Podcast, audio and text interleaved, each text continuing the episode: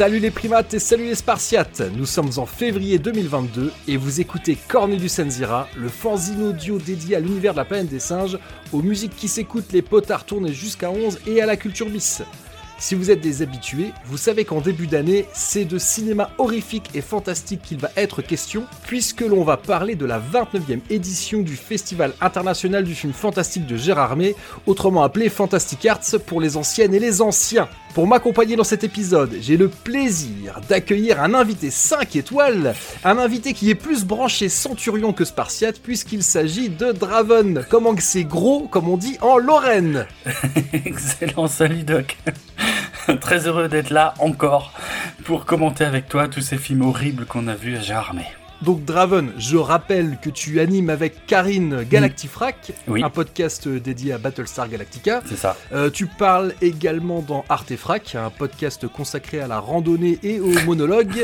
et bien évidemment, tu animes en compagnie de Julien 24 FP Frac, un podcast dédié aux chaussettes et aux mocassins avec ou sans spoiler, bien évidemment. c'est exactement ça. Merci beaucoup pour cette présentation très juste. Faut rappeler quand même que pour toi, le podcast, c'est simplement une activité annexe, puisque désormais, tu fais partie de la Jet Set depuis que tu es fréquemment sous les projecteurs de Vosges TV.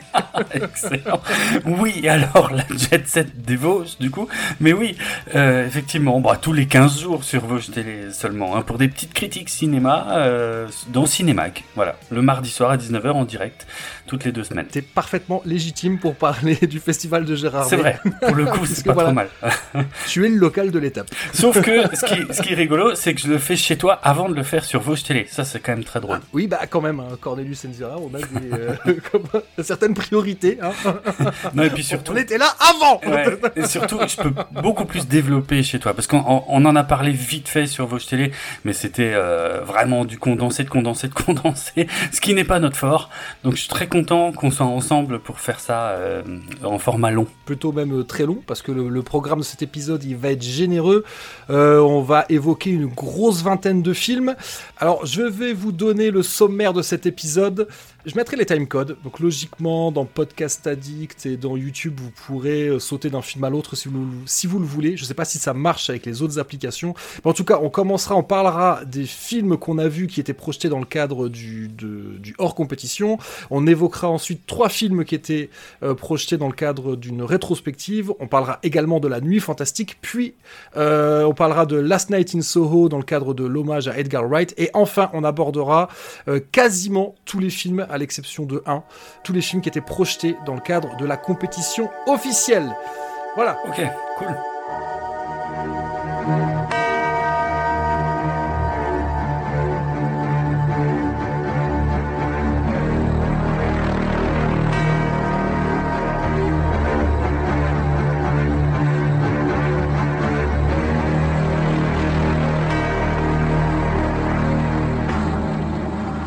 On va commencer par un petit message. On va pas faire de spoiler. Hein. D'ailleurs, on va, on va parler des films euh, surtout euh, sur notre souvenir. Euh, parce que moi, je, sais que d'habitude, je prends plus de notes que ça pendant le festival. Et là, cette année, je sais pas, j'étais un peu fatigué. J'ai pas écrit grand chose. Donc ça va surtout être de tête. Mais le message qui est important, c'est qu'on va pas on devrait pas faire trop de spoilers. Euh, par contre, on va peut-être évoquer deux ou trois choses pas nécessairement très chastes.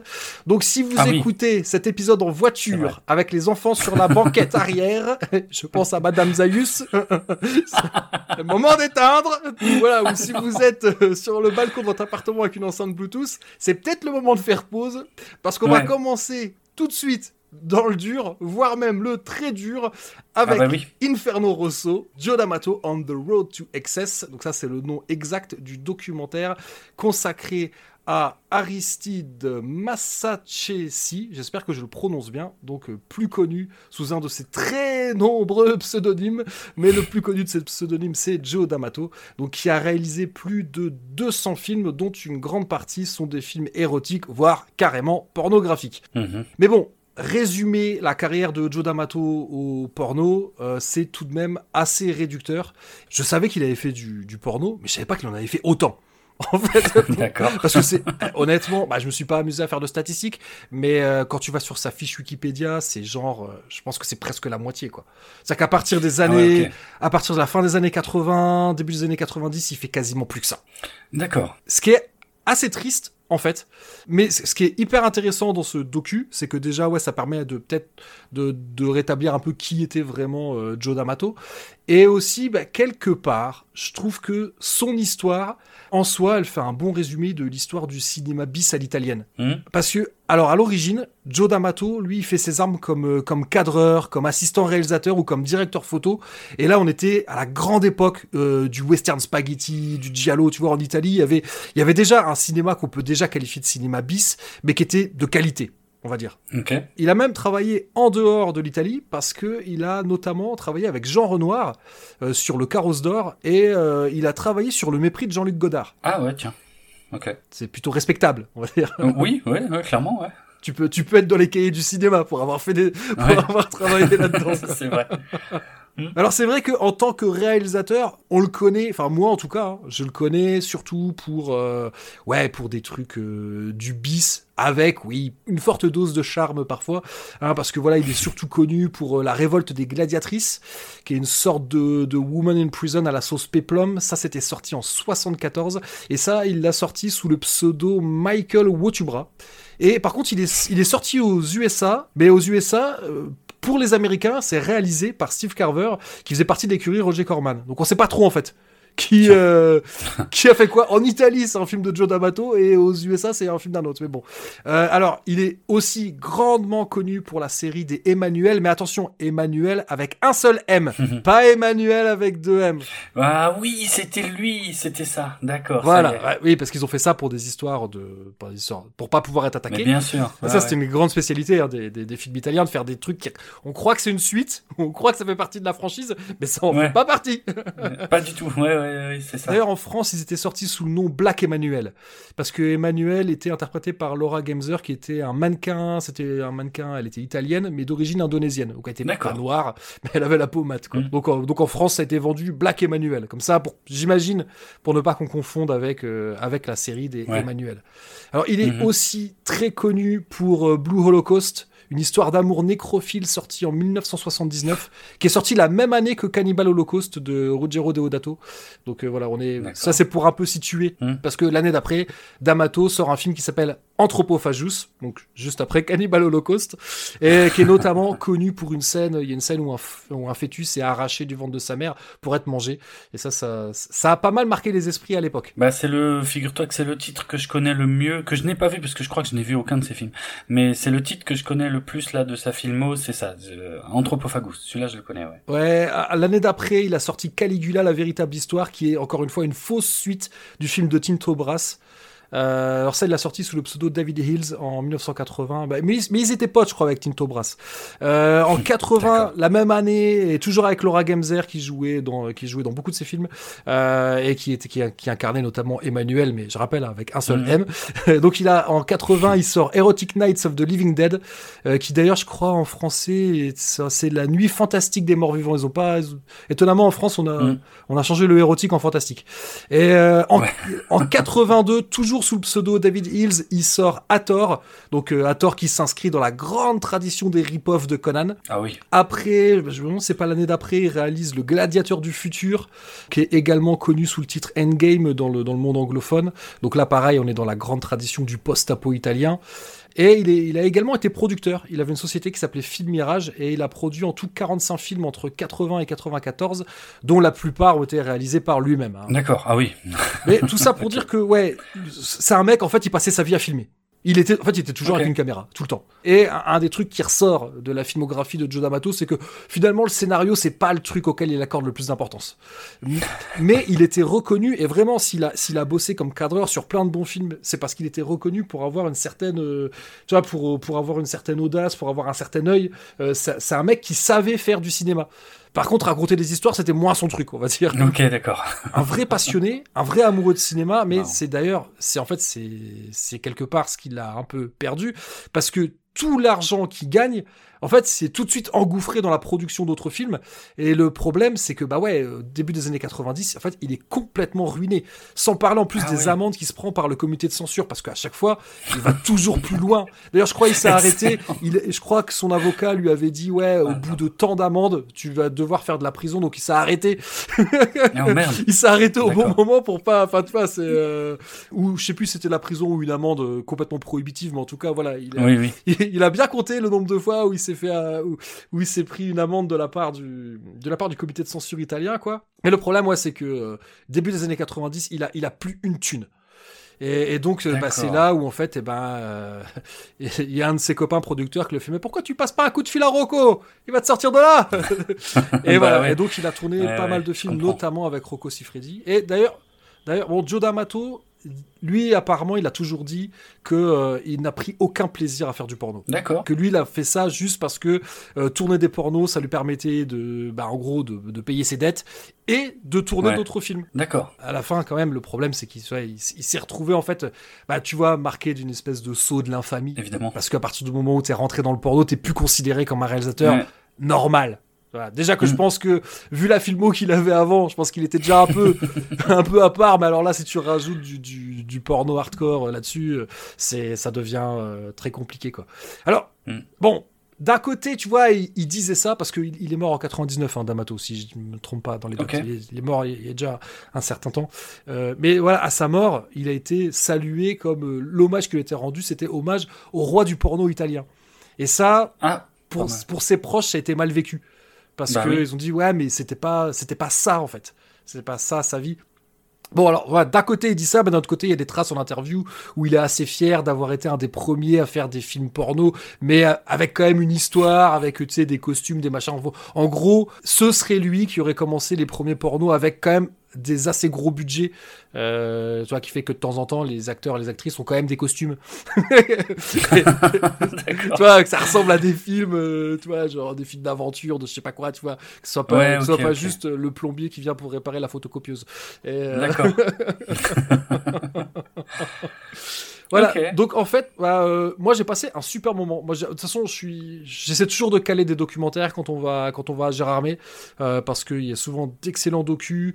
Et, euh, et moi j'étais content de, de voir ça parce que oui, moi j'ai un certain goût pour le cinéma bis et Joe D'Amato, c'est quand même un, un- un grand nom du cinéma bis. Puis en plus dans le docu, il y a y a quand même de chouettes intervenants. Il y a Eli Ross qui intervient pas mal et qui ne, d'ailleurs il tarit pas d'éloges sur le cinéma de Joe D'Amato et, et il, il reconnaît, il confesse que c'est une de ses grandes influences pour son Green Inferno. D'ailleurs, je me demande aussi si Joe D'Amato est pas crédité euh, dans les remerciements, tu sais, en tant que, que influence dans Mm. euh, dans le segment qu'il avait fait pour, tu sais, quand avec euh, quand ils avaient fait euh, le, le, diptyque Grindhouse avec euh, Ouais. avec Tarantino, il me Ouais, semble, comment, je sais plus comment il s'appelle le, attends, Et- Euh, attends, et non, et Eli, oh non, c'est- Eli Ross lui avait fait une bande annonce, c'est ça. Ouais, c'était Ouais. les bandes annonces, voilà, parce que c'était bande-annonce. Rodriguez et Tarantino qui avaient fait les films principaux. Ouais. Et Eli Ross avait fait euh, une ou deux bandes annonces. Mais en tout Rob cas, je- aussi, d'autres. Je sais plus dans, dans, dans quel générique, mais le nom de Joe D'Amato apparaît dans ce projet-là. Et- Mais juste, juste pour le kiff, en fait, de le mettre. Ah, euh, d'accord, oui, oui. Je sais oui. plus si c'est dit dans le, je sais plus si c'est dit dans le dans le docu ou si c'est un truc que j'ai lu par ailleurs, mais bon soit. Ouais donc ouais, il y a Eli Ross, il y a Jean-François Roger, euh, directeur de la programmation de la Cinémathèque française, qui intervient, qui est toujours passionnant à écouter. Jean-François Roger, qui en plus dans, qui est, quelqu'un de très gentil. Bon ça le docu ne le dit pas, mais ça c'est moi qui le dis. Euh, Il y a Lamberto Bava qui intervient, donc Lamberto Bava, le fils de Mario Bava. Il y a, pour mon plus grand bonheur, il y a Jess Franco, qui est un peu le pendant espagnol de, euh, de Joe D'Amato, qui a une carrière qui ressemble pas mal à celle de Joe D'Amato. Euh, oui, comme j'ai dit, il y a Tinto Brass et puis il y a la fille de Joe D'Amato. Donc ouais, il y a pas mal de monde qui intervient. Et euh, donc ouais, moi ça m'a fait plaisir parce que ouais, comme je l'ai dit, D'Amato, on peut le ranger dans la catégorie des Jess Franco, des Jean Rollin. Voilà, c'est des passionnés qui ont enchaîné les films Ah avec, oui. avec plus ou moins de bonheur et souvent beaucoup d'actrices dénudées, mais leur parcours franchement, c'est des, des, gens dont le parcours est franchement passionnant. Et faut le reconnaître, souvent, leur histoire et l'histoire de leur film est parfois plus passionnante que les films en eux-mêmes. Faut, voilà, moi, moi je, je peut-être ça fera hurler euh, certains, certaines auditrices, certains auditeurs d'entendre ça, mais moi souvent, je suis plus intéressé par l'histoire de leurs films que par les films en eux-mêmes qui parfois sont un peu, mm. euh, voilà, sont un peu durs à s'enquiller, quoi. C'est clair. Non, moi je vois très bien, ça me parle. Je résiste pas au plaisir de vous raconter le tout début, parce que c'est ça en fait, tout le long du film, on n'arrête pas de nous dire, ouais, non mais c'était pas que le porno, c'était pas que le porno. Les premières images du film, mais vraiment, avant même le générique de début, c'est Joe D'Amato mm. qui est allongé sur le dos avec un billet, euh, je sais pas, je, sais pas de combien, euh, un, billet entre ses lèvres à lui, et une stripteaseuse qui danse au-dessus de lui et qui s'accroupit et qui attrape le billet avec ses lèvres à elle, mais pas, pas celle du haut. Voilà. Hein et, et, la réaction de Joe D'Amato, c'est on peut le refaire avec une pièce de 1 cent. oh la vache. ah oui, un, un, ami du bon goût. Voilà, mais. Euh, mais c'est c'est sa carrière, c'est oui, il était comme ça. Voilà, il était comme ça. Donc on a parlé d'actrices qui n'ont pas beaucoup d'habits sur elles. Ça me fait un enchaînement parfait avec pour parler de After Blue, autrement appelé euh, Paradisal. Euh, enfin, je sais pas si c'est After Blue Paradisal, le titre euh, complet, ou si Paradisal est un titre alternatif. Peu importe. Donc, c'est un film français de Bertrand Mandico. Bertrand Mandico, qui, je crois, il était dans, dans un des jurys euh, il me semble qu'il était dans un des jurys du, festival. Euh, c'est pas grave, vu que là, on, est dans le hors compétition, donc il n'y a, pas conflit d'intérêt.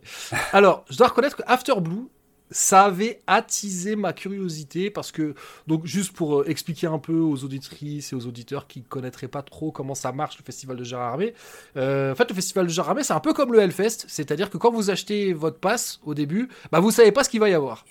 C'est vrai. Bon, la seule différence avec le Hellfest, c'est que je pense que même une fois que la sélection est dévoilée, il reste encore des passes. Voilà. Mais bon, quand on est un vrai, on n'attend pas de connaître la sélection pour, euh, pour réserver euh, une location ou une chambre d'hôtel euh, et pour prendre son passe. Tant pis, on le prend sans savoir ce qu'on va voir.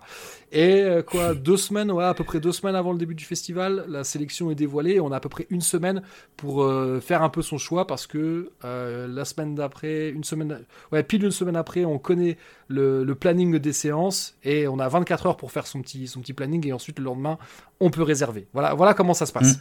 Donc en gros, on a 8 jours pour, euh, pour bien tout étudier. Et, donc, bah moi, euh, ce que je fais dans ces cas-là, c'est que j'essaie de regarder les bandes annonces. J'essaie de pas trop lire de reviews parce que je veux pas. J'aime bien arriver aussi un peu avec, euh, comment dire, avec une certaine naïveté, avec une certaine fraîcheur au festival. Même des fois, honnêtement, je vois le titre, je sais, je suis même plus sûr de savoir ce qu'il y a derrière. C'est juste voilà, c'est dans. Je l'ai mis dans mon programme, donc j'y vais parce que j'aime bien ce, j'aime bien ce feeling-là, de, rentrer dans la salle, et de plus trop savoir ce que je vais voir. Voilà, de toute façon, ah oui, oui. je suis là, moi, quand je vais à Gérard Armé, en règle générale, je vois une vingtaine de films, je suis là pour les enquiller. Donc, euh, hmm. donc bref.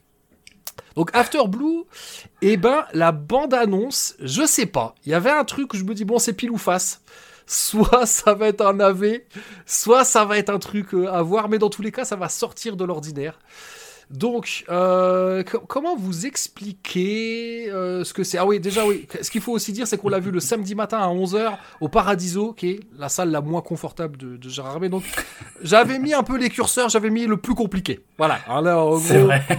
là, Parce que le samedi matin, la fatigue commence à se faire sentir. Le Paradiso euh, en rajoute une couche. Effectivement, t'as pas mis toutes les choses de ton côté. Ouais, surtout mm. que après coup, en fait, en regardant, pour préparer l'épisode, j'ai rejeté un œil euh, à la programmation parce que je me rappelais plus justement pour regarder quand est-ce qu'on avait vu After Blue et je me suis rendu compte qu'au même moment, enfin à 10h30 euh, à l'espace là, il y avait The Innocence qui passait. je me dis oh non, on aurait peut-être mieux ah, fait.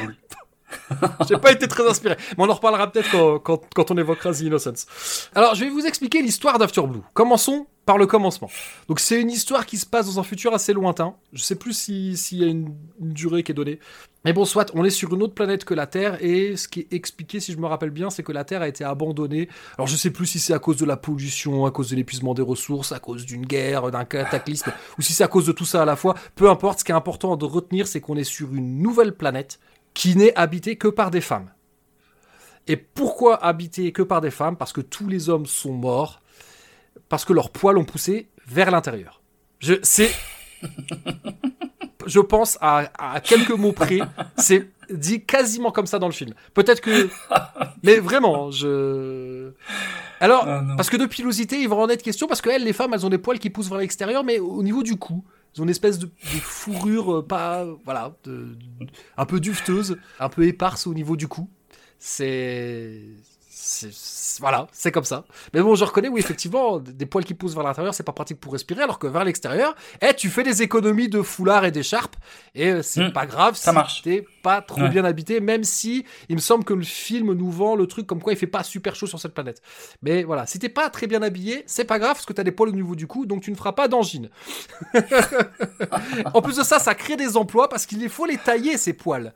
Et c'est d'ailleurs le métier de la mère de, de- du personnage principal. Voilà, son métier, c'est de, de tailler les poils avec un espèce de, de couteau laser. euh, C'est bon, c'est faut, faut le voir. Faut le voir. En fait, je vais vous lire le synopsis officiel parce que c'est peut-être peut-être que le synopsis officiel vend mieux le film que ce que je suis en train de faire. Donc, C'est pas faux. donc dans un futur lointain, sur une planète sauvage, Roxy, une adolescente solitaire, délivre une criminelle ensevelie sous les sables.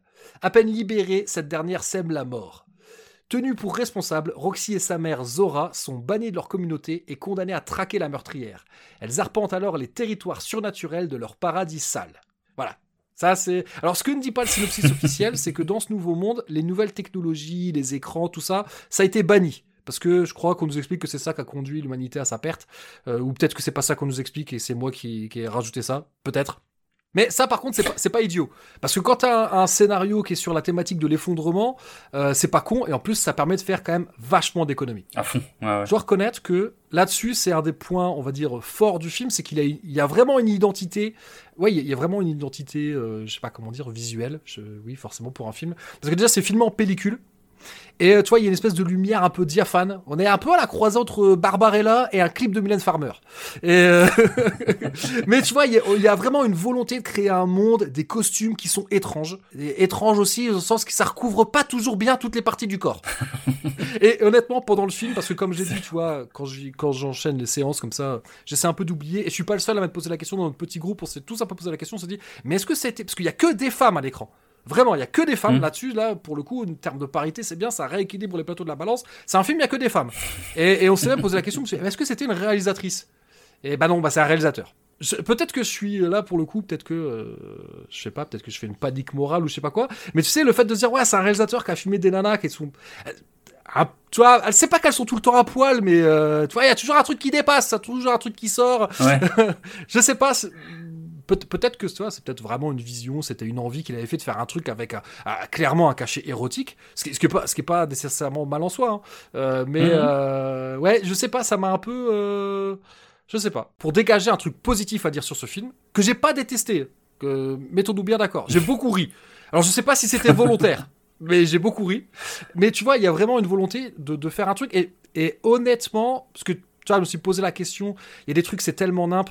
C'est surtout au niveau du scénario et des dialogues que ça pêche. Parce que le film, alors en relisant là sur le, sur le, comment, la présentation officielle du, du festival, ils disent que c'est tourné en français et en polonais.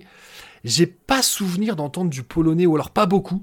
Euh, ça parle surtout en français, mais par contre, je pense que la plupart des actrices, je pense que la plupart ne sont pas francophones. Et il y a des fois, il y en a même certaines, tu demandes si limite elles récitent pas un truc qu'elles ont appris en phonétique. C'est un peu problématique. Parce que tu vois, il y, a- Ouais. il y a une actrice, c'est clair, elle, elle est francophone et elle, elle crève l'écran.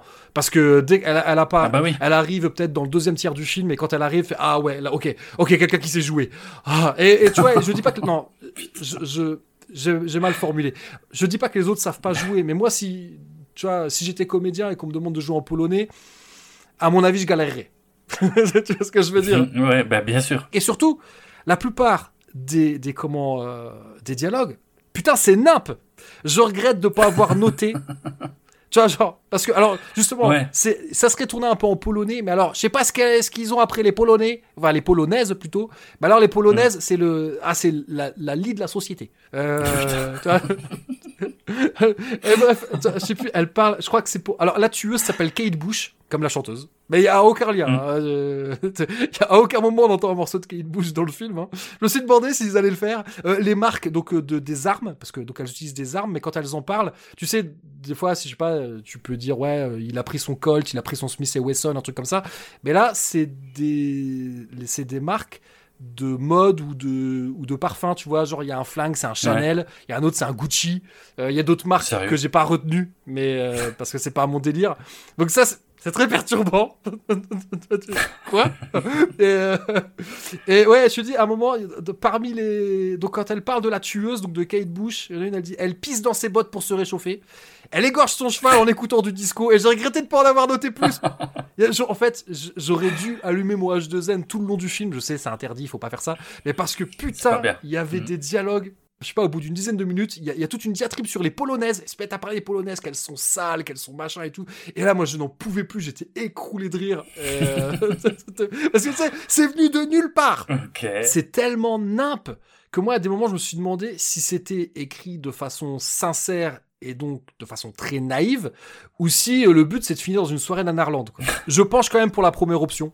Ah ouais, c'est gentil pour le film. Bah gentil, j'en sais rien, ça aide pas à le prendre au sérieux. Quoi. En plus, ça fait deux heures. Et clairement, il y a au moins Waouh. il y a au moins une demi-heure de trop. voilà, si vous avez un goût pour les bizarreries, pour ce qui sort des sentiers battus, je le déconseille pas nécessairement, tu vois, par curiosité. Mais voilà, faut, faut aimer le bizarre.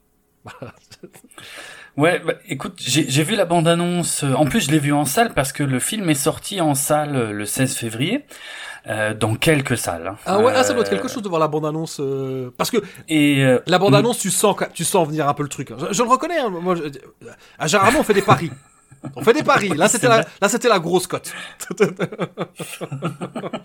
Non mais et, et, honnêtement quand la bande annonce commence déjà la- le premier truc c'est je me dis attends c'est un nouveau film ça ou ils ressortent un vieux truc Ouais, des années 70 80 Ouais, tu dis, il y a un film, il y a un film Barbarella. Euh, Enfin, moi, c'est le premier Oui. truc que j'ai pensé, quoi.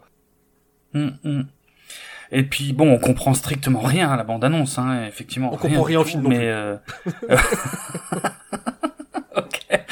donc je sais pas. Après honnêtement hein, parce que tu m'en as parlé aussi quand on était au festival j'ai l'impression que c'est le genre de film où c'est vachement plus agréable d'en parler ou d'écouter quelqu'un en parler vu le truc chelou que ça a l'air d'être. Tout ça a l'air beaucoup plus sympa que juste voir le film en fait. Ouais, parce que moi je l'ai pas vu. probablement. mais tu me vends du rêve quelque part quand t'en parles et d'un autre côté je suis pas sûr que je kifferais de regarder ça pendant deux heures Ouais, je sais pas si je. Enfin, je commence un peu à connaître tes goûts et peut-être qu'effectivement, peut-être que t'aimes les choses un peu plus carrées, on va dire.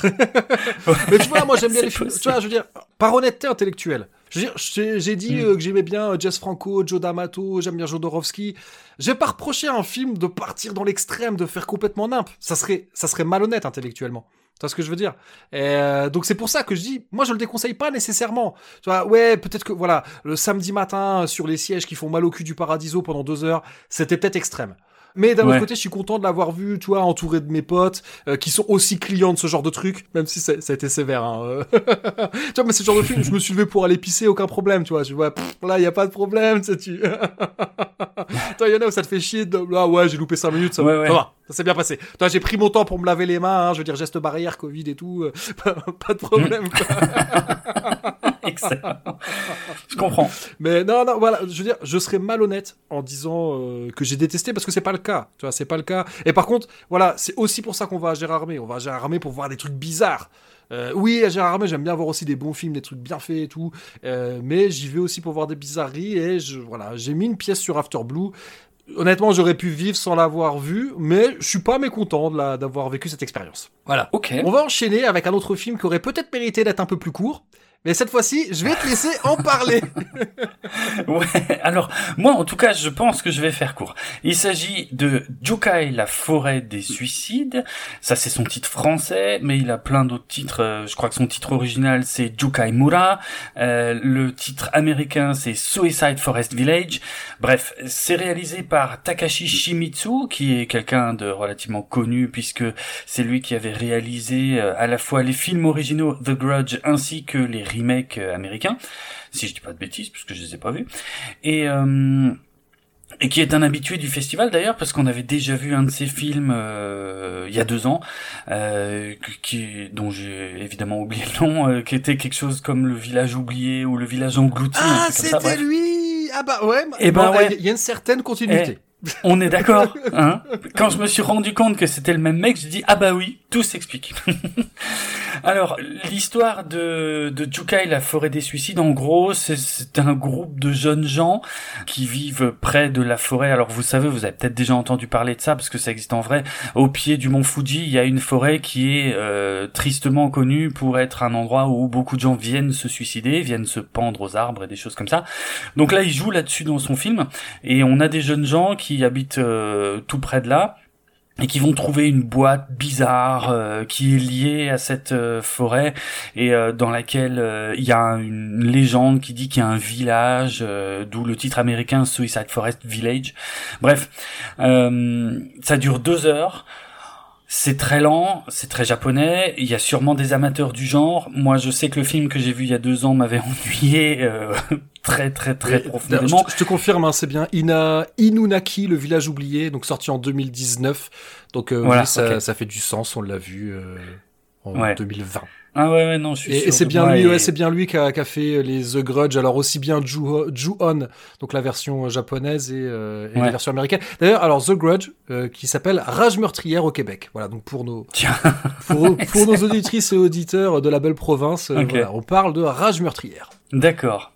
Bon bah en tout cas voilà Jukai, euh, la forêt des suicides. Euh, enfin moi je me suis ennuyé euh, totalement pendant deux heures. Au début pendant la première demi-heure tu sais t'essayes d'être dedans et puis honnêtement c'est incompréhensible, c'est très très haché comme série, euh, enfin comme comme récit pardon plutôt. On a du mal à, à comprendre qui est qui, qui fait quoi. Euh, L'histoire a pas l'air d'être racontée dans l'ordre et puis en plus le rythme est très posé. Et moi en festival, surtout en festival, ce sont des films qui fonctionnent pas du tout sur moi. Euh, je je, je m'ennuie voire je somnole. En plus, donc si voilà, je me rappelle bien, on l'a pas vu hmm. euh, le samedi après le repas de midi. ah si, c'est vrai. Il me semble. oui, oui, mais oui, oui, donc c'était voilà. Et on était on était à l'espace lac tout en haut des gradins, donc pour l'immersion c'était peut-être pas ouf. Oui, c'est vrai aussi. En fait, c'est un genre de film, je suis incapable de dire si c'est réussi ou non, je n'en sais rien. Moi, ça fonctionne pas du tout sur moi, je m'ennuie et je ne comprends rien rien, rien de ce qui se passe à l'écran. Ouais. Donc euh, voilà. c'est vrai qu'il y a pas mal d'ellipses, mais euh, moi, la question que je me pose, parce qu'effectivement, euh, Jukai, j'en avais déjà entendu parler, mais je me dis peut-être qu'il y a des choses que nous, on, interprète comme des ellipses, qui peut-être, euh, culturellement, euh, n'ont pas besoin d'être expliquées. Tu vois, ce qu'on disait en sortant de la séance, si euh, demain on voyait un film sur euh, Lourdes, on n'aurait pas besoin de nous expliquer ce que c'est Lourdes. Euh, voilà, si s'il y a un type qui rentre en fauteuil roulant, euh, euh, euh, dans je sais, je sais même pas, Lourdes, il y a quoi? En fait, je dis ça, Lourdes, je sais même pas ce que c'est. Il y a une caverne, non, avec de la flotte, c'est pas un truc comme ça? il y a une grotte, oui. Ouais. Et, euh, mais tu vois, si on voyait un mec en fauteuil roulant qui ensuite marche après être allé à Lourdes, on n'aurait pas besoin de nous expliquer pourquoi, parce que voilà, ça fait partie de notre folklore à nous. Peut-être, ouais. Peut-être peut qu'il y a des trucs du folklore japonais qui ne sont pas expliqués. Alors nous, par contre, on pine rien parce qu'on n'est pas assez cultivé. De toute façon, on était assis pas loin l'un de l'autre. Hein. T'as bien vu bah oui. D'ailleurs, je m'excuse auprès du couple qui était devant nous parce qu'il y a un moment, on a un peu craqué. Voilà, on a un peu craqué et, on les a un peu emmerdés. Donc, euh, si jamais vous écoutez cet épisode, on s'en excuse. Euh, mais, euh, mm. mais ouais, non, formellement, il y a rien à redire. C'est franchement, c'est bien filmé et tout. Au niveau du jeu des acteurs, bon, je peux pas, on peut pas trop juger au niveau des dialogues, mais moi, je, je, je critiquerai pas ça. En fait, le film, vois, j'ai pas de critique à faire par rapport au film. C'est juste que, voilà, ça rebondit sur moi, quoi. Ça, ça marche pas. Et, effectivement, j'ai vite abandonné euh, l'idée de comprendre. D'ailleurs, pareil, encore une fois, je suis bah tiens, j'en profitais pour aller aux toilettes. Et fantastique. Et quand je suis revenu. le pote qui était assis à côté de moi, il m'a dit, il m'a expliqué tout ce que j'avais raté en étant parti aux toilettes. Et au début, je pensais que c'était foutu de ma gueule. Parce que c'est pas possible. Et donc, je suis parti les deux minutes où à peu près, où il y a le plus d'action dans le film. c'est vrai, exactement. ah, ça, c'était bien. Voilà. Et donc, en fouillant dans mes messages, je suis retombé parce qu'on a un de nos potes qui était pas, qui était parti un peu plus tôt et il m'a demandé, ah non, c'est, non, c'est le dimanche qu'on a vu Jukai. C'est le dimanche. Après le repas de midi. Ah, c'est, Ah oui, Ouais, ouais, c'était ouais. dimanche. Oui, c'est vrai. oui, là, parce que j'ai un de nos potes qui, était, qui, est, qui est parti un peu plus tôt et m'a envoyé un message en me demandant c'était comment Jukai et j'ai juste répondu c'était chiant. voilà, donc moi ça sera ma conclusion sur Jukai. Ok.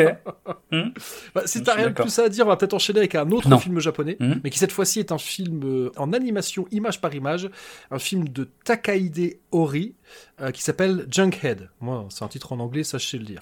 Alors, à l'origine, euh, Junkhead, c'est un court métrage qu'il a mis deux ans à réaliser parce qu'apparemment Takahide Ori, il fait à peu près tout. Et euh, donc il a mis deux ans à faire ce Ah court métrage oui, oui, oui. et il l'a terminé en 2009. Puis en 2017, une première version euh, long métrage a été achevée. Donc il s'était passé 10 ans entre le début du court métrage et la fin du premier long métrage, mais en fait il en était pas totalement satisfait. Et donc enfin en 2021, euh, enfin peut-être un peu plus tôt parce que je crois qu'il était déjà dans d'autres festivals. Fin, euh, non, oui, oui, non je dis oui 2021, non c'est correct. On, est- on est en 2022, hein, faut, faut- faut que je m'y fasse. c'est. Donc oui, en 2021, voilà, enfin, ça y est, c'est terminé. Après, en termes de temps, c'est pas non plus complètement déconnant parce que de mémoire, le premier Wallace et Gromit, qui est aussi un truc en image par image, euh, je crois que le premier Wallace et Gromit, il a été aussi fait en 10 ans. Euh, donc, euh, donc c'est ouais, quand t'es tout seul, faut, faut être passionné quoi. Mm. Donc là, Junkhead, on parle d'un film post-apo. Je crois qu'on est un peu sur un scénario à la, à la Les Fils de l'Homme, parce que l'humanité en surface, si je me rappelle bien, ne peut plus se reproduire. Mais par contre, des siècles en, en, en amont, je sais plus pourquoi, probablement pour aller chercher des ressources ou quoi, l'humanité a envoyé des clones dans le sous-sol, et on sait plus trop en fait, euh, on sait plus trop euh, ce qui s'y passe. Et en gros, il y a d'autres formes de vie qui se sont développées, parce que forcément, si pendant des siècles tu mets euh, des clones humains euh, qui vivent complètement en vase clos par rapport au reste de l'humanité, bah oui, ils vont évoluer différemment. Et donc, on envoie, alors je sais pas si c'est vraiment un être humain ou un humanoïde, mais en tout cas qui est envoyé sous terre pour une mission dont je me rappelle pas bien du but. Je sais pas si c'est hyper clair, mais en gros, bon, c'est sauver le monde, quoi. Alors, on, va, on va la faire simple, voilà. Pas de pression, vas-y, mec, tu dois sauver l'humanité, ça va bien se passer. mais tu vois, si je suis assez évasif sur l'histoire et que, voilà, clairement, euh, deux semaines après le festival, parce que oui, on enregistre 15 jours après le festival, ouais, deux semaines plus tard, je me rappelle plus trop bien du, des prémices Ah. de l'histoire. Je me rappelle de l'histoire, mais le, le pourquoi du comment, je me rappelle plus, mais c'est pas ça qui est important, en fait. Euh, c'est vraiment, c'est l'ambiance, parce que, alors, je sais pas, est-ce que t'as déjà vu le clip de Tool, le euh, Sober? Oui, Tu vois? Oui, je, vois je vois très bien. Mais j'avais vu la bande-annonce de Junkhead et ça m'avait fait penser à ça aussi. Exact. Ouais, voilà. Ouais. Donc on est sur un truc sur des tons assez euh, assez grisâtres, Ouais. quelque chose qui met un peu mal à l'aise. Euh, voilà, il y a quelque chose de dérangeant, de mal à l'aise, que de qui, qui, qui, qui met mal à l'aise, pardon. Et ouais, on est sur une espèce de, de voyage initiatique dans les sous-sols de la Terre. Le personnage principal, il va lui arriver, mais vraiment plein de trucs. Il va y avoir beaucoup de rebondissements, tout en étant sur un rythme parfois un peu lent. Pareil, bon, c'est du, du cinéma japonais hein, à la fin. hein. Euh, Mhm. Ils aiment bien prendre leur temps, ils aiment bien faire un peu de, de comment, de contemplatif, même si là c'est du contemplatif pas très beau, enfin pas très beau, qui sort des standards. euh, des- des- on n'est pas sur les canons de beauté habituels, c'est ça que je veux dire. Euh, parce que en termes, voilà, c'est assez fou de se dire que c'est un mec quasiment tout seul qui est derrière ça. C'est un taf Ouais. de malade. Tu vois, tout en regardant le film, tu, tu comment, t'essaies d'imaginer tout le taf qu'il y a derrière et le mec il s'est vraiment pris la tête parce que tu vois pour faire une histoire aussi biscordue avec plein de plein de rebondissements plein de trucs le mec il avait vraiment envie de se prendre la tête Mm. tu passes par plein de sentiments quand tu regardes le film il y a de l'inventivité il y a de la poésie il y a de l'humour euh, il y a des trucs un peu un peu un peu glauques hein, parce qu'on est je rappelle on est sur du post-apo oui, il y a des trucs qui sont un peu bas du front, d'autres trucs plus, beaucoup plus malins. Ouais, Je je vais pas dire que c'est un de mes films préférés du, du, du comment, euh, du festival, parce que c'est un film qui est quand même un peu exigeant par rapport. Déjà, ça fait 1h45, je crois. Ah, quand même. Donc, tu vois, c'est clairement le genre de film, c'est bien de le voir au ciné ou dans le cadre d'un festival. C'est parfait pour. Encore une fois, tu vois, je répète ce que j'ai dit par rapport à After Blue. Quand je vais à Gérardmer, j'ai aussi de voir des trucs qui sortent des sentiers battus. Ouais, ouais. Et là, pour le coup, on est sur du bizarre, mais tu sens que le gars, il savait où voulait aller. et donc, euh, ouais, non, moi, voilà, j'ai trouvé ça, j'ai trouvé ça vraiment bien. Donc, euh, si vous avez l'occasion de voir Junkhead, voilà, le seul truc, c'est euh, peut-être que tout seul chez soi, on peut se faire un peu parasiter, tu sais, regarder, faut pas regarder son téléphone ou quoi, parce que sinon tu sors du film, quoi. Mais euh, voilà, quand je dis c'est quand même, ouais, c'est quand même un peu exigeant. Faut l'apprécier à sa juste valeur, essayer aussi d'être d'être conscient euh, du taf que ça représente de faire un truc pareil. Mm. Donc euh, donc voilà, chapeau Takahide Ori, c'était c'est vraiment vraiment vraiment très réussi. Ok, a priori ça sortira en salle en France le 11 mai 2022, mais je pense pas qu'il faille parier sur 36 salles. Ça c'est, ça, c'est le, le, problème, je pense qu'on l'évoquera peut-être un peu plus tard, c'est le problème, les films à Gérard Armé, euh, quand ils sont projetés, euh, c'est pas non plus dans une dans, dans, dans, vraiment beaucoup, beaucoup, beaucoup de salles. Mais ouais, comme j'ai dit, on, va, on va, on va peut-être l'évoquer un peu plus tard. Mm. Je te laisse enchaîner. Ouais, alors je vais passer à The Seed, euh, qu'on pourrait traduire par La Graine, mais euh, qui n'a pas de titre français, en tout cas pour l'instant, qui n'a pas non plus de date de sortie, qui est euh, écrit et réalisé par Sam Walker, euh, dont c'est le premier film, premier long métrage en tout cas. c'est souvent le cas, Gérard Armé. Hein. Oui, clairement. Euh, alors c'est l'histoire de trois jeunes femmes, trois influenceuses comme on dit aujourd'hui. Enfin pas pas les trois d'ailleurs, deux influenceuses, deux instagrammeuses et une de leurs amies qui elle par contre technologiquement est euh, complètement à la ramasse, qui a encore un vieux téléphone euh, à touche.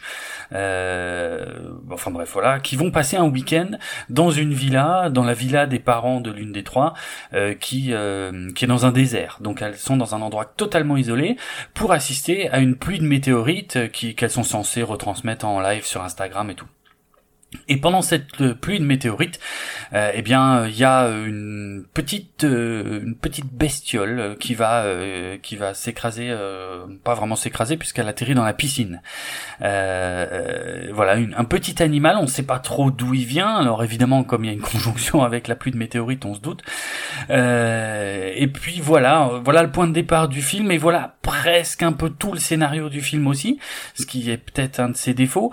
c'est que donc, bah, bah, on va on va assister aux, conséquences de ça, à la gestion de, de, ce petit animal étrange euh, par ces trois jeunes femmes au caractère très différent. Il y en a qui sont très terre à terre, d'autres plus euh, euh, légères, on dira, et plus promptes à paniquer pour rien ou bon, bref. Et voilà, et elles vont essayer de gérer ça entre elles, un peu coupées du monde et, et voir euh, nouer des relations un peu étranges avec la bestiole. Bon, c'est un film que j'ai trouvé correct, mais qui a quand même des longueurs, euh, parce que ça raconte vraiment pas grand-chose. Euh, mais d'un autre côté, c'était quand même un peu rattrapé par quelques scènes où on s'est bien marré, parce que euh, des fois euh, les, les, les, nanas euh, pètent des câbles et, et, commencent à faire des trucs vraiment à barge. Et voilà, il y a, y a, des moments, il y avait des dialogues aussi qui étaient sympas, donc voilà. Puis la mise en scène était très propre, très soignée, ça c'était nickel quoi. Mais après voilà, pas un grand film en fait, un film qui se laisse voir. Ouais, ouais, c'est vrai que les persos sont peut-être, c'est peut-être un peu le cliché de l'instagrammeuse. Ah oui, complet. Même si peut-être que moi je côtoie pas d'instagrammeuses, alors peut-être qu'elles sont vraiment comme ça. On dit toujours que la réalité dépasse toujours la fiction. c'est vrai, c'est vrai, c'est possible. Donc euh, ouais non, franchement les actrices elles font le taf parce que voilà c'est ça qu'il faut dire, c'est que quasiment donc c'est dans ouais dans le désert des Mojaves, Moya, Morave, je sais pas comment on dit, mhm. dans une espèce de villa luxueuse. En plus peut-être tu te dis c'est nimp parce que il y a la il y a comment il y a la pelouse qui est bien verte, tu dis dans un désert et un truc qui déconne. Ouais. Ouais, c'était bizarre. Elles sortent quasiment jamais de leur villa luxueuse et elles sont hors, enfin, en tout cas, il y en a deux, les deux qui sont à Donf dans les réseaux sociaux. Ouais, elles, elles sont complètement hors sol. Et elles sont complètement hors sol et c'est bien, euh, et, ça, va bien avec le cadre, en fait. Hmm. Honnêtement, je pense que dans six mois, je l'aurais oublié, ce film. Qu'on oui. soit bien clair. Mais moi, j'ai pas passé un mauvais moment. Voilà, bah, pareil. ouais, c'est un, hmm. un, petit film qui pour un festival, euh, ça fait le taf pas plus euh, à en dire quoi, ni plus ni moins. C'est pas, euh, c'est pas, je, j'ai pas détesté. Ouais, je, pense, ouais, je pense, je sais plus trop quand on l'a vu, mais moi j'ai le souvenir qu'on s'est plutôt marré. C'était La Nuit décalée, si je dis pas de bêtises. C'était le premier film de La Nuit décalée. C'était, c'était juste avant. Non, je crois qu'il n'était pas intégré dedans, mais il aurait très bien pu. Ah oui, t'as raison. C'était avant. C'est vrai qu'on aurait pu enchaîner avec la nuit. Euh, oui, j'ai pas pensé à ça. J'aurais pu le mettre euh, ailleurs dans mon dans le conducteur.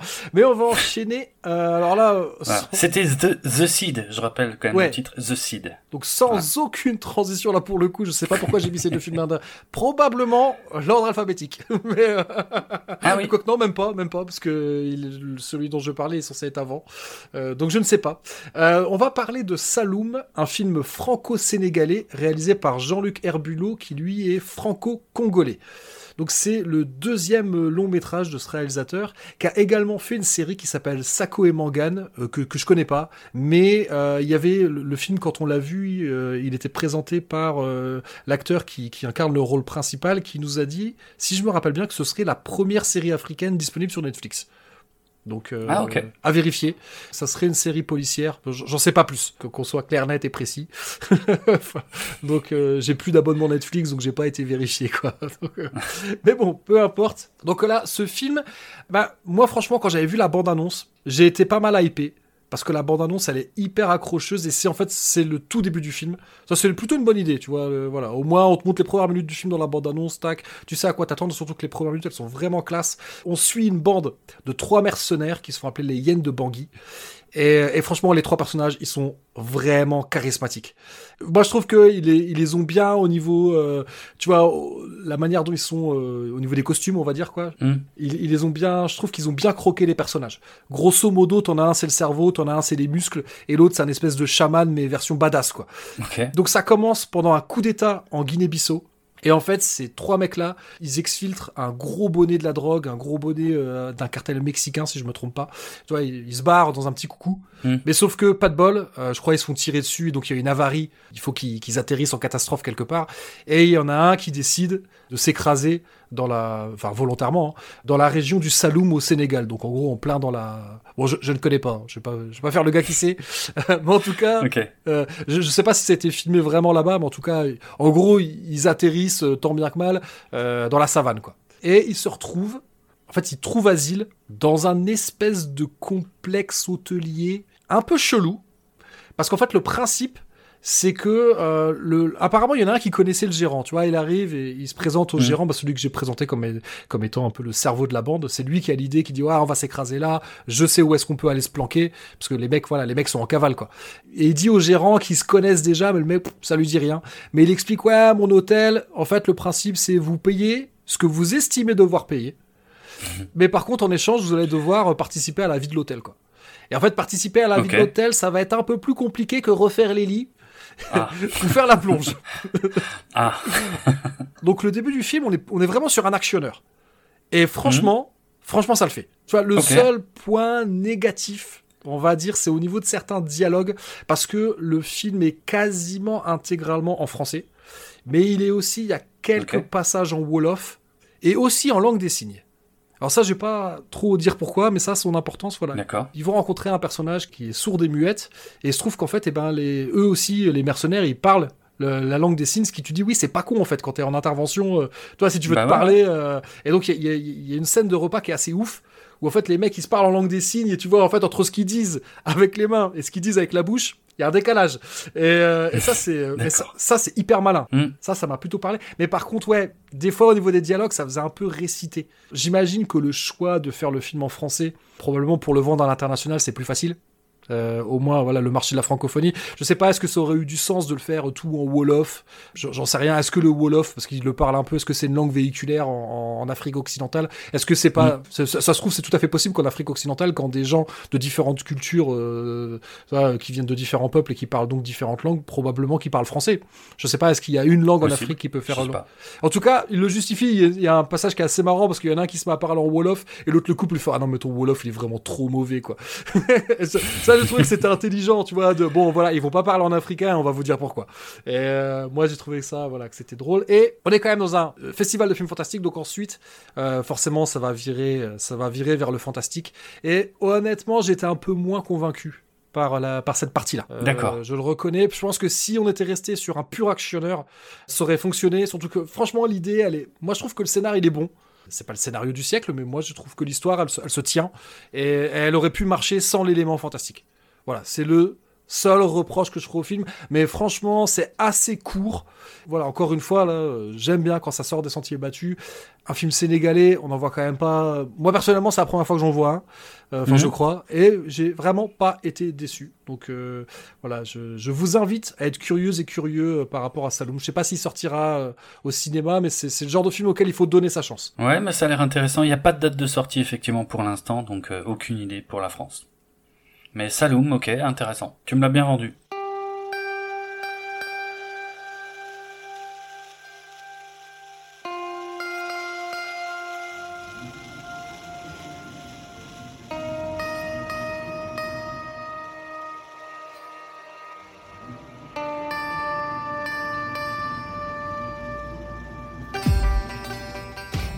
J'enchaîne sur Sensor, donc euh, film euh, hors compétition toujours, réalisé par réalisé et coécrit par Brano Bailey Bond, qui est une réalisatrice originaire du Pays de Galles, dont c'est le premier long métrage.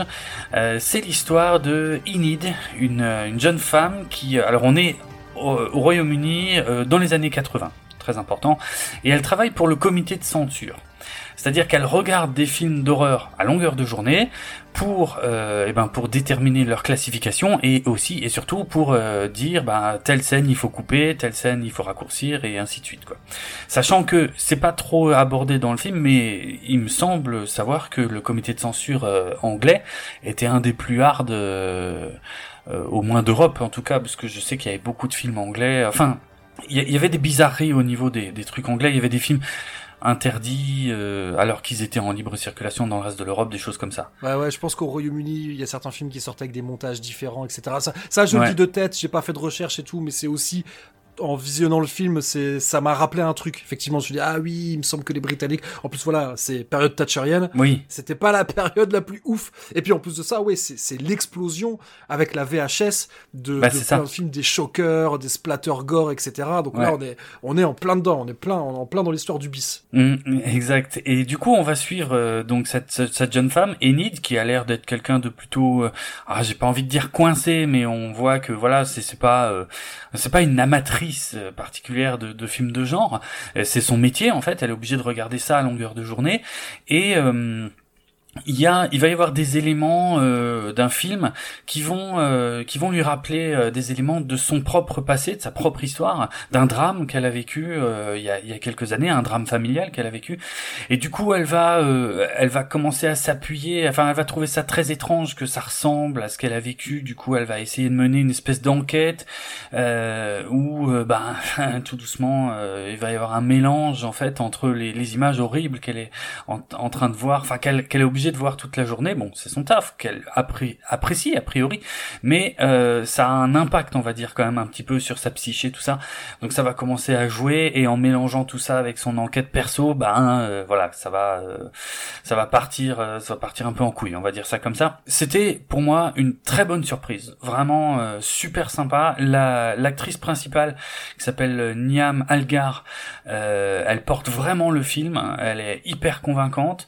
J'ai cherché pendant tout le film où je l'avais déjà vu et alors je l'avais effectivement déjà vu quelque part et c'était dans la série de Ridley Scott euh, Raised by Wolves. Euh, elle joue un des persos euh, pas le pas un des persos principaux mais en tout cas son visage m'avait déjà bien marqué euh, donc euh, voilà, et vraiment vraiment top. Euh, aussi bien l'esthétique des années 80, on s'y croirait vraiment, que l'histoire où on se demande ce qui va se passer, jusqu'où ça va aller et tout. Enfin vraiment, pour moi un truc maîtrisé de bout en bout quasiment. Je vois rien de négatif à dire sur ce film Sensor que j'ai vraiment vraiment kiffé. Tout en enregistrant cet épisode finalement, ça, ça m'aide aussi à, à, comment à faire le tri dans mes souvenirs du festival, mais je pense que c'est le film que j'ai préféré. Ah ouais? J'ai vraiment adoré. Euh, déjà oui parce qu'il y a un côté, euh, bah, il y a un côté mise en abîme, hein, je pense, un, côté méta, hein, on peut, on peut, clairement, le dire vu que bon, c'est un film d'horreur avec euh, un personnage qui regarde des films d'horreur, puis voilà, on est vraiment dans l'histoire de ce genre. Euh, il y a toute une réflexion par rapport à la place euh, dans la société qu'on doit donner aux films d'horreur. Euh, parce que il y a un passage, je pense que c'est pas vraiment un spoiler de le dire parce que c'est assez tôt dans le film où en fait mm. elle est chez elle et elle y prête pas attention, mais à la télé il y a un discours de Margaret Thatcher et je veux dire un discours de Margaret Thatcher sera toujours plus violent et plus horrible que le pire des splatter gore sortis dans les années 80, qu'on soit bien eh clair, net et précis. Donc ça, je mm. pense que ce, passage-là est tout sauf innocent. Il y a voilà, il y a toute une réflexion sur euh, sur ouais la critique qu'on peut apporter, qu'on peut entendre parfois euh, sur, les films d'horreur, euh, surtout les plus débiles et les plus, euh, les plus trash, quoi comme tu l'as dit, l'actrice, elle est parfaite dans son rôle. Je vais utiliser un terme qui est peut-être pas qui est peut-être pas génial, mais je pense que c'est ça l'idée. C'est clairement c'est une vieille fille. Ouais, oui, oui. Voilà la manière dont elle est habillée, les, lunettes qu'elle porte avec l'espèce de petite chaînette pour pas qu'elle tombe, le chignon qu'elle a. Je sens clairement, elle fait rien pour se mettre en valeur. Elle, a un côté, oui, effectivement très, ouais, elle fait très anglaise, très stricte. Euh, elle fait son travail avec beaucoup de diligence, avec beaucoup. C'est ça en plus. Le film au début nous le vend, quelqu'un qui le fait avec beaucoup de recul et beaucoup de retenue. Et l'actrice le vend d'autant mieux ce passage, ce moment où, où ça vrille, parce que ça, ça rentre en interconnexion avec euh, avec sa vie et un traumatisme qu'elle a vécu. J'ai trouvé ça vraiment très fort. En plus, le côté méta, il est encore plus poussé parce que quelque part, le ah film, le film t'explique que notre cerveau est un peu comme une table de montage, parce que sans le vouloir, on édite notre vie. Il y a des souvenirs et des choses, et ça je pense qu'on l'a tous vécu, euh, il y a des mm. choses qui, en termes de temps, ne, ne représentent qu'une portion infime de notre vie, et par contre c'est des souvenirs qui nous marquent énormément parce qu'ils sont soit extrêmement positifs, soit extrêmement négatifs, et puis d'autres trucs tout à fait banals, euh, qui représentent, le banal représente l'écrasante majorité de notre vie, et ça, bon bah ouais, si tu me demandes, enfin si tu me demandes de te résumer ma journée de travail d'hier, je vais avoir pas grand chose à te dire finalement. alors que si tu me demandes, ouais, euh, voilà, ouais, les cinq dernières minutes d'un film que j'ai adoré, je, je vais t'en parler pendant un quart d'heure. Donc c'est. Euh, c'est vrai. Ça, c'est aussi quelque chose que te vend le film.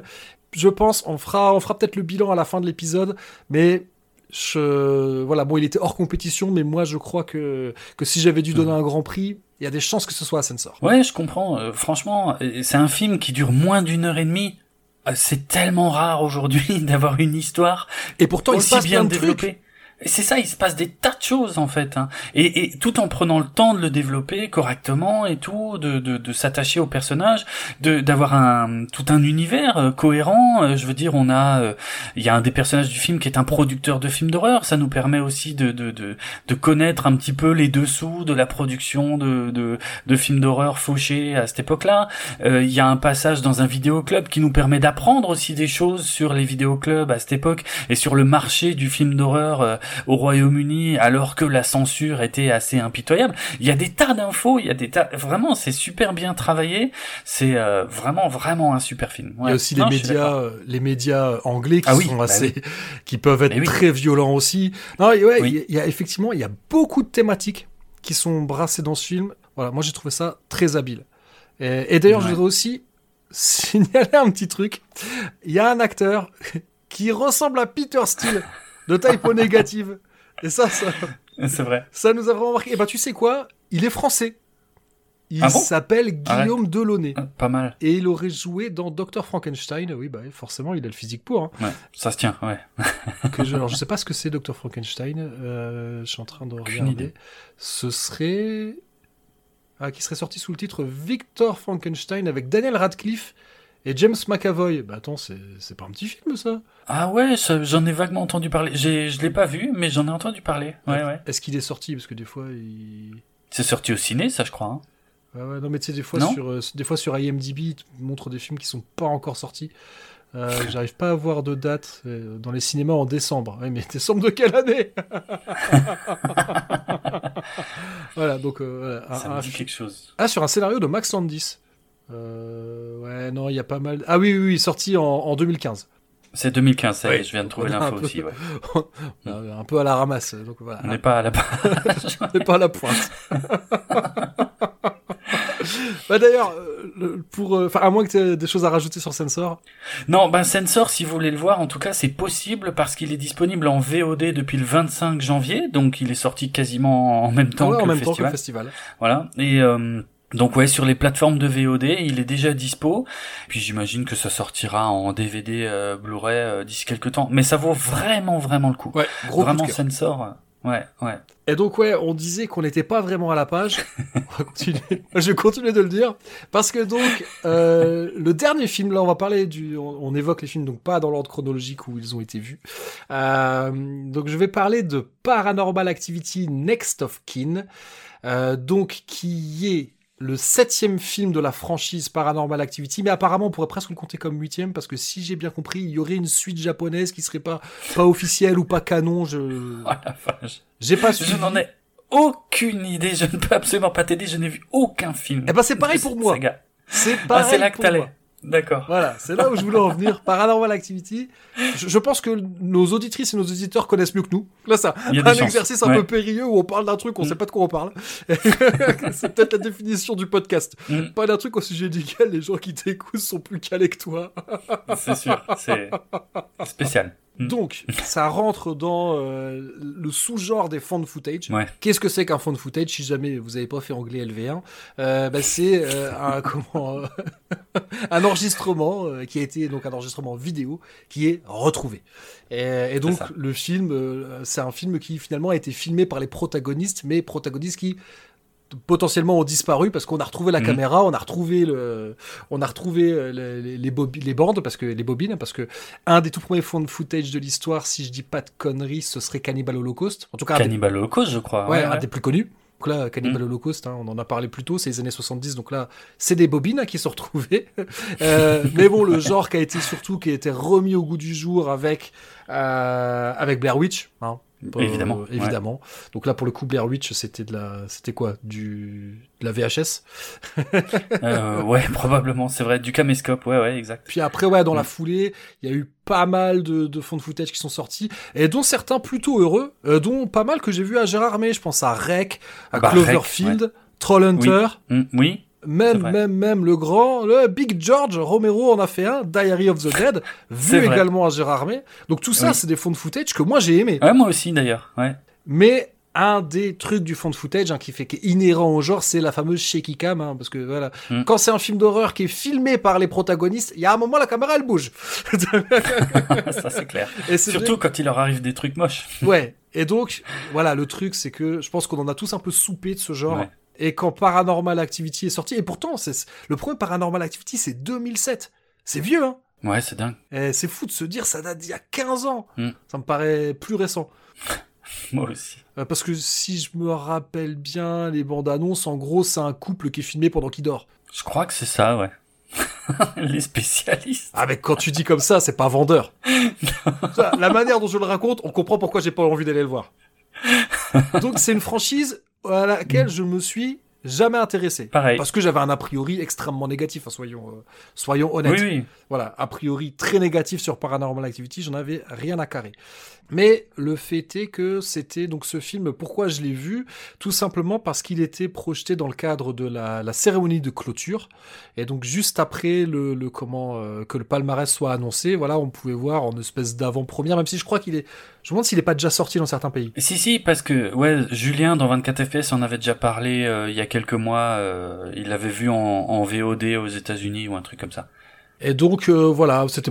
En salle peut-être plutôt. Bref, pardon bah pour moi grande première voilà. Et puis quelque part pas le choix quoi. C'est-à-dire qu'il s'est retrouvé ah bah dans mon programme parce que je voulais voir la cérémonie de clôture parce que parce que j'espérais voilà j'espérais ce qu'il faut savoir comment ça marche le festival de Gérard May donc oui il y a la, il y a la cérémonie de clôture euh, durant laquelle est, annoncé le palmarès. On remet les récompenses aux différentes réalisatrices, réalisateurs, etc. Ensuite, on, généralement, est projeté un film qui est hors compétition et souvent, ouais, un espèce un peu d'événement, hein, voilà. Et euh, même si bon là, oui, effectivement, un Paranormal Activity. Même tu sais quoi, sur le coup, j'ai pas, j'ai pas capté. Enfin, je veux dire, avant le festival, tu sais, j'ai même pas mm. tilté. Je me suis dit, ouais, je pensais que c'était, j'ai même pas fait le lien tout de suite avec la, avec la franchise, quoi. Alors que c'est dans le titre quand même. Hein. Mais euh... Mais, euh, pour dire à quel point c'est un truc auquel, voilà, qui, qui, qui, qui, est perdu dans les méandres de mon cerveau, ça ne m'a, jamais vraiment intéressé.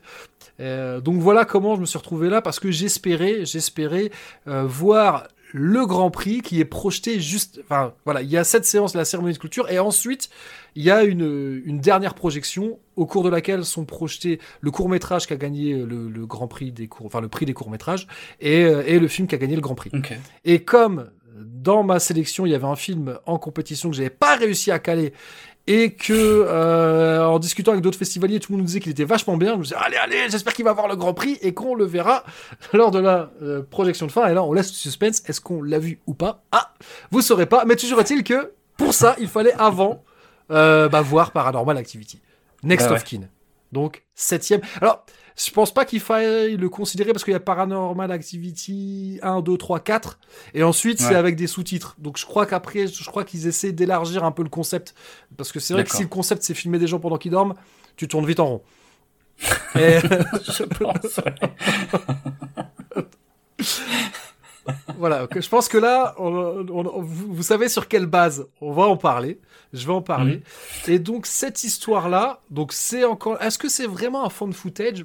Je suis pas sûr qu'il lui soit vendu comme ça. Parce que généralement, les fonds de footage, c'est au début du film, on dit ouais, voilà, on a retrouvé machin. Ouais, quoi, ouais, oui, oui. bon, bref, peu importe. Euh, si je vous donne la réponse, quelque part, c'est un spoiler. Donc, je vais pas le faire.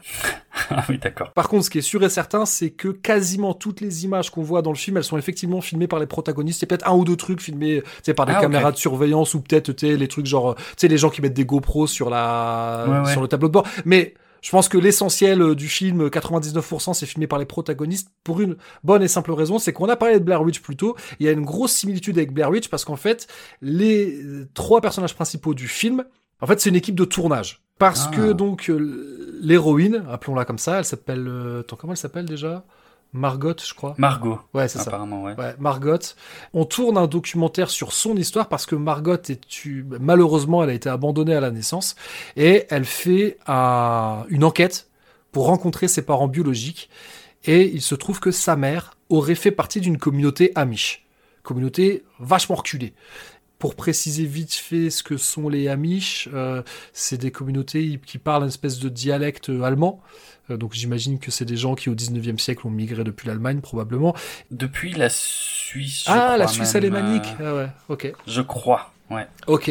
Et qui refuse toute forme de technologie. En gros, eux, ils sont restés bloqués en 1850, quoi. Et peut-être même que 1850, je suis peut-être même un peu, peut-être c'est peut-être même 1830. Enfin bref, en gros, eux, ils en sont encore à l'âge de la du, du, du cheval et de la et, et de la charrette, quoi. Voilà, pour que pour avoir grosso modo une idée. Et c'est donc c'est quoi? C'est une sorte de secte. Peut-être que le mot secte est peut-être pas heureux. Euh, enfin, en tout cas, c'est une petite frange de la très grande famille du protestantisme. Hein, ça doit être c'est un truc comme ça, je pense.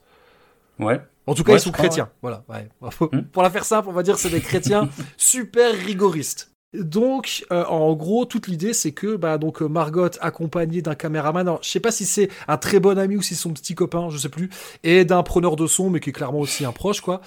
Ils doivent se faire accepter dans cette communauté qui les accueille pas à, à bras grands ouverts parce que t'imagines bien avec Bah oui. euh, leur caméra, euh, tout leur, tu leurs gadgets numériques et tout. C'est-à-dire qu'ils ont Mm. du mal à se fondre dans le décor. Ouais, c'est sûr. C'est vrai. très rapidement, bah, vous allez bien vous en douter, hein, dans la communauté Amish, il se passe des trucs vraiment chelous. Euh, parce que sinon, ça s'appellerait pas Paranormal Activity. Oui, Ça, c'est pour grosso modo pour l'histoire. J'ai vu, apparemment, les critiques sont assez mauvaises. je crois, oui. Je me rappelle pas ce qu'en avait dit Julien dans, dans 24 FPS. On pas du bien. Ok. Mais en vrai, une fois que t'as pris en compte tout ce que je viens de dire, que Ouais. c'est potentiellement le dernier film que j'ai vu à Gérard, en tout cas, que je l'ai vu après avoir vu une vingtaine d'autres films. En étant Mhm. donc un peu rincé, en plus en partant pas du tout euh, convaincu par l'histoire, et ben franchement, bah, j'ai pas détesté. Ah Je m'y attendais pas. Bah franchement, j'ai pas trouvé ça mal fait. On Mhm. est sur une logique de train fantôme. Ouais. Et j'ai trouvé qu'il y avait pas tant de shaky cam que ça, parce que c'est vraiment le truc que je redoutais. Hmm. Fin de festival, t'es fatigué, euh, si la, si l'image, elle arrête pas de sauter à l'écran, je dis voilà, ça, là, ça va être compliqué. Et, bah, pas tant que ça. Donc c'est peut-être parce que je partais avec un a priori tellement négatif. tu vois ce que je veux dire? Que je, euh, bah, finalement, je me suis dit, ouais, je me suis pris au jeu. Franchement, bah, j'ai pas passé une mauvaise soirée. Pour les amateurs de genre, euh, pizza entre potes, euh, paranormal activity next of kin, franchement, ça passe. C'est pas une bouse. Voilà. Après, euh, ça réinvente pas la roue. Hein, et encore une fois, dans... tu vois, là, j'ai déjà eu du mal à te le raconter parce que je me me rappelle plus trop bien déjà de tout, tu vois. Mais franchement, ça fait le taf. Mais oui, tu sais, tu sais où tu vas. C'est, c'est, c'est balisé euh, dès le départ. Tu sais, dire, le Ouais. scénario, tu peux l'écrire à l'avance. Mais euh, ouais, franchement, j'ai vu des trucs vraiment pires que ça. Donc, euh, ouais, donc euh, je vous le conseille pas. Mais si vous êtes chez des amis qui disent hey, regarde Paranormal Activity Next of Kin, vous allez pas passer un mauvais moment. Ok, bon c'est dispo euh, sur euh, OCS depuis le 3 février, Euh, donc ils ont l'exclu j'imagine temporaire, et puis après ça devrait être dispo je sais pas en VOD, en DVD, en Blu-ray, bref. Donc voilà, c'est c'est visible. Euh, vous abonnez pas sur- au CS juste pour ça. hein. Mais si un soir vous savez pas quoi faire. Ok, Voilà, et je pense qu'on a, on, on en a terminé avec les films hors compétition. En tout Ouais. cas, ce que nous on a vu. Voilà, on n'a pas évoqué ce qu'on n'a pas vu. oui, oui. Pour ce qu'on a vu, voilà, on vous a tout raconté et donc on peut désormais parler des films qu'on a vus qui étaient projetés dans le cadre de la rétrospective.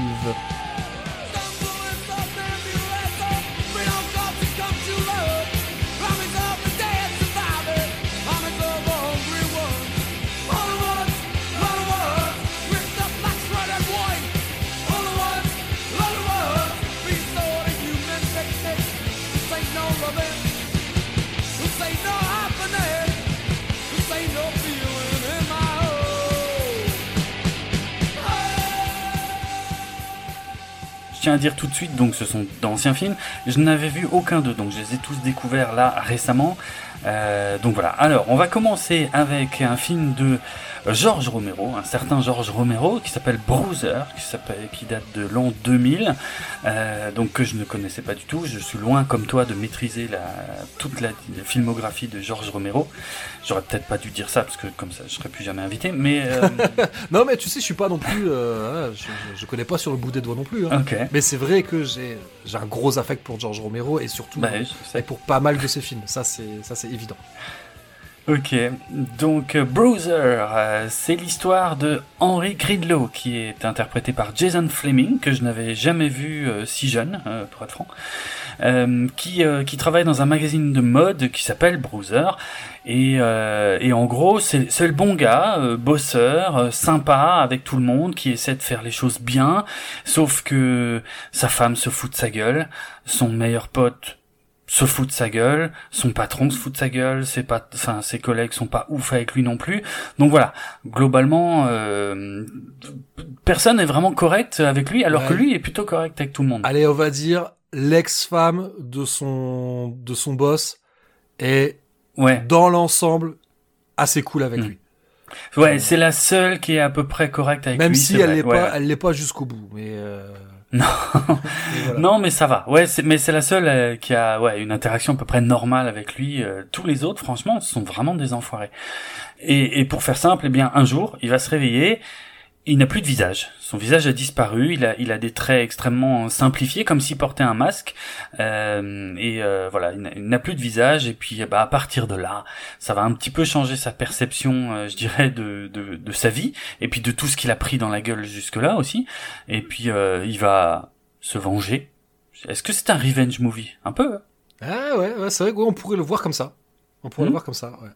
Et moi, Bon, voilà. Moi, ce que je, enfin, je sais pas si tu, là-dessus, ce que je trouve intéressant, moi, c'est mon, ah, attention, c'est mon interprétation à moi que j'ai, hein. donc ça vaut ce que ça vaut. Mais moi, j'ai l'impression, tu vois, George Romero, il aime bien toujours prendre le, le spectateur à contre-pied. Et Hmm. moi, l'impression que j'ai de Bruiser, c'est qu'en fait, on voit la naissance d'un boogeyman, mais, Oui. mais on est de son côté. Parce que vrai. si tu imagines, imagine si le film était tourné du point de vue des autres et Hmm. de ceux qu'on peut app- qu'on peut appeler ses victimes. Ouais, ouais, ouais, ouais. Si tu le tournes de leur point de vue et peut-être que t'éludes un peu le fait que c'est tous une sacrée brochette d'enfoirés, c'est un boogeyman. Il a pas de visage. Complet. Si tu coches les cases de qu'est-ce qui fait que t'es un boogeyman, il y a peut-être deux trois trucs. Il les coche peut-être pas toutes, mais il en coche certaines. Et ça, Mhm. tu vois, encore une fois, voilà, Romero, il aime bien, il aime bien un peu, euh, tu vois, prendre euh, quelque part le contre-champ. Et, et je trouve qu'avec Bruiser, on le retrouve totalement, quoi. Non, c'est vrai. Je sais pas ce que t'en as pensé, que ce que ce que t'en as pensé de ce film. Bon, j'ai trouvé ça sympa. Après, ça a un peu vieilli euh, parce qu'on est clairement euh, sur une image type des années 90. Bon, il est sorti en 2000, Ouais. mais enfin, c'est vraiment un film typique des années 90. Euh, moi, j'étais très fan des slashers des années 90. Alors là, c'est vrai que c'est, comme tu dis, c'est une sorte de slasher, mais du point de vue du tueur. Euh, donc, il y a un point de vue qui est intéressant. Il y a des scènes qui sont euh, intéressantes. Mais après, c'est pas non plus un film euh, que je trouve incroyablement mémorable et qui a pris un petit coup de vieux euh, aussi. euh. Mais même, on retrouve pas nécessairement totalement la patte de Romero parce que Hmm. pour un Romero, il est presque nerveux. non, mais c'est vrai. vrai. dire, avec tout. Et encore une fois, je- voilà, je, je, je, je le dis, je le répète, j'ai beaucoup d'affection pour George Romero et pour sa filmographie, mais c'est quand même un réalisateur qui aime bien prendre le temps. Ouais. Si tu regardes Zombie, donc qui est le montage par Dario Argento de Dawn of the Dead, c'est Mm. pas le même film. C'est Bah ouais. c'est pas la même musique et, euh, et euh, Dario Argento lui il a, il a coupé euh, je sais plus il doit faire 10 minutes de moins le Zombie c'est un film qui est nerveux pas Dawn of the Dead et mais j'aime les deux Ouais. j'aime les deux euh, pareil mais mais donc ouais je trouve que Bruiser pour un Romero il est presque vénère Donc, Mhm. mais après ouais c'est un film qui est pas du tout qui est pas du tout innocent parce que ouais donc comme tu l'as dit donc- en fait c'est un film franco-canadien D'ailleurs, je crois que c'est Canal Oui. Plus hein, qui a mis pas mal de, de thunes là-dedans, je crois. Oui, Euh, exact. Ouais. Donc, film qui sort en 2000 et le précédent long métrage de George Romero, c'était La part des ténèbres, donc euh, The Dark Half en, en VO, Ah ouais. qui est une adaptation d'un livre de, de Stephen King et qui était Ouais. sorti en 93. Ah la vache. D'accord. Mais pendant ces 7 ans, euh, Romero, il s'est pas tourné les pouces. hein. En fait, pendant ces 7 ans, il a travaillé comme un dingue. Si tu fais le calcul, il a travaillé sur une quarantaine de différents projets pendant ces sept ans. Ah ouais. Alors, quand je dis euh, une quarantaine, faut- soyons bien clairs, hein, il y en a, c'est le stade d'ébauche très rapide où il y a le nom de George Romero qui a été donné, on lui en a vaguement parlé, ça s'arrête là. Mais il y en a d'autres Ouais. beaucoup plus avancés, euh, même certains pour lesquels il y a des décors qui ont été construits, des acteurs et des actrices qui ont été contactés. Enfin, tu vois, vraiment un taf où, où t'es pas loin d'y être, quoi. Ok. Euh, à chaque fois, euh, bah, Romero, il s'est fait planter, quoi. Mhm. Euh, en gros, dans le lot, on peut citer, il devait faire un épisode de X-Files, euh, d'ailleurs sur un scénario de Stephen King, puis finalement ça s'est pas fait. Ok. Alors, il a, il a également. Il a, il a pas eu forcément le nez creux dans cette période. Il a décliné un projet d'un film un peu méta euh, sur les slashers qui a finalement été accepté par Wes Craven. Ah, c'est moche. Donc oui, George Romero a refusé Scream. Il n'était Ouais. pas convaincu par le scénario. En fait, apparemment, il n'arrivait pas à comprendre si c'était un film d'horreur ou un film plutôt euh, comique. Mm. Il a décliné l'offre. Et alors après, il est beau joueur et lui, il dit que oui, c'est un de ses plus grands regrets. Mais d'un autre côté, il est super content parce que ça a relancé la carrière de son pote Wes Craven. Donc euh, Ouais, c'est vrai aussi. Justement, c'est marrant que tu parles de Scream parce que Browser euh, ressemble à un film qui aurait pu sortir avant Scream, or il est sorti après Scream. Ouais. Et c'est un peu, un peu son défaut en fait, euh, quelque part. Parmi les projets également qui sont tombés à l'eau, il y a eu un projet de série, une série britannique qui devait s'appeler Night of the Living Dead. Et donc il a quand même travaillé sur le traitement de 19 épisodes. Ah. Une saison complète Ah ouais. quoi. Bon, on parle du traitement, tu vois, c'est pas... Mais euh, là, c'est quand même du taf quoi. Hmm. Son plus grand regret probablement, c'est qu'il a été évincé du projet d'adaptation de Resident Evil. Ouais, ça c'est moche. Ça, il l'a vraiment mal vécu parce que là, pour le coup, c'est un projet sur lequel il a vachement taffé. Ouais. Il l'a eu vraiment mauvaise, d'autant plus que euh, lui, bon, Resident Evil, il a bien vu, il dit, ouais, bon, on s'est un peu approprié mon œuvre. Quelque part, on me rend la monnaie de la pièce. Clairement. Il y avait une logique? Et à aucun moment, il pensait qu'il allait se faire, euh, qu'il allait se faire têche du projet. Ça, ça a été, ça a été un gros coup de Ouais, bambou. Bon voilà, il y a encore un, un autre film sur lequel il devait bosser, puis quand celui-là il s'est, il s'est planté, là il s'est dit bon, je vais faire un truc où c'est moi qui tire toutes les ficelles, parce que ras le cul d'être pris pour un con. Là tu commences un peu à comprendre le scénario Bah de oui. Bowser. c'est vrai aussi. Et, et oui. aussi sur cette Ah oui, du période-là, il a également ouais. travaillé sur un projet d'adaptation des yeux sans visage de Franju. Et quand tu vois le design du personnage principal et les, les yeux sans visage, eh ouais, Ouais, tu hein. vois d'où ça vient. il y a un truc. C'est vrai. lui en fait soit ce qu'il a dit c'est que travailler dans le vide en fait ça l'a épuisé parce que euh, dans une interview Romero il a expliqué que euh, bon bah pour bosser sur la production d'un film c'est énorme mais généralement une fois que, une fois que c'est bon que tout est greenlighté tu peux peut-être te prendre deux semaines histoire de de souffler un peu parce que tu sais qu'il va enfin avoir un truc parce que Bah le ouais. but quand t'es réalisateur putain c'est de tourner quoi Oui. pendant 7 ans il n'a pas tourné un seul long métrage après tu vois bah genre il a tourné la pub de Resident Evil 2 Pas pareil, ouais, ouais. et donc c'est pour ça qu'il a voulu euh, travailler sur un projet indépendant pour pouvoir sortir quelque chose, quoi. Mm.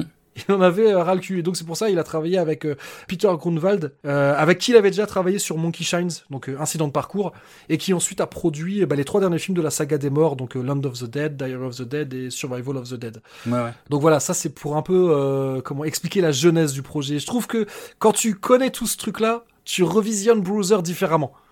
Tu vois, tu comprends. Ok, C'est vrai. en fait, là, Ouais. George Romero, euh, tout gentil qu'il est, là, il règle ses comptes. Là, il sort la sulfateuse et c'est bon. Ouais, non, c'est vrai, ça se tient. Et, et en plus, c'est vrai qu'il était dans une période, euh, probablement une période de creux un petit peu pour lui, où il était à la fois euh, un peu has-been, euh, puisqu'il était, euh, il Oui. faisait partie des précurseurs, hein, c'est rien de le dire, euh, du cinéma horrifique moderne, et, et en même temps une époque où où tous les nouveaux réalisateurs euh, se réclamaient de lui aussi, tu vois. Et je pense que le cinéma, euh, les, les, enfin les studios, les trucs comme ça, lui avaient un peu tourné le dos. Et, et d'un autre côté, il devait y avoir une nouvelle génération qui, qui disait non, mais les films de Romero, euh, vous vous rendez compte, c'est ça qui m'a donné envie et tout machin, parce que c'était un peu ça les années 90 dans beaucoup de domaines. Et euh, donc effectivement, je comprends qu'il ait eu envie de régler ses comptes avec euh, l'establishment, avec euh, avec le, le justement ceux qui dictent que là maintenant ça prend tellement de sens que tu dis ça. Effectivement, Bruiser c'est un magazine de mode, donc ce sont eux qui font les tendances et ils règlent ses comptes avec ceux qui font les tendances. C'est ah ouais ouais, Ouais. ça a du sens. Non, c'est vrai. Oui. Parce qu'il a écrit le film hein, complètement tout seul, toi, donc Oui, ça non, se tient. voilà, c'est pour ça. Là, il s'est dit, là, je fais un truc, c'est moi qui gère de A à Z. Mhm. Exact. Il a dû trouver des financements, Bien mais sûr. il s'est dit, je le fais en indépendant, je me casse d'Hollywood parce que j'en ai marre d'être pris pour un con, quoi. Ouais. Et sinon, en petite, euh, alors petite anecdote. Donc oui, l'acteur principal, Jason Fleming, portait un masque blanc, ce qui fait que, en fait, eh ben, pendant euh, tout le film, et, et pouvait pas manger euh, autre chose que des trucs blancs. Vois, sans sauce. Toi, en gros, s'il y avait des spaghettis bolognaise à la cantine, bah lui, il avait juste les pâtes blanches. Quoi. Ah. Apparemment, Ouais, ça, a commencé un peu à lui taper sur le système au bout d'un moment, mais tout le monde dit que le masque c'était chiant et que tout le monde, il, est- il est resté d'un calme. euh, Enfin, tu sais, il est resté super cool pendant. Enfin, tu sais, généralement, oui, c'est ce que les gens racontent toujours après le tournage, mais tu dis, ouais, 20 ans après, si vraiment le mec avait pété des câbles, ça serait sorti, quoi. Oui, c'est Et vrai. apparemment, non, le mec est vraiment resté cool euh, du début à la fin, quoi. Et aussi, autre petit point que je, que je ne peux que souligner, c'est que dans ce film, il y a quand même les Misfits. Ouais, j'ai ouais, j'ai halluciné en fait. euh, pendant deux secondes, je me, suis dit, attends, mais c'est les vrais Misfits, mais Oui. c'est ouf. Bah, c'est les vrais. C'est les vrais. Attention. Oui, alors c'est compliqué. Il n'y a Ouais, pas. Glenn Danzig. Alors, les Misfits sans Glenn Danzig, c'est pas tout à fait les Misfits. que ce soit dit. Non, je, je sais, mais moi je sais de quoi tu parles, mais là peut-être que tu parles chinois pour. C'est euh, pas grave, pas on reparlera de. C'est pas la seule fois on parlera de Glenn Danzig. Comme vous l'avez dit, on reparlera de Glenn Danzig. Ok. Par contre, les Misfits, bon, avec ou sans Glenn Danzig, ils ont quand même été plutôt cool parce que n'oublions pas que l'un des titres phares euh, des Misfits, c'est Night of the Living Dead. Alors là, avec Glenn Danzig. hein. Et euh, donc voilà, un, un, un méga tube, euh, un méga tube de toute de l'histoire du punk hardcore. Je pense que pour eux, faire un featuring dans un film de Romero, ça avait beaucoup de sens et pour la peine, ils ont écrit deux titres inédits exprès pour le film. C'est classe. Plutôt classe, toujours euh, très classe. En retour, eh ben, Romero tournera un de leurs clips.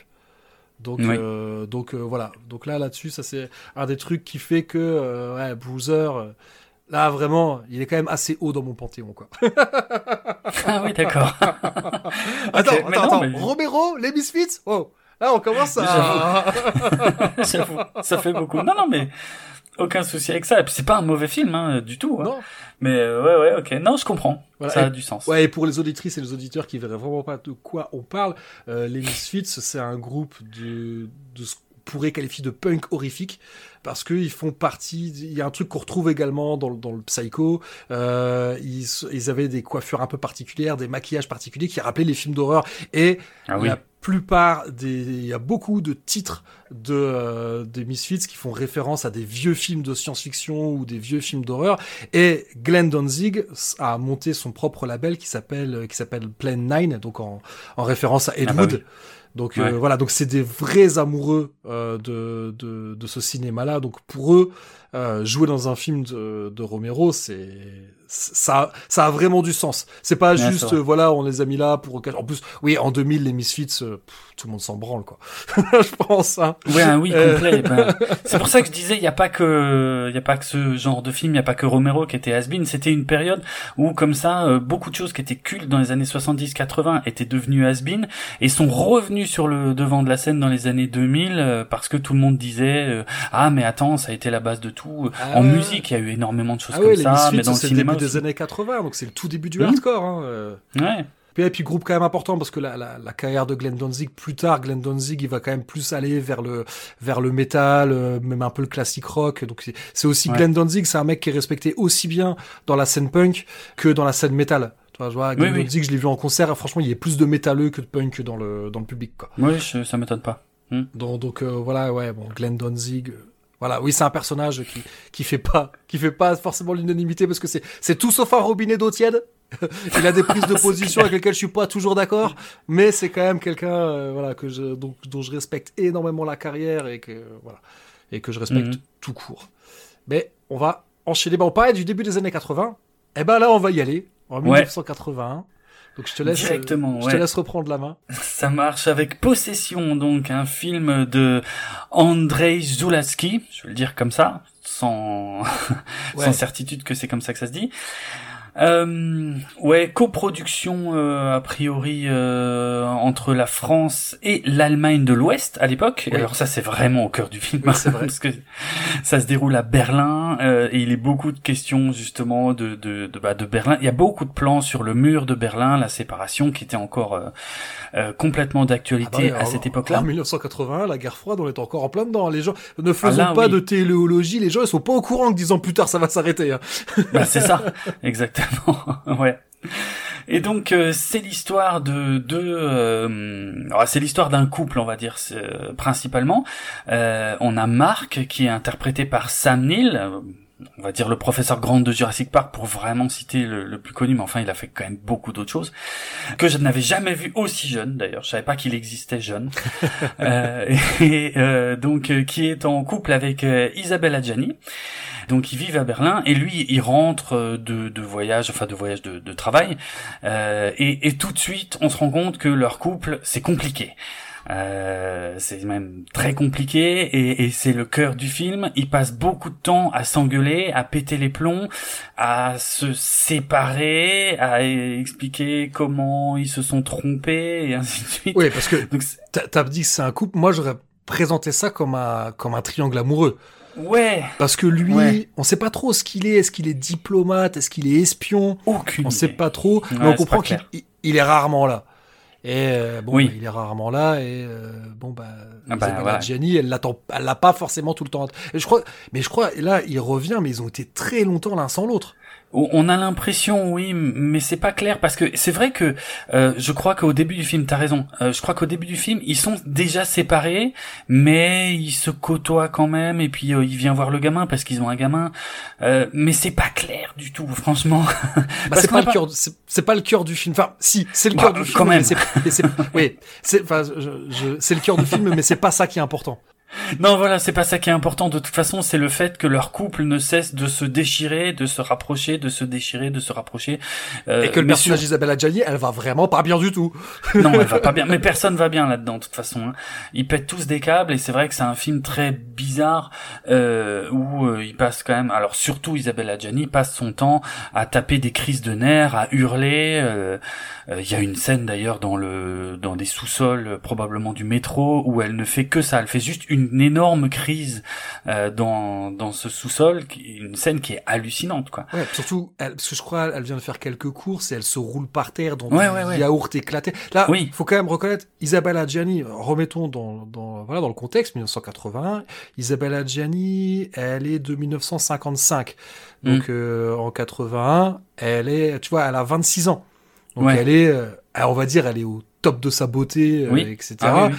Et elle abîme vraiment cette image parce que Ah, tout le long du Ouais. film, le long du film, elle est, voilà, de toute façon, Isabelle Adjani, elle est super jolie et tu peux pas, elle est pas Mhm. enlaidie ou quoi, mais par contre, Ah non. son image, ah, elle a pas peur de l'abîmer parce que quand elle se roule par terre, dans le, dans le sous-sol du métro, là, dans le yaourt, en hurlant, fait, ah ouais, quand même. Non mais c'est ouais non, cette scène m'a scotché mais et, et pourtant le Ouais. film m'a un petit peu fatigué justement Ouais, euh, mais- à cause des même elle, scènes comme eh, ça. Honnêtement, tu te dis pas, moi, je pense que ce, je sais pas combien de temps a duré le tournage, mais elle a dû sortir, mais épuisée. Ouais, c'est dingue. C'est dingue de passer son temps à crier comme ça tout le temps. Parfois, on est quand même pas loin du, on est, c'est au niveau du surjeu, euh, tu vois, au niveau de la... ça sature un peu quand même des fois. Ah, c'est, mais Oui. mais faut reconnaître en termes de performance d'actrice, c'est Hmm. invraisemblable. Ouais. C'est vraiment là, franchement. euh, Ça va loin. Ouais, ouais. ouais, Isabella Gianni, euh, chapeau quoi. Ouais, et puis euh, du coup le film, alors c'est pas un film qui est très clair, donc c'est pas un film qui est très facile à raconter non plus, mais euh, du coup on va partir dans dans dans des choses euh, de plus en plus incompréhensibles avec euh, parfois des des bah, ce qu'on pourrait penser être des doubles, c'est-à-dire des personnes qui ressemblent aux personnages principaux mais qui ne sont pas les personnages principaux et puis il y a il y a des trucs un peu gore aussi, il y a des trucs Oui, un peu c'est c'est vrai sanglants. qu'Isabella Gianni joue deux personnages. Eh oui. euh, Oui. Et on comprend pas. Est-ce que, ouais, tu te demandes, bon, c'est un film fantastique, mais est-ce que Oui. c'est pas aussi un film sur la schizophrénie? Et tu dis, Bah, mais moyen. alors, mais si c'est un film sur la schizophrénie, qui est schizophrène Oui, mais c'est ça. le mari d'Isabella Gianni Est-ce que c'est Isabella Gianni C'est- C'est- Qui est schizophrène là très bizarre. hein. Ouais, ouais, non, mais c'est sûr. Et puis ça, ça parle, ben euh, évidemment, le, le fait que ça se passe à Berlin, le contexte de séparation et tout ça, c'est vraiment dans le dans les thèmes du film. Euh, et mais vraiment, c'est un film très très très étrange. Euh, pas forcément agréable à regarder euh, tout le temps parce que ouais c'est un peu fatigant. Euh, et puis surtout pas clair euh, dans ce qu'il essaie de nous dire mais qui est devenu culte. Donc j'avais déjà vu l'affiche pour être franc Euh, et euh, mais c'est vrai qu'il est devenu culte dans le milieu du, du, cinéma fantastique. Or, quand tu lis une interview du euh, du réalisateur qui a qui avait coécrit le film, lui il dit que euh, il avait surtout écrit ce film après une séparation très difficile qu'il avait du mal à vivre. C'est étonnant ça. Et ça, ouais, et voilà. Et c'est tellement flagrant, effectivement. Lui, son but, a priori, c'était pas tellement de faire un film marquant dans le domaine du fantastique, tout ça. C'était, il parlait de séparation et de souffrance de liée à la séparation. Et là, oui, ça ne parle quasiment que de ça, en fait. Euh, donc très bizarre. Je sais pas si je suis super positif sur le film, pour être franc, mais je suis content de l'avoir vu mais je le reverrai jamais, ça c'est sûr. Euh, très bizarre. C'est vrai que c'est un film qui est quand même assez éprouvant. Ouais. En fait, aussi bien à regarder que aussi si on se projette dans ce qu'on dû... Parce que putain, l'ambiance sur le tournage, elle devait être chelou. Hein. Oui, ça devait être vraiment particulier. Ouais, ça c'est vrai. J'ai du mal à croire que Adjani ou que Sam Neill, euh, ils pouvaient, entre les prises, tu sais, fumer une clope, peinard, en discutant de tout et de rien. Ça paraît bizarre. Ça, ça se trouve, c'était le cas. Hein mais euh, mm. ça paraît euh, ouais difficilement euh, envisageable. Mais ouais, effectivement. Après le statut culte, il y a aussi plusieurs raisons. Déjà, Adjani, c'était pas sa première euh, sa première apparition dans, dans, dans, le cinéma fantastique et horrifique, vu que mm. deux ans plus tôt, elle avait tourné dans le Nosferatu de, de Herzog. Ouais, ouais c'est vrai. Voilà. Après, il y a peut-être aussi euh, donc, on va dire, la partie élément fantastique implique quand même euh, Carlo Rambaldi. Oui, c'est vrai. Qui est pas n'importe qui, tu vois. Carlo Rambaldi, c'est un mec qui a bossé sur la, la planète des vampires, euh, mm. sur le King Kong de 76. Euh, il a bossé, euh, voilà, je crois qu'il a bossé sur des. Je pense qu'il a pas bossé sur des bah, sur de E.T. Ouais, ouais, ouais, oui, E.T., oui. Bah, voilà, la J'allais dire aussi E.T. Profondo Rosso de, de Ah oui. Argento. Moi, j'étais ouais, j'étais parti là-dessus, mais oui, effectivement. Euh, il a bossé sur Dune aussi, euh, sur Alien. Euh, Enfin, tu vois, enfin, c'est un mec, ouais. Oui, c'est vrai. Ouais, ouais. Euh, ouais, euh, bah, on parlait de Bava, il a bossé sur la baie sanglante. Enfin, peut-être aussi qu'il y a ça aussi, tu vois. Il... Peut-être que sans s'en rendre compte, il s'était quand même entouré de gens. Bon, même si Adjani, elle a fait qu'un film, le Nosferatu d'Herzog, c'est quand même un film qui est marquant dans l'histoire Ouais. du cinéma d'horreur. Il se quand même, voilà, il y a, il y a- j'en- là, j'en sais rien, c'est au doigt mouillé hein, que je te dis ça. euh, mais ouais, non, moi aussi, voilà. Moi, je le retiens surtout pour la performance d'Adjani, qui, qui est-. qui est une actrice excellente. Moi, Oui. un, un de mes films préférés, euh, bah, c'est un de ses premiers films, euh, l'histoire d'Adèle H. Euh, l'histoire, c'est une des Adèle H, c'est une des filles euh, de, de Victor Hugo. Euh, Un film de Truffaut, c'est peut-être certainement le premier Truffaut que j'ai vu, un film qui m'a vachement marqué où dedans elle est exceptionnelle. Euh, donc ouais non non, Adjani super actrice et tout ouais donc le film, ouais il a un peu ce côté, en fait peut-être qu'il a un peu ce côté film d'auteur, euh, tu sais film d'auteur des pays de l'est. Ah ouais, un peu. Ouais. Il y a ce feeling là Ah oui, oui. Oui, qui oui. Le rend un peu rebutant et puis ouais ouais faut avoir voilà faut se préparer psychologiquement pendant tout le film t'as Isabelle Adjani qui te hurle dans les oreilles oui, c'est ça. Mm. regardez-le une fois tous les 20 ans Oh, ça suffit, je pense, ouais. mais euh, mais mais c'est ouais c'est un- je, je comprends que c'est un film qui a une place importante dans l'histoire du genre et moi je la trouve pas volée tu vois faut la, faut la remettre dans le Non, contexte Non, c'est clair. Et euh, à, à Gianni, tu vois, là, je, je, je vois qu'elle elle a eu du mal à se remettre du, du tournage, euh, à remonter la pente, apparemment. Euh, elle aurait même fait une tentative de suicide, selon le réalisateur, euh, suite au tournage, pas sur le tournage. Donc, euh, mais ça se sent à l'écran. Il y a un truc ouais. viscéral, ah effectivement. ouais non elle elle Euh, triche pas hein. Hallucinant. Non, elle triche pas, voilà. Mais bon, ça se, oui, ça, c'est intéressant à voir, euh, si on veut. mais, euh, mais c'est non, c'est une expérience, c'est vrai. Ça, ça va très loin dans ce domaine-là, mais après, ce que ça raconte, je sais pas. ouais ouais puis en plus si on veut pas faire de spoiler euh, effectivement c'est compliqué de, de, de le raconter en plus que deux phrases quoi Ben ouais, ouais, Ouais, parce qu'il fait quoi Il fait le film, il fait presque deux heures, je crois. Il Ouais, fait, plus de deux heures. Plus ouais. Enfin, poil plus de deux heures, donc c'est vraiment une expérience, quoi. C'est, euh, faut se l'enquiller, quoi. Expérience, c'est le terme. Mais on peut-être peut-être qu'on peut enchaîner euh, avec un autre film de 1981. Oui, euh, encore une découverte pour moi, donc Hurlement de Joe Dante, The Howling, euh, sorti en 1981, la grande année euh, du, du film de loup-garou, j'ai envie de dire, Oui. euh, puisque c'est assez ouf, mais euh, je me suis posé la question en, en le voyant, je me suis dit, mais attends, Hurlement, donc je l'avais jamais vu, je connaissais un peu de réputation, mais et je en le voyant, je me suis dit, ah mais attends, c'est sorti avant ou après le loup-garou de Londres? Bah c'est sorti la même année en fait. Ouais, bah, et- en même temps. et- Les, les films ont été tournés en même temps. Ouais, c'est ça. Donc là, tu peux pas dire que il y a il y a plagiat ni rien. En plus, il y avait euh, une histoire euh, au niveau au niveau des effets spéciaux puisque euh, celui alors c'est quoi? Rick Baker. Voilà, Rick Baker qui devait faire les effets spéciaux de Hurlement pour Joe Dante a quitté le projet pour aller faire les effets spéciaux de du Loup-garou de Londres qui est devenu culte pour ça. mais pourtant Hurlement n'est pas est loin d'être honteux puisque c'est Rob Bottin qui a qui a pris sa place pour les effets spéciaux et notamment aussi un effet spécial de transformation en loup-garou.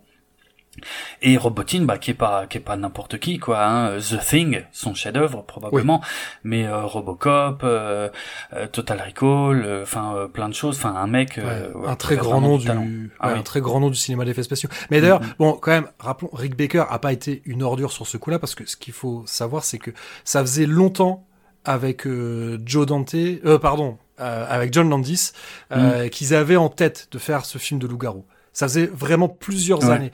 Et donc, euh, il avait déjà réfléchi, tu vois, à ce qu'il allait faire et tout. Puis, le film de, de Landis, il se faisait jamais, quoi. Bah et, euh, et mm. donc au bout quand, quand Joe Dante l'a branché pour un film de loup-garou, il fait bah écoute, ça tombe bien parce que j'ai déjà pensé, j'ai déjà réfléchi au truc. Et effectivement quand euh, quand John Landis l'appelle, je comprends. Moi je pense que dans cette histoire Rick Baker il a été correct. Oui oui oui. oui. Vois, il a été correct en sens je m'étais déjà engagé auprès de Landis. Bon mm. euh, là peut-être qu'il a où il a peut-être tu déconner, c'est qu'il aurait peut-être dû euh, avant de faire hurlement, il aurait peut-être dû en parler à John Landis. Enfin je sais après je connais pas tous les détails, mais mm. et, c'est lui qui a dit à, à Joe Dante attends attends attends attends il y a un mec qui bosse avec moi. il s'appelle Rob Bottin. T'inquiète, il va faire le taf. Euh, ah bah, effectivement, effectivement, Rob Bottin, c'est voilà, c'est légende. c'est un an après hein, The Thing. Donc le mec, putain, 80, il fait, il fait hurlement. Euh, l'année d'après, il fait The Thing, ça va. non mais c'est clair, non mais ce mec, il avait un talent hallucinant quoi. Il est pas mort, hein. C'est juste que ça fait longtemps qu'il travaille plus. Ouais, bah avec l'avènement de CGI, lui, il a fait, c'est plus pour moi, il s'est cassé. Ouais, ouais, c'est ça.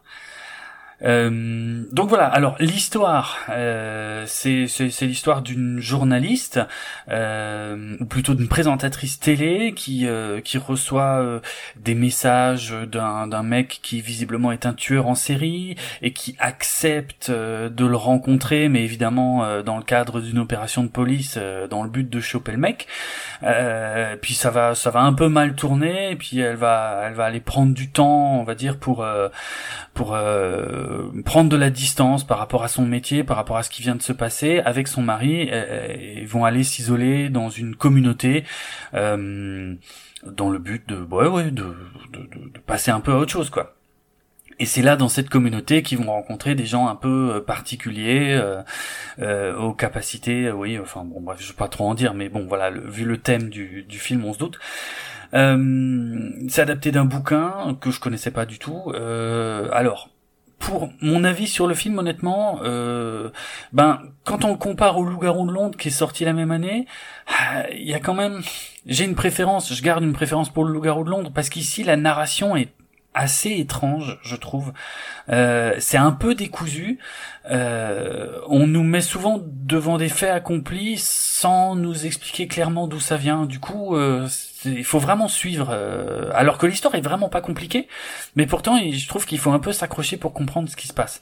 Euh, on, on prend pas le temps de te présenter correctement, je trouve, les personnages. Enfin, c'est un, c'est un choix, hein, c'est pas une erreur, hein, mais mais moi, ça m'a un peu, voilà, ça m'a un peu déstabilisé.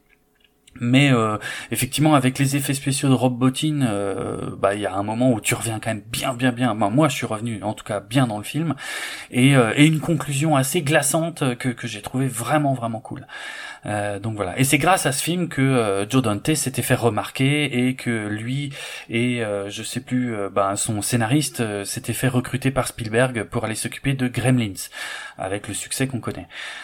donc parce que Gremlins, c'est hmm. c'est peu de temps après, c'est temps. C'est 84 Trois, ouais, voilà, c'est trois ans après, ouais, c'est ça. Hmm. Effectivement, moi je trouve il y a match avec euh, le Loup-garou de Londres, il y a match. Ouais. Ouais, t'as peut-être pas complètement tort. Euh, probablement que finalement que peut-être le Loup-garou de Londres est peut-être un peu plus grand public et encore. Aussi. façon de parler, mais oui, Dans... on va dire que Hurlement est sans doute un un peu plus petit film hmm. que le Loup-garou de Londres. Ouais, tu vois, c'est, euh, je crois, le budget c'est un million de dollars. Donc bon, faut remettre avec euh, l'inflation et tout. Mais je pense que même pour l'époque, un million de dollars, c'est pas, c'est pas oufissime quoi. Et, euh, et, donc ouais, quand tu vois, voilà, moi je trouve que c'est un, oui effectivement c'est un film qui, euh, c'est un film qui a, qui a, plus de 40 ans maintenant. Donc il a, ouais, c'est vrai. On va dire qu'il a une certaine patine, pour pas dire qu'il Ah a oui, pris oui. un peu un, un coup de vieux, mais Ouais. euh, non non, moi c'est c'est c'est un film que que j'aime beaucoup. Puis de Mm. toute façon, je trouve que Joe Dante un, des grands mérites de Joe Dante, c'est que c'est un, un réalisateur. On peut, là, on peut, pour le coup, on peut parler d'un auteur. Parce que dans tous les films Oui. de Joe Dante, il y a une espèce de fil rouge. Tu pourrais presque croire que tu sais que c'est dans un univers partagé, quoi.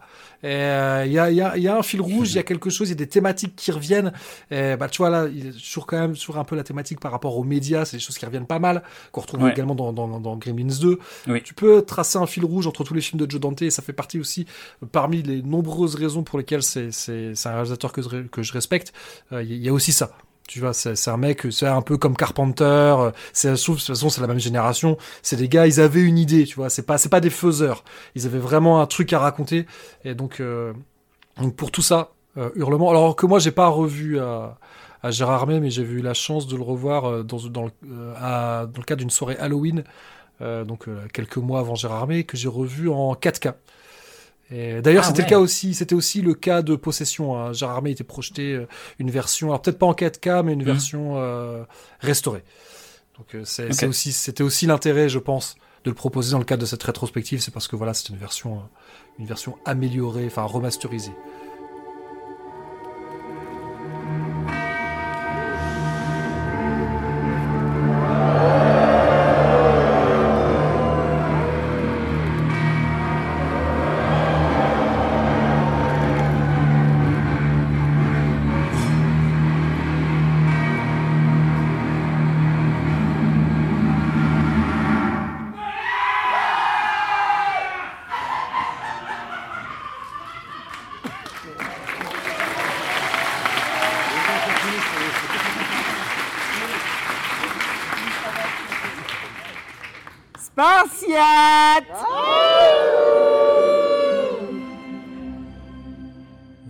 Qu'on a fait euh, Oui. le tour de Ouais. cette rétrospective. De la rétro, ouais. Hmm. On va donc pouvoir parler de la fantastique euh, nuit fantastique. ok. Mais ça, je te la laisse parce que je n'y étais pas. Je pense que ça va être rapide. Ah, d'accord. Donc, euh, c'était un, comment on dit, un diptyque, enfin, euh, une double séance pour cette, euh, pour cette nuit fantastique. Donc, le premier film, c'est Prisoners of the Ghostland, donc un film américain réalisé par Sonosion, qui est un réalisateur japonais. Et ensuite, était projeté Crabs, un autre film américain réalisé par Pierce Berolzheimer. Alors, Prisoners of the Ghostland, en fait, Sion Sono, sur le coup, tu vois, c'est un nom qui me disait rien, mais en fait, c'est un Ouais. Il a fait pas mal de trucs.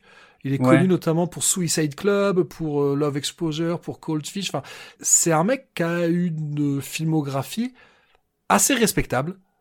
Hmm. Et c'est étonnant de le retrouver derrière les manettes de ce film qui est un espèce de film post-apo avec dans le rôle principal le seul et l'unique Nicolas Cage qui euh, comment dire? Ah ben je sais même pas si c'est de la roue libre il- s'il est en roue libre il est au point mort. Excellent. je normalement en plus en fait moi Nicolas Cage je sais pas pourquoi j'ai une certaine forme de sympathie pour lui. Moi aussi, c'est vrai, ouais. mais là ah là je pense qu'il en a mais alors rien à foutre.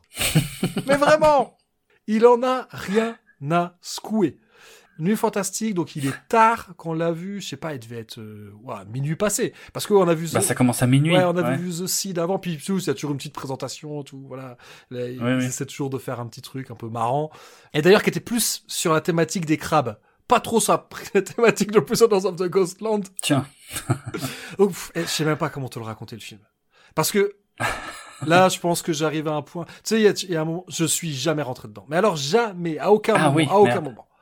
Et, et tu vois, donc c'est pour ça même, par honnêteté, tu vois, je peux pas le descendre, vu que, tu Mhm. pour descendre un film, bah, faut au moins l'avoir regardé, avoir été attentif. Là, franchement, j'étais, j'étais complètement ailleurs, euh, je regardais ma montre, parce qu'en plus, il est long. Ah, merde. Enfin, faut se méfier du temps ressenti et du temps réel. Ouais, c'est vrai. Euh, parce que là, en temps ressenti, je dirais qu'il faisait deux heures et demie. Et en fait, il fait 103 minutes. Bon, ce qui, est, ce qui est pas très long, en fait. Quand même pas. Ouais, pff, ouais. Mais pas trop court non plus, tu vois. C'est, on commence à arriver dans la limite où la longueur se fait sentir. Ouais, on est dans un espèce de monde post-apo, mais qui fait un peu japonisant.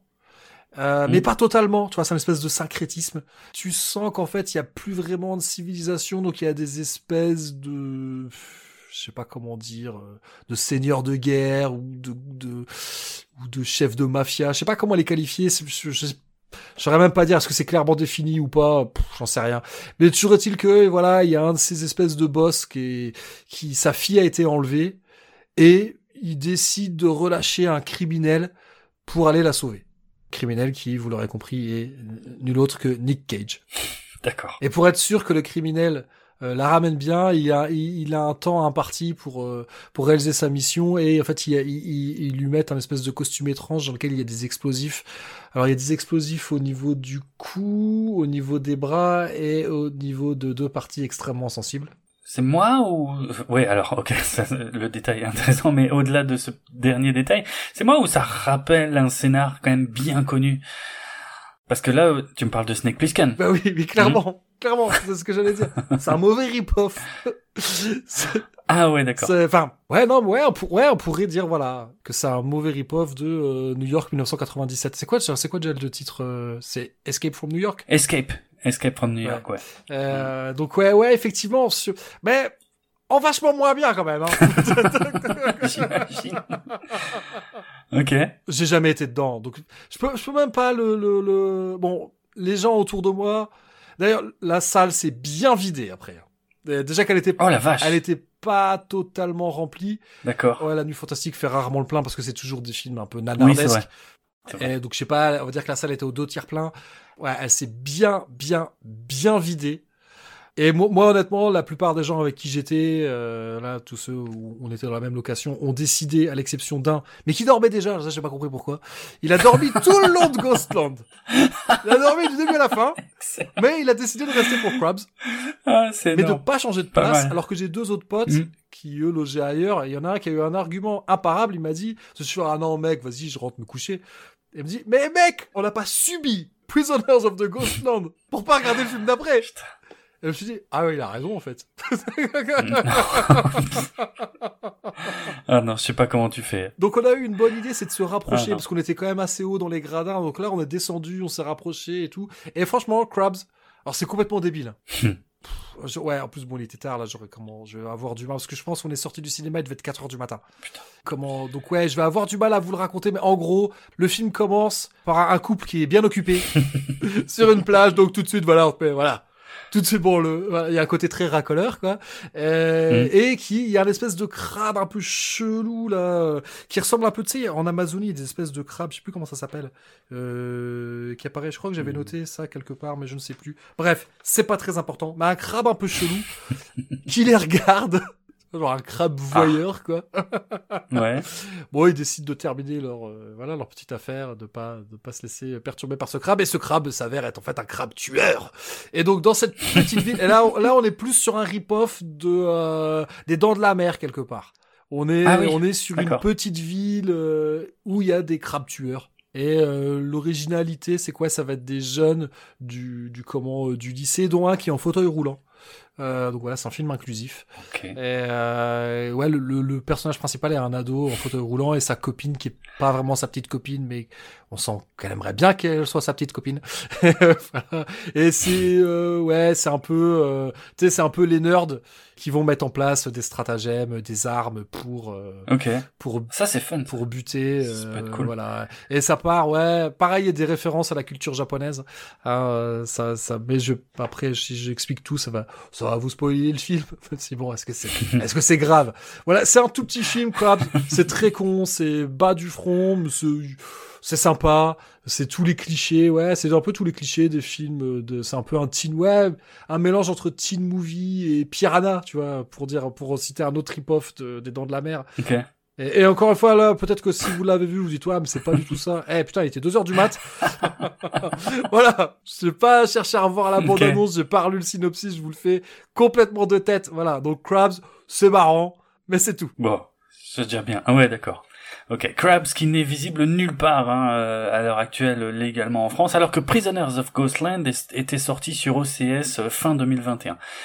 Krabs, moi je voulais te demander si s'il y avait un parallèle parce que en, si je dis pas de conneries en anglais, euh, je, je, sais pas, to have the crabs. Oui, c'est avoir des morbacs.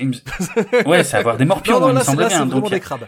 C'est euh, c'est vraiment des crabes, mais je te dis, ils sont un peu chelous, tu sais, ils ressemblent. T'as jamais vu là ces bestioles Comment ça s'appelle? Tu sais, des bestioles, en... Mais c'est vrai qu'ils des sont- bestioles en Amazonie là, un peu checheux. Euh... Je vois pas comment ça s'appelle, mais oui, c'est vrai que là, visuellement, je les ai sous les yeux, ils ont une grosse carapace qui cache presque tout, en fait, et une queue derrière. Ça ressemble pas à un crabe tel qu'on l'imagine euh, généralement. Euh, mais je sais plus comment s'appellent ces bestioles. euh, Ça ressemble un peu à des trilobites, non?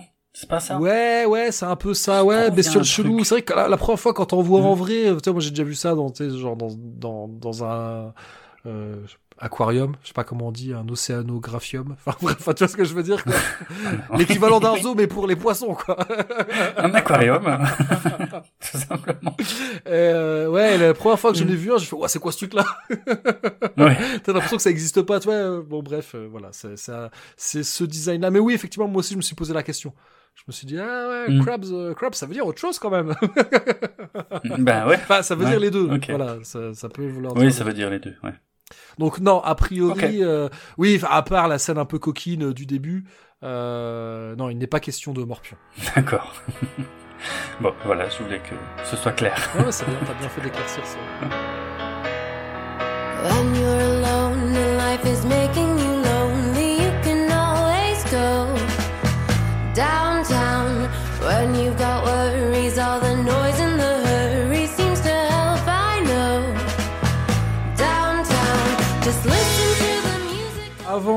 d'évoquer les films en compétition, on va parler donc de donc il y avait un hommage à Edgar Wright. Moi j'en ai profité pour voir Last Night in Soho que j'avais pas réussi à voir au cinéma.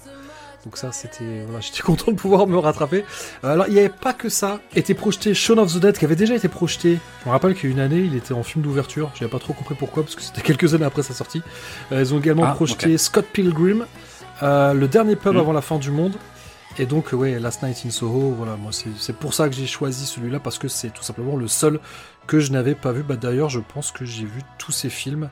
J'ai dû voir, j'ai dû voir tous ces longs métrages. euh, ouais, c'était le seul que j'avais pas, que j'avais pas réussi à voir au cinéma. Donc, euh, bah, super content d'avoir pu me rattraper, mais je vais te laisser en parler. Ouais, bah Last Night in Soho, qui est sorti en octobre 2021 dans les salles françaises, mais qui a été globalement boudé. Euh, très peu de gens ont été le voir.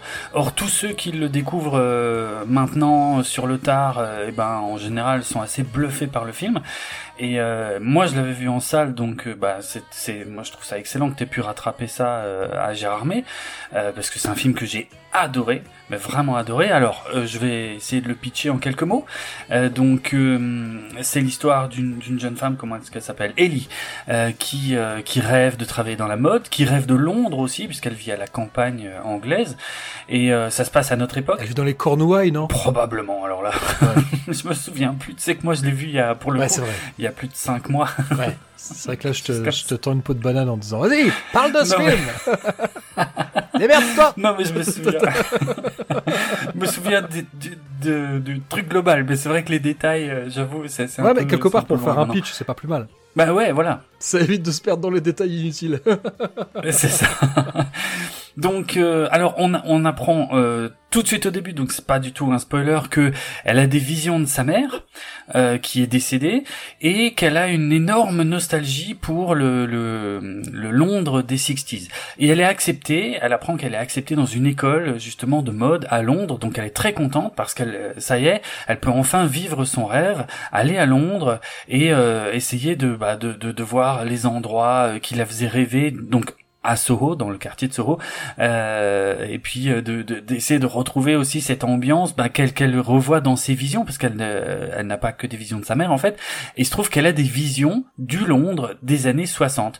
Le, la nuit, quand elle dort, elle se retrouve dans la peau d'une jeune femme euh, qui euh, qui vit en plein Londres pendant les années 60, et donc elle revit par le biais de cette jeune femme, elle revit le, euh, les 60s et puis un peu ses rêves. Sauf que ses rêves vont de plus en plus euh, mal tourné, enfin tourné au cauchemar tout doucement, puisque la jeune femme euh, qu'elle incarne, enfin qui est jouée ici par Anya Taylor-Joy, Sandy, a eu un destin un peu, un petit peu tragique dans les années 60, et du coup, ben la jeune Ellie va commencer à avoir du mal à concilier ça avec sa vie à notre époque et, et, et, va devenir un petit peu obsédé par ce qui est arrivé à cette jeune femme dans les années 60 sans savoir si si c'est vrai. C'est-à-dire que ce sont des visions qu'elle a, mais elle ne sait pas si c'est vraiment arrivé. Euh, donc elle va essayer de mener l'enquête et puis bah la, la, la, réalité, la fiction vont un peu se mélanger euh, comme ça dans sa vie. Euh, donc voilà, c'est un film qui qui euh, clairement hein, Edgar Wright l'a dit, c'est un film qui qui est là aussi pour nous sensibiliser euh, à nous méfier de la nostalgie euh, donc, euh, donc voilà, ça commence comme une belle histoire, mais ça, ça part un peu, euh, ça part un peu en couille on va dire ça pour pas donner trop de détails.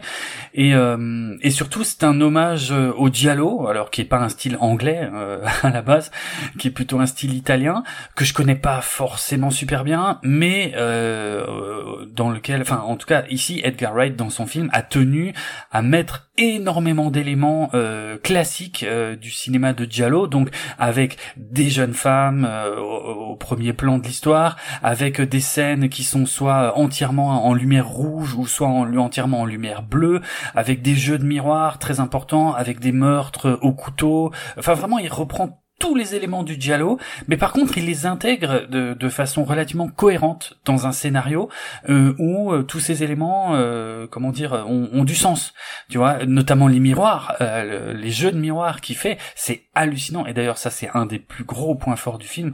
La mise en scène, elle est vertigineuse dans ce film. Il y a, il y a des moments où littéralement, et ça m'arrive plus si souvent que ça, il y a des moments où je me disais putain, il a fait comment pour faire ces plans. Il y a des plans avec les miroirs. Bon, peut-être qu'il y a du numérique, j'en sais rien, mais il y a des plans avec les miroirs qui sont assez mm. dingues. Enfin, il y a tout un jeu avec les reflets, parce qu'il n'y a pas, qu'il y, a pas que les reflets dans les miroirs. Mm. Effectivement, il coche pas mal de cases du, du giallo, le, le même la, fétiche, la fétichisation du, du couteau, euh, tout ça, c'est, on retrouve pas mal de choses comme ça. Euh, et ça, c'est vrai que c'est un vrai tour de force de transformer quelque chose de typiquement italien et, de, de l'incorporer dans le swinging London et ça marche. Ouais. Bon après et ça marche. Après ouais, moi non plus je suis pas assez expert du cinéma de cette époque. Peut-être que le cinéma de la Hammer à un moment était un peu euh, comment euh, influencé par le giallo et peut-être aussi euh, toi il y a, a peut-être eu des comment parce que c'est il y a peut-être eu des un jeu de ping-pong tu vois euh, entre entre les deux mm. j'imagine que en Italie on était aussi influencé on était influencé par ce qui se faisait aux États-Unis mais peut-être qu'on était aussi influencé par ce qui se faisait à l'époque par la Hammer donc peut-être peut-être qu'il y a aussi un peu de ça j'en sais rien là peut-être que je j'extrapole. Ouais, peut-être. Je, je, je, ça, je saurais pas dire. Mais, mais en tout cas, de ce que je sais du Diallo, il, il, il s'est vraiment donné du mal pour l'intégrer de façon cohérente dans son film. Rien que l'histoire des lumières bleues et des lumières rouges, c'est tout con. Ah, bah tu te croirais dans Suspiria, quoi. Mais voilà. Et, et en plus, il lui donne une signification euh, crédible, réaliste. Enfin, tu vois, il y a, ça a un sens. Oui, parce que ça marche bien. Encore une fois, ça marche super bien avec le avec le monde de la nuit euh, du, du Londres des années 60, quoi. Ça marche euh, avec les néons. Même, même cela dit, même dans le même dans, il y a des néons partout. Euh, mais même dans, bah même dans le monde moderne, à chaque fois, c'est pas gratuit. Ça marche. Et moi, j'ai trouvé ça, ouais, effectivement, vraiment bien. Bah, déjà, faut quand même saluer la performance de Thomasine Harcourt, Mackenzie et Anya Taylor-Joy. Putain, c'est des actrices avec des noms interminables. Et, euh, parce que les deux, elles crèvent l'écran, quoi. Vraiment. Oui, complet. Elle crève l'écran, c'est très grosse, ouais, très grosse performance. Comme tu l'as dit, la réalisation, la photo, incroyable. La bande son est géniale. Excellente, ouais il y a vraiment absolument rien à redire sur ce film. Il y a des petites facilités de scénario, c'est-à-dire que à la limite, la seule critique et encore, je, ça m'embête parce que voilà, parce que j'ai vraiment adoré ce film, mais il y a il y a des choses un peu faciles, tu sais, il y a un il y a un mec par exemple qui euh, qui s'intéresse un peu à Ellie euh, dans le présent, qui est très gentil avec elle, mais il est vraiment c'est presque pas crédible à quel point il est gentil, tu vois, ce mec. Ah ouais. Et euh, tu vois, il y a des petites facilités comme ça. ça passe. Moi, moi, le. Mais c'est pas. La critique. Ça m'a pas gêné. La critique que j'aurais pu entendre et que, enfin, tu vois, que, que je trouverais pas inaudible, c'est de dire, bah, tant qu'à faire, je préfère regarder un giallo de l'époque. Oui, à la limite. Que je pourrais entendre, même si là, faut vraiment, faut la, ouais, faut le voir, c'est, c'est une version euh, remixée, quoi.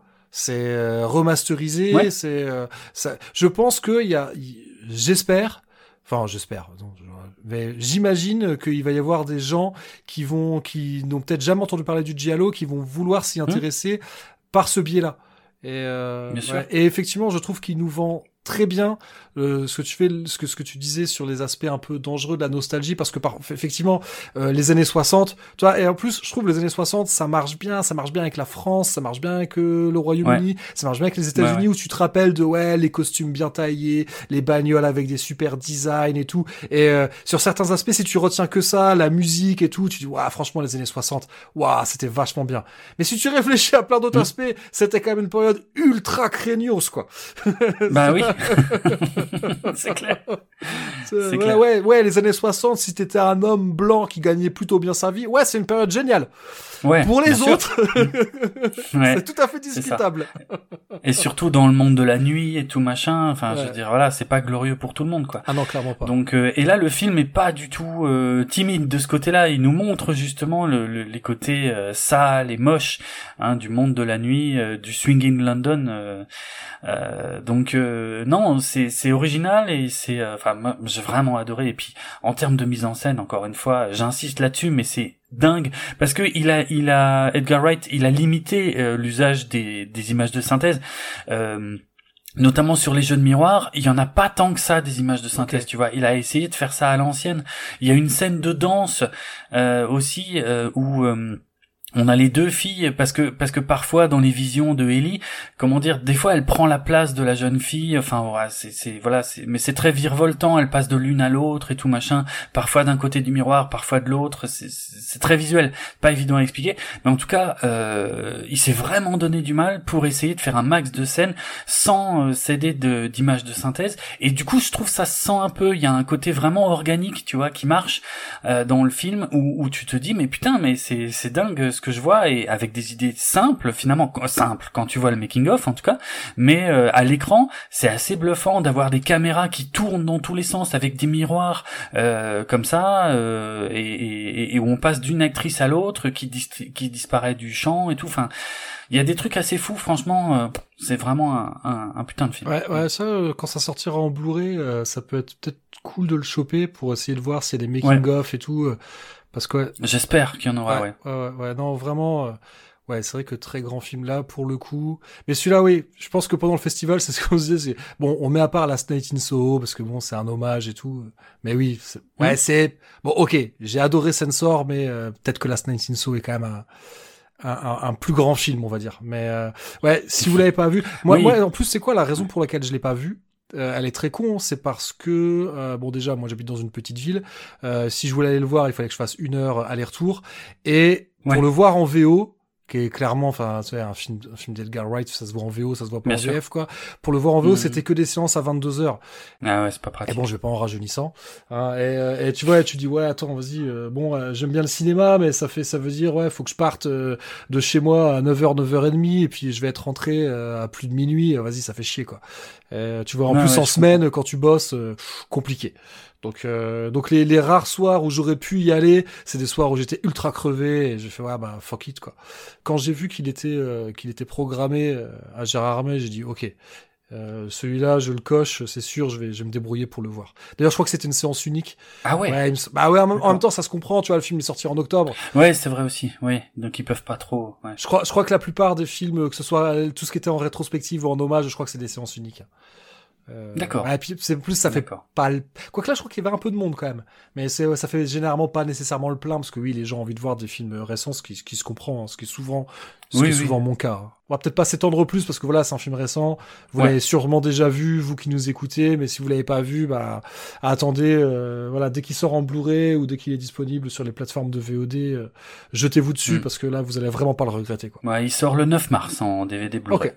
Donc c'est vraiment pas loin. Ok, allez, on va pouvoir rentrer dans le vif du sujet Puisqu'on va évoquer les films en compétition. Ah, On va commencer euh, arbitrairement, dit, on va commencer par Eight for Silver, euh, donc qui est un film franco-états-unien de Sean Ellis. Pourquoi commencer par celui-là? Parce que c'était le film d'ouverture. Donc euh, quand même, voilà, on fait, on fait pas dans l'ordre chronologique, on va tout de même faire le film d'ouverture en premier, même si tout en discutant, de, tout en parlant de, de Last Night in Soho, je me suis dit ah mais il y avait un enchaînement à faire. Tant pis. Ça aurait peut-être été mieux de parler de la Abuela après euh, Last Night in Soho, mais on, voilà, on, on- on va quand même parler de Hate for Silver.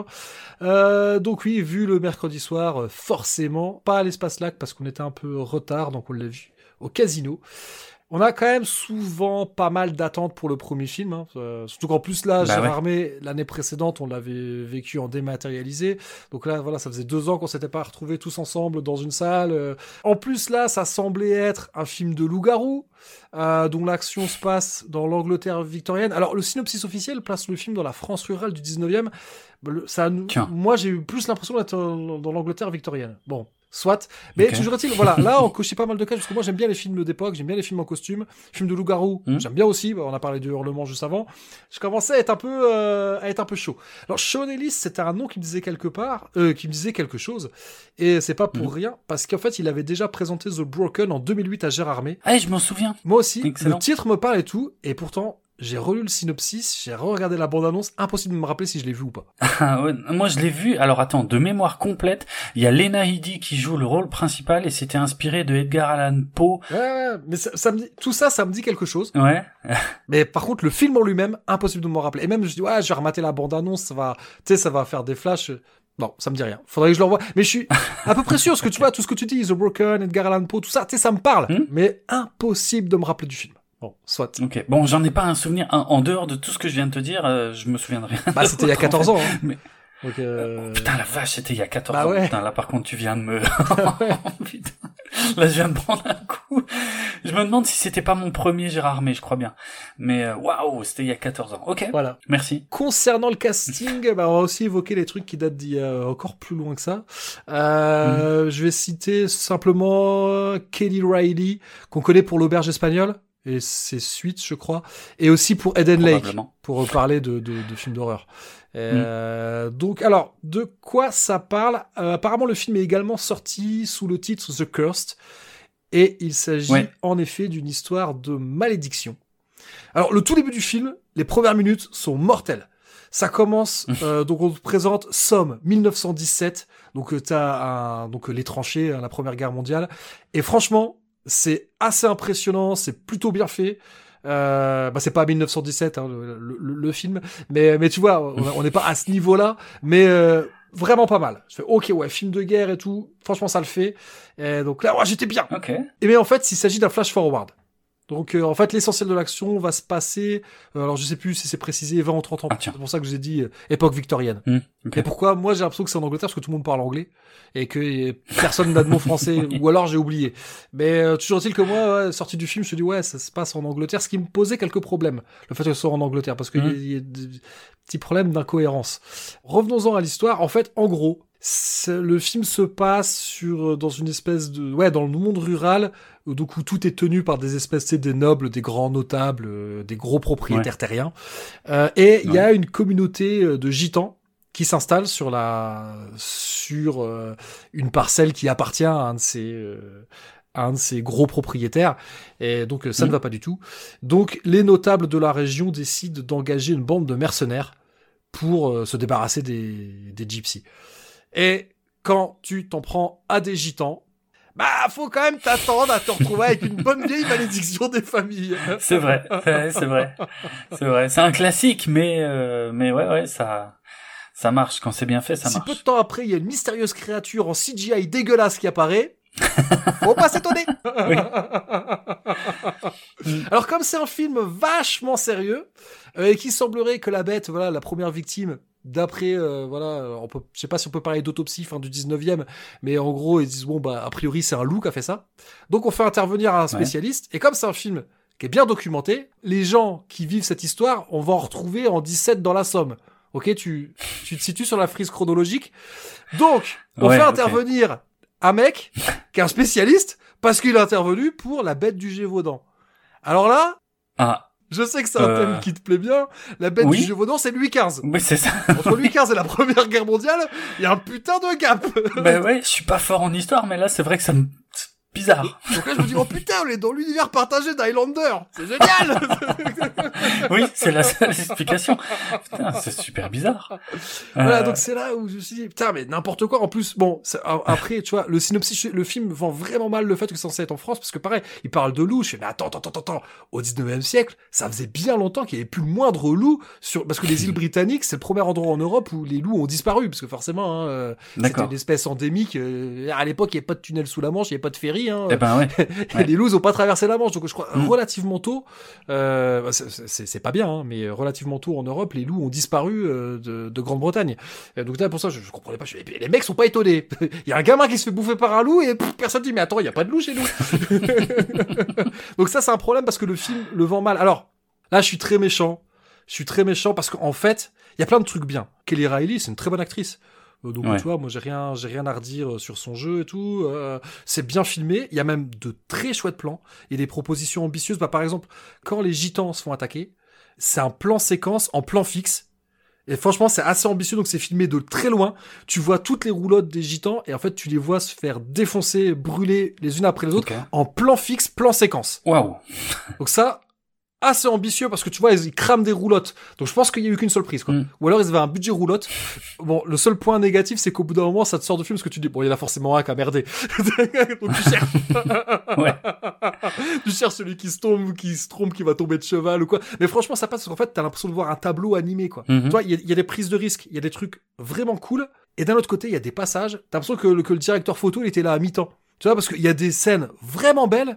Et puis les trucs, Ouais. tu sais, il y a la colorimétrie dégueulasse, terne. T'as l'impression que c'est le filtre Instagram euh, Oliver Twist. Je suis pas sûr que ça existe. D'accord. non mais ça me parle, je vois tout de suite. Ok. Voilà, donc c'est, il y a des trucs, je fais, bah putain, euh, tu sais, moi, je, vas-y, c'est pas parce que c'est au 19e siècle que, que l'image, elle doit être moche, elle doit être terne. Toi, à la rigueur, assume, fais un film en noir et blanc. Oui, pas Mais bref, j'ai le cul entre deux chaises. concernant ce film. Et le film aussi a le cul entre deux chaises, entre film d'ambiance et film d'action. Mais à la fin, on se fait, on s'emmerde un peu, quoi. Et- et- alors que c'est le premier film. Premier film, quoi. T'es censé être Mm. frais. Quand tu te fais chier dès le premier film, Ah merde. c'est, ah, c'est Ouais. pas bon, quoi. Peut-être, peut-être que euh, je nourrissais trop d'espoir. Je pense que tu seras pas en désaccord avec moi euh, sur ce point. Si tu fais un film fantastique, Mm. il faut que ton univers il soit béton Ah pour oui. que Bah l'élément fantastique il marche. Et Oui. si tu me présentes un film dès le départ où tu me dis 1917, Somme, donc tu me dis ok, on va être rigoureux d'un point de vue historique. Et qu'un quart d'heure après tu me parles de la bête du Gévaudan, je fais waouh waouh waouh waouh waouh. Moi ça m'a sorti du film. Et tu vois, je- Ah bah je comprends. Ouais. Parmi les gens euh, qui étaient avec moi, il y a aussi un, un de mes potes qui était là, euh, qui, qui, qui, qui est un vrai féru d'histoire. Euh, et, et lui aussi, il m'a dit ça l'a sorti du film. Ah ouais d'accord. Bah ouais, bah tu sais, bah, c'est bah, c'est choquant quoi. Enfin, si bah bien sûr c'est choquant. euh, Mais ça paraît incroyable en fait quand tu le dis. Je me demande si, enfin, je sais pas, est-ce que c'est vraiment une erreur d'écriture ou est-ce qu'ils ont pas réussi à faire comprendre qu'en fait c'était un descendant du mec qui est. Ouais, ouais, je sais pas, parce vois, que c'est très bizarre. ouais, c'est pas dit clairement, mais tu vois, il dit ouais, il a intervenu dans le Gévaudan. Euh, attendez les mecs. Non ouais c'est pas possible. Mélangez pas tout quoi. Mélangez C'est pas, pas tout. Effectivement ça va pas. En fait, comme Mm. l'a dit l'un des membres de ma bande, et je vais le citer, le repas était bon, mais le vin était mauvais. Ah d'accord. Il y a des trucs vachement bien et des trucs complètement interdits. tu vois, donc. euh, Ah ouais c'est bizarre. Donc je vais pas, je vais pas m'attarder plus sur Hide for Silver, que, que vous l'aurez compris, que je vous recommande pas, sauf si vous êtes curieux, quoi. Ok. Euh, qui n'a pas de date de sortie sous le titre, euh, sous le titre pardon, The Cursed, qui n'a a priori pas de date de sortie en France pour l'instant sur quelques plateformes. ou- Ah, mais peut-être sous le titre, parce que à, à Gérard Armé était présenté sous le titre Hide for Silver. Ouais, c'est oui, c'est vrai. Je sais pas, c'est toujours ouais, difficile de s'y retrouver là-dedans. Après, parce tu vois, que c'est une coprod, il y a quand même, euh, c'est une coprod franco-américaine, donc Ah ouais. après, ouais, je sais pas. Bon, soit, c'est Bon, pas. bref. Bon, très honnêtement, comme je le recommande pas, Oui, c'est pas grave. C'est- c'est vachement moins grave du coup. ok. Très bien. Eh bien, écoute, merci euh, pour ce film d'ouverture. Moi, je vais enchaîner sur euh, Ego, un film euh, finlandais. Euh, et puis j'ai vraiment du bol parce que je m'en sors bien parce que la réalisatrice s'appelle Hanna Bergholm. Et Ouais. c'est facile à dire. ouais, parce que si elle était finlandaise, ça aurait été autre chose. Euh, euh, ouais. Et D'ailleurs, Ego, je crois qu'Ego, c'est pas le titre, euh, je crois que c'est pas le vrai titre du Non, film. c'est ah, pas du tout. Le vrai titre c'est Pahanautoya, un truc comme ça. Voilà. Tu vois. comme Et là, on voit que je suis un vrai connard. Parce que... Parce que je t'ai laissé le dire. Et en anglais, c'est Hatched, qui est, qui est un bon titre. Mais oui, d'ailleurs, c'est très bizarre que Ego soit pas le titre original, euh, parce que je pensais que c'était pour ça que ça s'appelait. C'est un très bon titre. En plus, ils ont mis un espèce d'accent chelou sur le haut. Ouais, c'est pas un accent circonflexe, c'est un, Mm. un trait horizontal. Je sais pas comment appeler Ouais. cet accent qui, n'existe pas dans l'alphabet français. c'est ça. mais en plus, ouais, le jeu, le jeu de mots, bah, je vais te laisser expliquer l'histoire, mais le jeu de mots est bien trouvé. Euh, oui, pour le coup, je pense, oui, oui, je, je vois à quoi référence, je crois voir à quoi fait référence le titre, mais bon. Euh, alors, c'est l'histoire, euh, c'est l'histoire d'une famille, on va dire une famille euh, modèle, si on veut, puisque la mère, euh, la mère de famille est vlogueuse, donc euh, alors c'est pas dit clairement si c'est sur YouTube, Instagram, on s'en fout, mais euh, en tout cas voilà, elle, euh, elle fait des vidéos de sa vie, de sa famille, où elle présente sa famille parfaite, mais vraiment parfaite, un peu bourgeois, euh, plutôt à l'aise, euh, et puis effectivement euh, tout le monde tiré à quatre épingles, euh, surtout la mère, et euh, avec euh, la fille euh, qui euh, qui fait de la, gym- la gymnastique, le jeune garçon qui est habillé, d'ailleurs je sais pas si t'as remarqué, il est quasiment toujours habillé comme son père, toujours les petites chemises et tout machin, bref.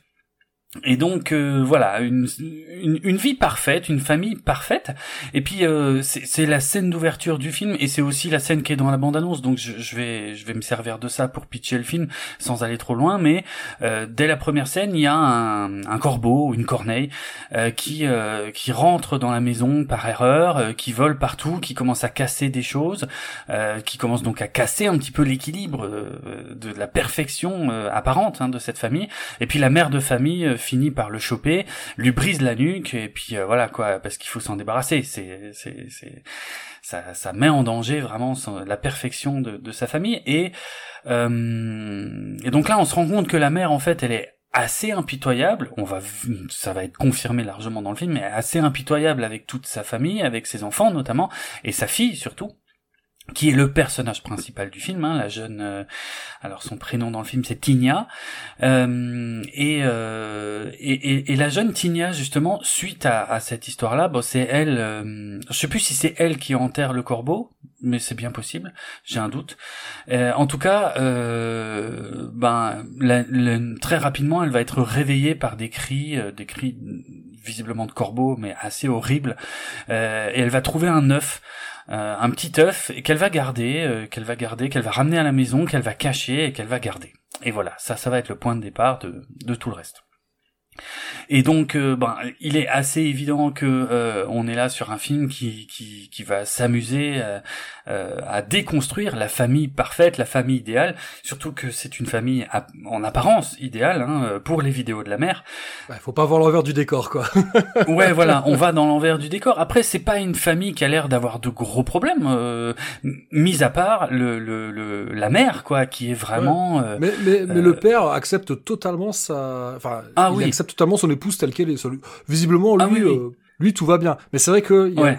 il y a la, la relation mère-fille, elle est, euh, elle est désastreuse. Bah c'est ça, c'est le cœur du film de toute façon. Hein. Tout le film ne parle que de ça. C'est pour ça que la petite fille est clairement le personnage principal du film. Et le, et le film ne traite que de ça finalement, de la relation avec sa mère, des attentes euh, disproportionnées de sa mère par rapport à une gamine qui, qui doit avoir quoi, une dizaine d'années, grand maximum.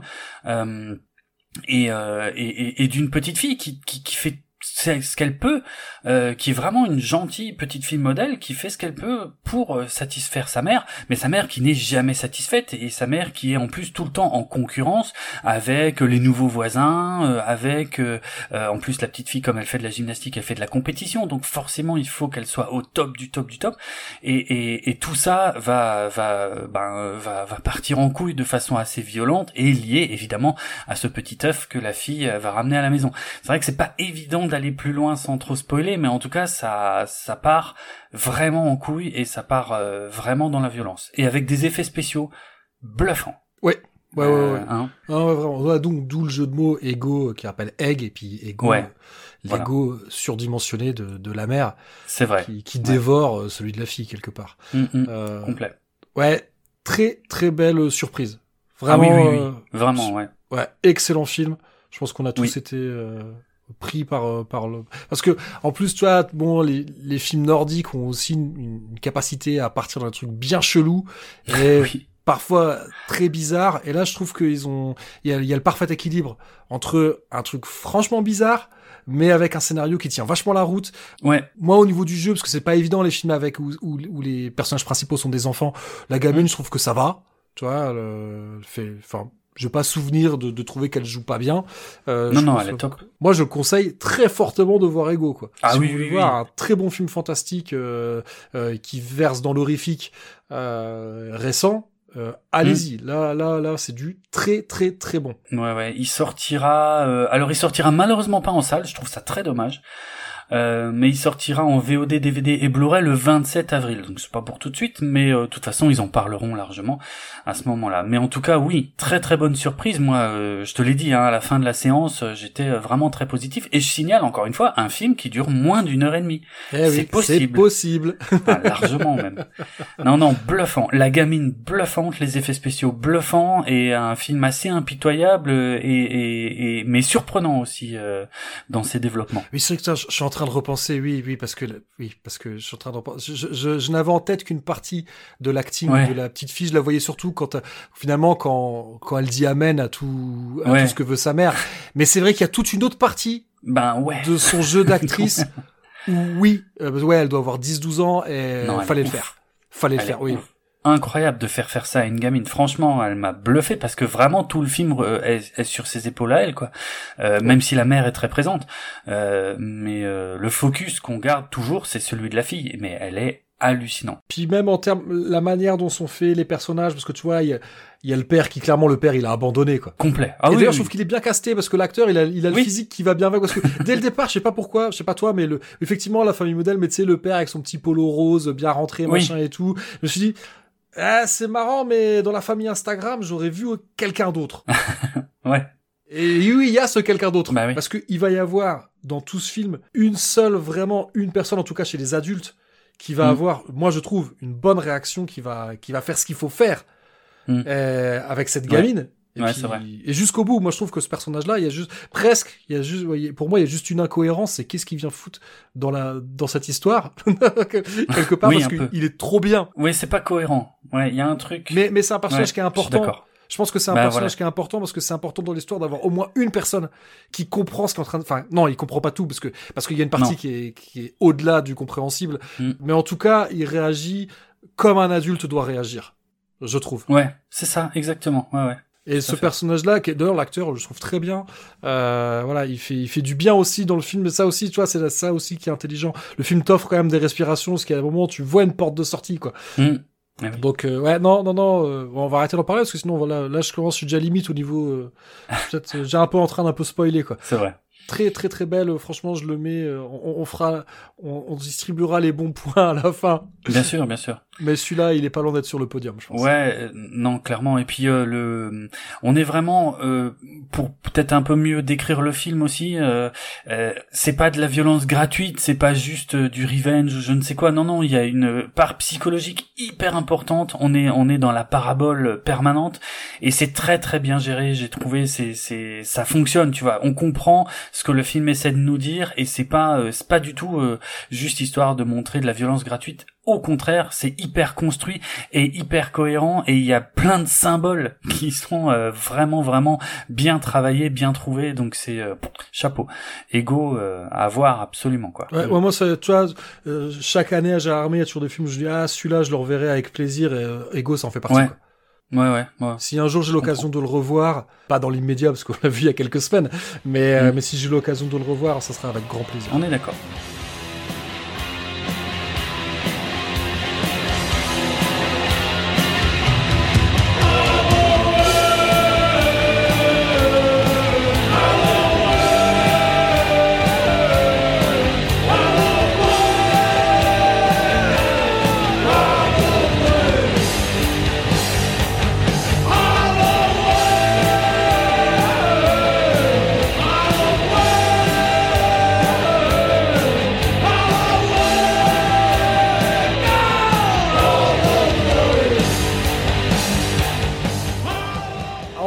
Enchaîner avec un autre film.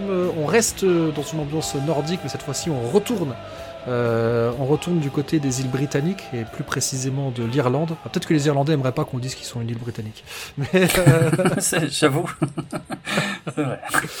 Mais un film typiquement irlandais parce que qui donc le titre se prononce Samhain et pas Samhain. D'ailleurs, Ah. euh, d'ailleurs le, le- comment celui qui présente les films, j'ai oublié son nom.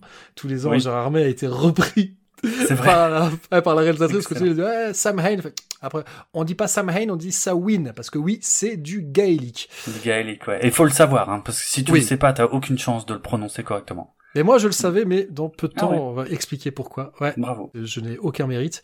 Euh, et donc, qui est également connu sous le titre. Alors, je sais pas encore une fois, est-ce que c'est un sous-titre ou un titre alternatif, mais You Are Not My Mother? Ok. Qui, moi, je trouve qu'est peut-être un moins bon titre que le titre euh, que le titre en gaélique, parce que il nous donne déjà un peu une une petite euh, comment euh, un peu un peu trop de la saveur de ce qui va se passer dans le film. Mais soit. Ah.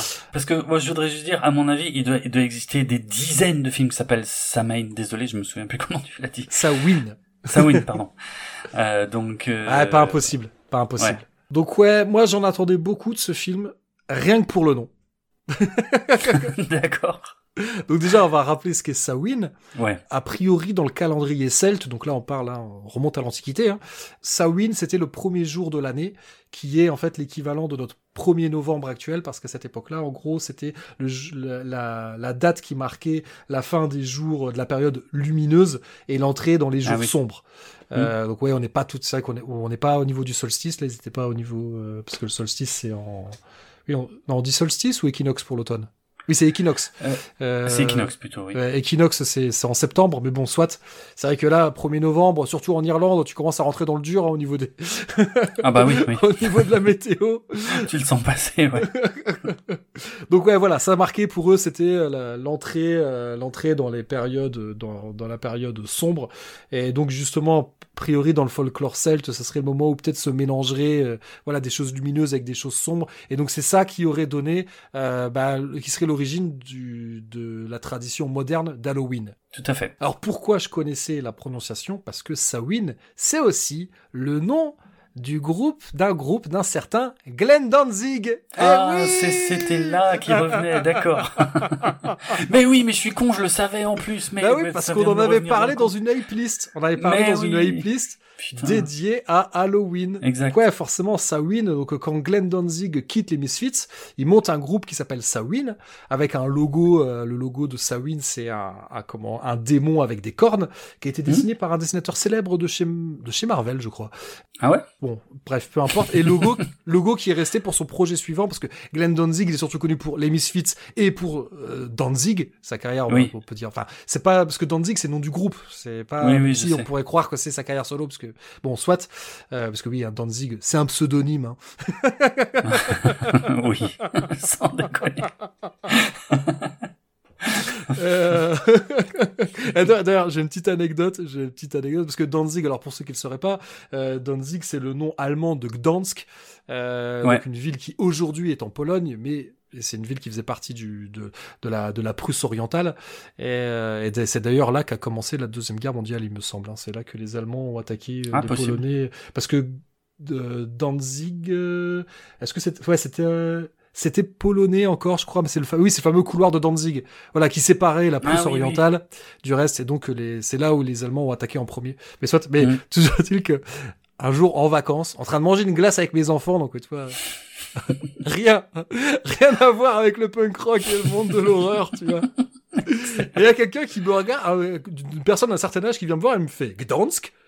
Et moi je regarde, je fais quoi? Il fait Gdansk? Il me demande, je crois en anglais si je suis polonais. Alors je réponds bah non. Et là il me montre mon t-shirt, il me fait Danzig. J'avais un t-shirt Danzig. Oh voilà. la vache, d'accord. Oh, ah non non rien à voir. Excellent. Donc voilà, tu me dis ouais il y a un film qui s'appelle Samhain. En plus You Are Not My Mother et Mother c'est un des titres, c'est peut-être le titre le plus connu Ah bah oui. de, de Danzig. De loin. Je- Bon à aucun moment ils en parlent. Énorme déception. Excellent.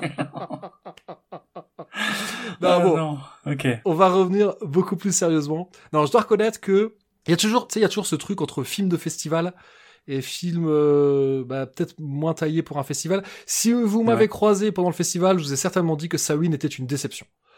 Mais un des points positifs de faire un podcast et de préparer ces épisodes, c'est que t'es obligé de, tu te refais le film dans ta tête. Ouais. Et en fait, bah, je suis beaucoup moins négatif en repensant au film que lorsque je suis sorti de la séance.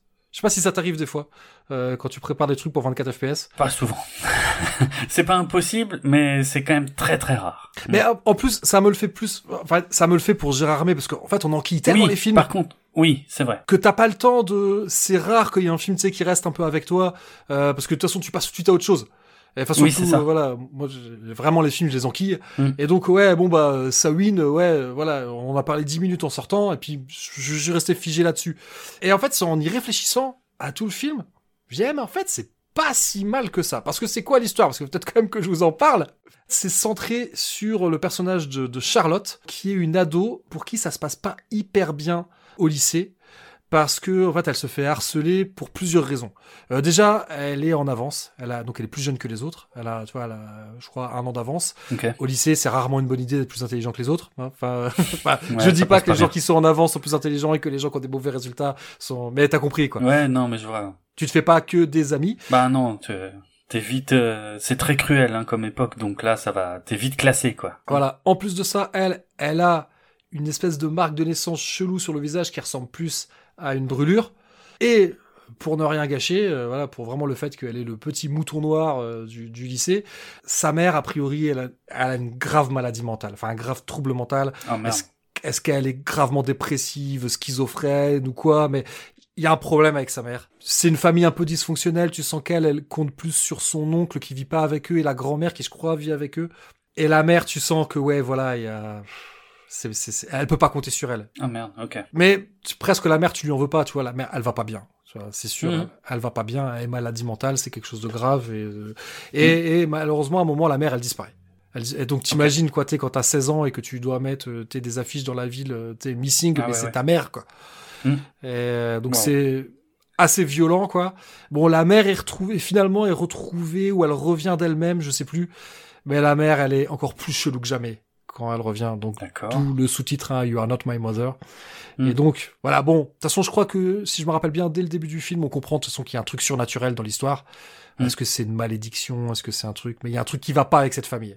Et donc, il y a un truc qui va pas avec cette famille, qui fait que c'est une famille qui est un peu montrée du doigt, et qui fait que bah, la gamine, elle, pour elle, c'est vraiment dur. Et c'est une Irlande qu'on nous montre, c'est pas l'Irlande de carte postale. Vous verrez pas de vert pâturage, euh, rien de tout ça. C'est-à-dire, c'est une petite ville. Je pense même pas que ce soit Dublin. hein, c'est une petite ville qui a pas l'air franchement sexy, avec des ruelles euh, qui ressemblent plus à des décharges publiques qu'à autre chose. Donc euh, c'est c'est pas ça te vend pas du rêve. Et en fait, tu vois, bah, c'est peut-être ça que peut-être que moi, tout en regardant le film, je me disais, tu je voyais des pistes et je me disais, ouais, là, ça va partir en couille, là, ça va partir machin et tout. Et puis finalement, t'as un peu l'impression, euh, à la fin, tu dis, ouais, c'est quand même une très, très, très longue mise en place pour un final qui est peut-être pas si ouf. Ah merde. Mais après, à la réflexion, si tu dis, peut-être oublions un peu l'aspect fantastique et voyons ça Mm. comme un film un peu comme une chronique sociale et un film qui va traiter de la difficulté que c'est de vivre dans une famille qui est explosée par le fait qu'il y a un de ses membres, euh, qui est un membre très important, tu vois, la mère. Bah bien sûr. Surtout qu'en plus, il n'y a pas de père dans l'histoire, je sais plus pourquoi. Euh, ça, je sais plus Mm. pourquoi le père est plus sur la photo de famille. Désolé, j'ai oublié. Donc après, si tu re- repenses au film sous cet angle, peut-être que Sawin, en fait, c'est un film beaucoup plus intéressant qu'il n'y paraît. Et euh, donc, tu vois, moi, je pense que j'ai été, tu vois, emballé par le côté, ouais, Halloween, machin et tout. Et c'est pas le sujet. Ouais, peut-être je suis parti sur une fausse Mm. piste, en fait. Ouais, ok. Peut-être que si vous êtes, ouais, voilà, client de films indés, un peu, voilà, comme j'ai dit, chronique sociale, qui parle de thèmes un peu durs et tout, c'est peut-être plus comme ça qu'il faut l'appréhender que comme un film fantastique, alors que bon, avec un titre comme Sawin, Bah ouais. pourquoi Sawin, en fait, parce que le film se déroule dans la, la semaine qui précède Halloween. Ah d'accord. Voilà. Mais c'est juste ça finalement quoi. Non, oui et non, parce qu'il y a quand même, t'as dit qu'il y avait un, un truc fantastique, ouais. ouais, le rite païen, on va retrouver quelque chose avec le paganisme et tout, euh, mais qui est peut-être pas, tu vois, peut-être que j'aurais voulu avoir euh, tous les potards à fond, et c'est, en fait, c'est un Ouais. film qui est beaucoup plus nuancé que ça. D'accord. tu sais, voilà, dans un festival, un film nuancé, c'est peut-être pas. Peut-être que j'aurais eu un, un comment euh, une opinion tout à fait différente sur ce film si c'est un film que j'avais été voir au cinéma dans une séance unique. Tu vois ce que je veux dire? Ouais, ouais, ouais. Euh. Là, Ouais, bon, sûr. ouais, sais, ambiance festival, ah, tu veux des monstres, tu veux, de, Bah oui, tu veux de la chapate, tu veux du sang, euh, voilà. c'est clair. Euh, donc ouais, Mm. je suis peut-être pas, je suis peut-être pas parti euh, du bon pied avec ce film.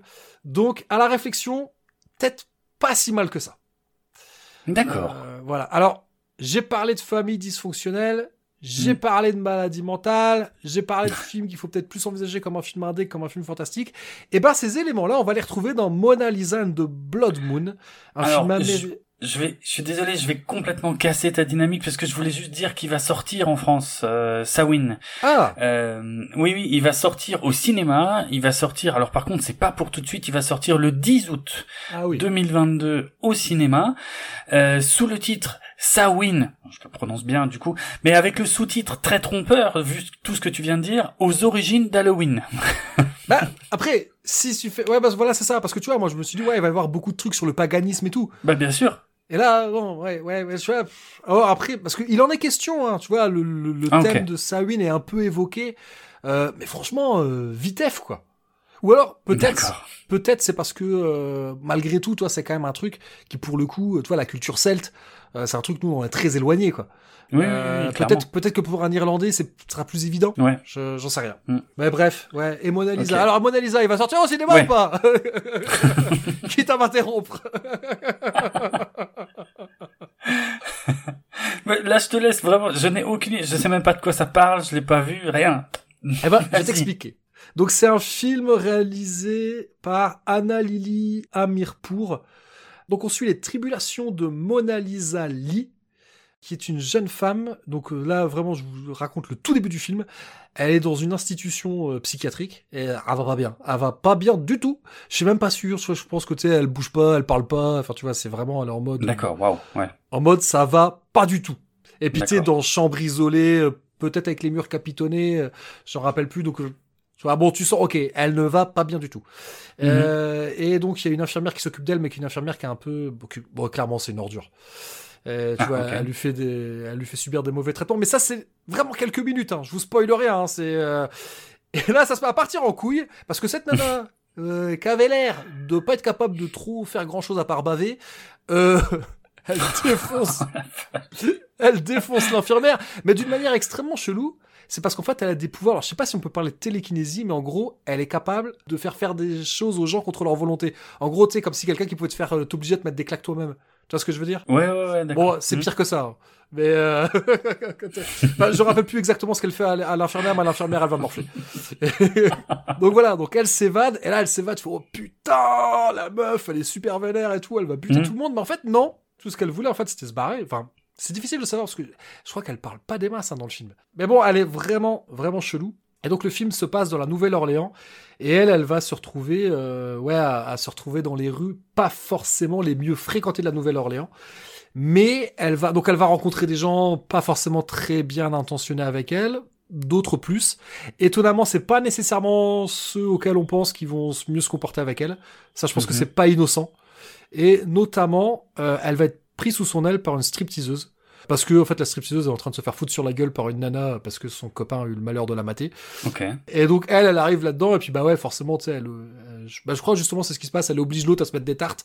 Donc, l'autre, elle comprend pas, elle se casse. Et la stripteaseuse, donc, elle comprend qu'il y a un truc bizarre avec elle, mais qu'il y a du potentiel. donc, donc, elle va s'occuper d'elle. En, toi, donc, elle la ramène chez elle. Elle, la stripteaseuse, elle, elle élève toute seule euh, son fils. Fils, le gosse, il écoute du High on Fire, il a des posters, euh, Suicidal Tendencies, il porte un t-shirt bl- Black Sabbath et tout, donc le gars, Ah ouais. tout de suite, t'as envie de l'aimer. bah oui. Genre, il a Normal, ouais. 10-12 ans, alors ça, c'est pour des gamins de 10-12 ans. Mais ouais, le gamin, il a des goûts très sûrs en matière de musique. très, très bien. Donc, bon son, bien. Bah oui, forcément. Euh, ouais, et le gamin, ouais, c'est, je pense, un des personnages les plus positifs. Parce que lui, il va vraiment s'attacher à elle. Mais bon, tu vois, donc elle, elle se retrouve à être euh, soit à être souvent euh, dans le club de striptease de la stripteaseuse et tout, euh, qui d'un côté s'occupe d'elle, mais d'un autre côté, euh, voilà, profite de ses pouvoirs, quoi. Voilà. Pendant la projection, tu sais, j'avais envie que ça parte dans tous les sens. Je fais putain, t'es- t'as une nana avec des pouvoirs comme ça. Fais putain, elle peut faire ce qu'elle veut. Ouais. Mais en fait, c'est pas là où le film veut t'emmener. En fait, c'est un film qui est plus centré sur les personnages, sur leur interaction. C'est un film qui est pas manichéen. Parce que, Mhm. est-ce que tout le monde, il y a vraiment personne de tout noir ou tout blanc, tu vois, même les personnages un peu positifs, il y a une part de, ouais, est-ce qu'ils cherchent pas à profiter d'elle ou quoi? Il y a des personnages très hauts en couleur, notamment, euh, mention spéciale, il y a un personnage, il y a un dealer. et notamment qui a une bagnole. Qui est, voilà, je, je vous dis rien, mais quand vous voyez le film, je pense que tout le monde a kiffé ce personnage. Euh, même si bon, à la base, toi, le personnage c'est un mec qui vend de la drogue. C'est pas quelqu'un de bon, c'est pas, c'est Mm. c'est pas bien à la base. Mais euh, donc, euh, donc c'est pour ça, tu vois, elle, elle se retrouve à fréquenter des milieux interlopes. Mais bah dans ces milieux-là, il y a quand même, va quand même avoir des gens qui vont lui tendre la main. Et, euh, et donc c'est plus un film là-dessus en fait. Sur, euh, ouais, Ok. sur les- c'est un film qui est plus centré sur ces personnages que sur l'aspect euh, fantastique du. D'accord. Donc Bizarre. quand même bien aimé. Donc la personnage de. Mona, le personnage de Mona Lisa Lee est incarné par Jeon Jong Seo, qui est une actrice coréenne, Mhm. et euh, le personnage de Bonnie, et là ça va te parler, donc la stripteaseuse, est incarnée par Kate Hudson, qu'on connaît pour son rôle de Penny Lane dans Almost Famous. Dans Presque Célèbre, ouais, tout à fait. Euh, Je viens de voir ça et du coup, euh, je trouve ça d'autant plus bizarre que je n'arrive pas à trouver la moindre bande-annonce de ce film. Euh, et j'ai des informations contradictoires sur sa date de sortie puisque Allociné n'a pas l'air d'être au courant euh, d'une sortie de ce film, tandis que IMDB euh, m'annonce une sortie le 13 avril, mais je suis pas trop sûr de savoir dans quel pays euh, il m'annonce cette date. Donc voilà, très peu d'infos, mais oui, je, en fait, tu parles de ce film et puis là je vois, mais je dis ah mais il y a Kate Hudson dedans, excellent. Ouais, ouais, ouais. Donc euh, je suis curieux. Mais il y a très peu d'infos. Il a été euh, diffusé, euh, enfin projeté au Festival de Venise apparemment, ce qui a attiré un peu l'attention euh, dessus. Mais je je j'ai pas trop d'autres infos en fait. euh. Ouais, non, mais c'est un, c'est un bon film, tu vois, des, des souvenirs que j'en garde, c'est au niveau réel, c'est bien, tu vois, on est, on est sur un feeling film indé. Ok. Euh, ouais, non, voilà, ouais, les personnages sont, sont attachants. Tu vois, même ceux qui sont pas forcément très reluisants. Je sais, ça, c'est, ça, je pense que c'est un des mérites qui, je, je pense que, je sais pas si c'est la réalisatrice qui a écrit le scénar. en tout cas, c'est un des mérites qu'on peut accorder à ce film. Tu vois, c'est un film qui, qui, euh, ouais, il y a, tu, y a de t'as de l'empathie avec les personnages. Ok. C'est plus ça qu'il faut aller rechercher dans ce film. Mm. Que même si voilà, et, on parle quand même le personnage principal a des pouvoirs surnaturels, donc euh, évidemment Ouais. que c'est un film fantastique, mais c'est c'est peut-être pas ça qui est le plus important. Ok. Intéressant. Bon, écoute, bah, je- j'essaierai de, de garder un œil dessus si ça finit par sortir euh, quelque part, parce que je suis curieux, euh, et pas que parce qu'il y a Kate Hudson, mais quand même pas mal. mais ok. Euh, D'accord. Je vais enchaîner avec The Sadness, un film qui nous vient de Taïwan, un film euh, du, de type euh, infecté, donc euh, faut faire attention, pas dire zombie, euh, ce sont des infectés. Euh, film qui sortira au cinéma en France le 6 juillet prochain d'ailleurs, je suis assez surpris. Ouais, Ouais. et euh, clairement, un film qui est connu et, et dont la réputation repose uniquement sur son ultra-violence. Euh, donc, euh, en gros, c'est l'histoire d'un jeune couple euh, qu'on suit. Enfin voilà, il se réveille le matin, tout va bien. elle, elle part travailler, et puis ben, on voit que les gens, enfin, il y a, y a des gens qui commencent à être infectés. alors ça se transmet hyper rapidement. Et puis alors dès que dès que t'es infecté, bah tu deviens très grossier. Parce que ça, euh, ça, ça peut être paraître ridicule, mais bon, c'est quand même très présent dans le film. Tu deviens extrêmement grossier. C'est pas des infectés qui perdent le compte, enfin si, ils perdent le contrôle, mais ils continuent de s'exprimer, ils continuent de parler. Donc, je dirais pas Ouais. qu'ils ont un comportement cohérent, mais c'est comme si c'est les aspects les plus noirs de leur personnalité qui prennent Ouais. le dessus sur le reste. Ouais, ouais, c'est ça, c'est ça. Ils deviennent grossiers, ultra violents et tout ça. Et, euh, et alors ouais, ultra violents et, et c'est un film qui va vraiment super Puis- loin. Puis aussi avec un appétit sexuel. euh, Oui, il y a ça aussi, c'est vrai, quelle horreur. Ouais, quelle horreur. Oh là là, ouais, non mais donc ouais, ouais, vraiment, on va, on met tous les potards à fond euh, dans dans dans dans le mauvais goût, dans le gore, dans la violence et tout. Et le film part super fort euh, d'ailleurs, hein, dès les premières scènes. Oh non, putain, on je me suis pas. Waouh. Il y, y a pas de temps mort. Hein.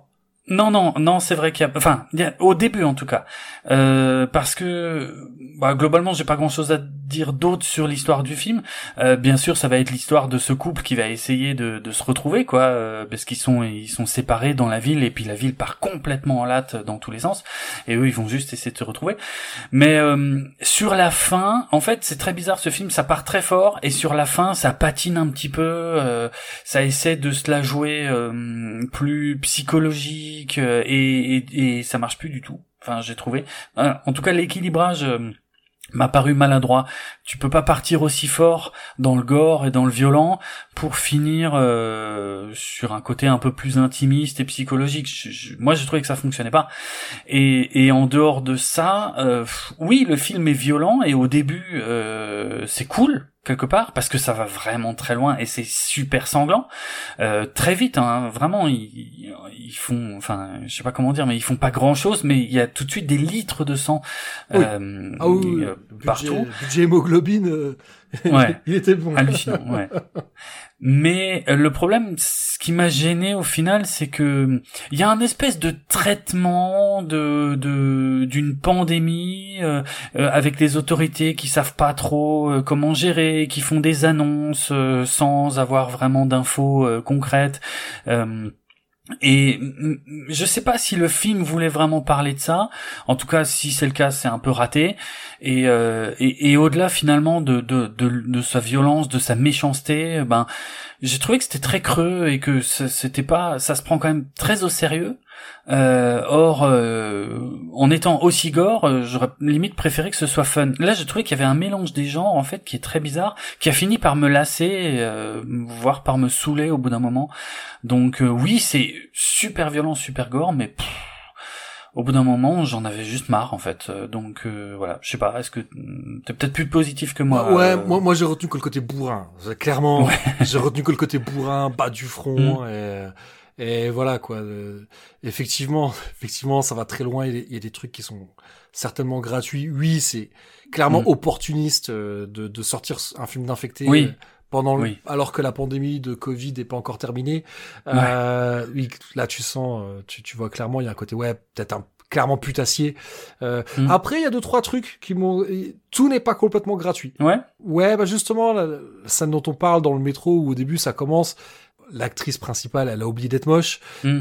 Oui. elle se fait draguer lourdement par un vieux Oui, businessman euh, un peu dégueulasse euh, Mhm. dans dans le métro et et tu vois bon là après oui peut-être que c'est peut-être que c'est une volonté de surfer euh, euh, facilement sur le côté MeToo mais moi j'ai trouvé ça marrant ce qui se passe parce que euh, quand ouais quand elle lui dit bah ce que vous faites c'est du harcèlement sexuel d'ailleurs je sais pas si ça ça peut-être pas marqué mais dans la salle Mm. il y a quelqu'un qui a applaudi mais pour moi au mauvais moment tu vois? c'est en mode ah, était ou qui a rigolé tu sais, ah ah tu sais genre euh, comme si c'était ridicule le fait qu'elle parle d'harcèlement sexuel alors que c'était clairement de ça qu'il était question Bah ouais. et après le reste de la salle a rigolé quand le personnage dit euh, ah je comprends pas à chaque fois que je parle à une femme euh, on, on me parle d'harcèlement sexuel fait bah oui parce que t'es un vieux dégueulasse Bah, bah oui. Ouais, c'est ça. donc ce passage là je dois avouer qu'à ce moment là le film a un peu eu ma sympathie Ah d'accord.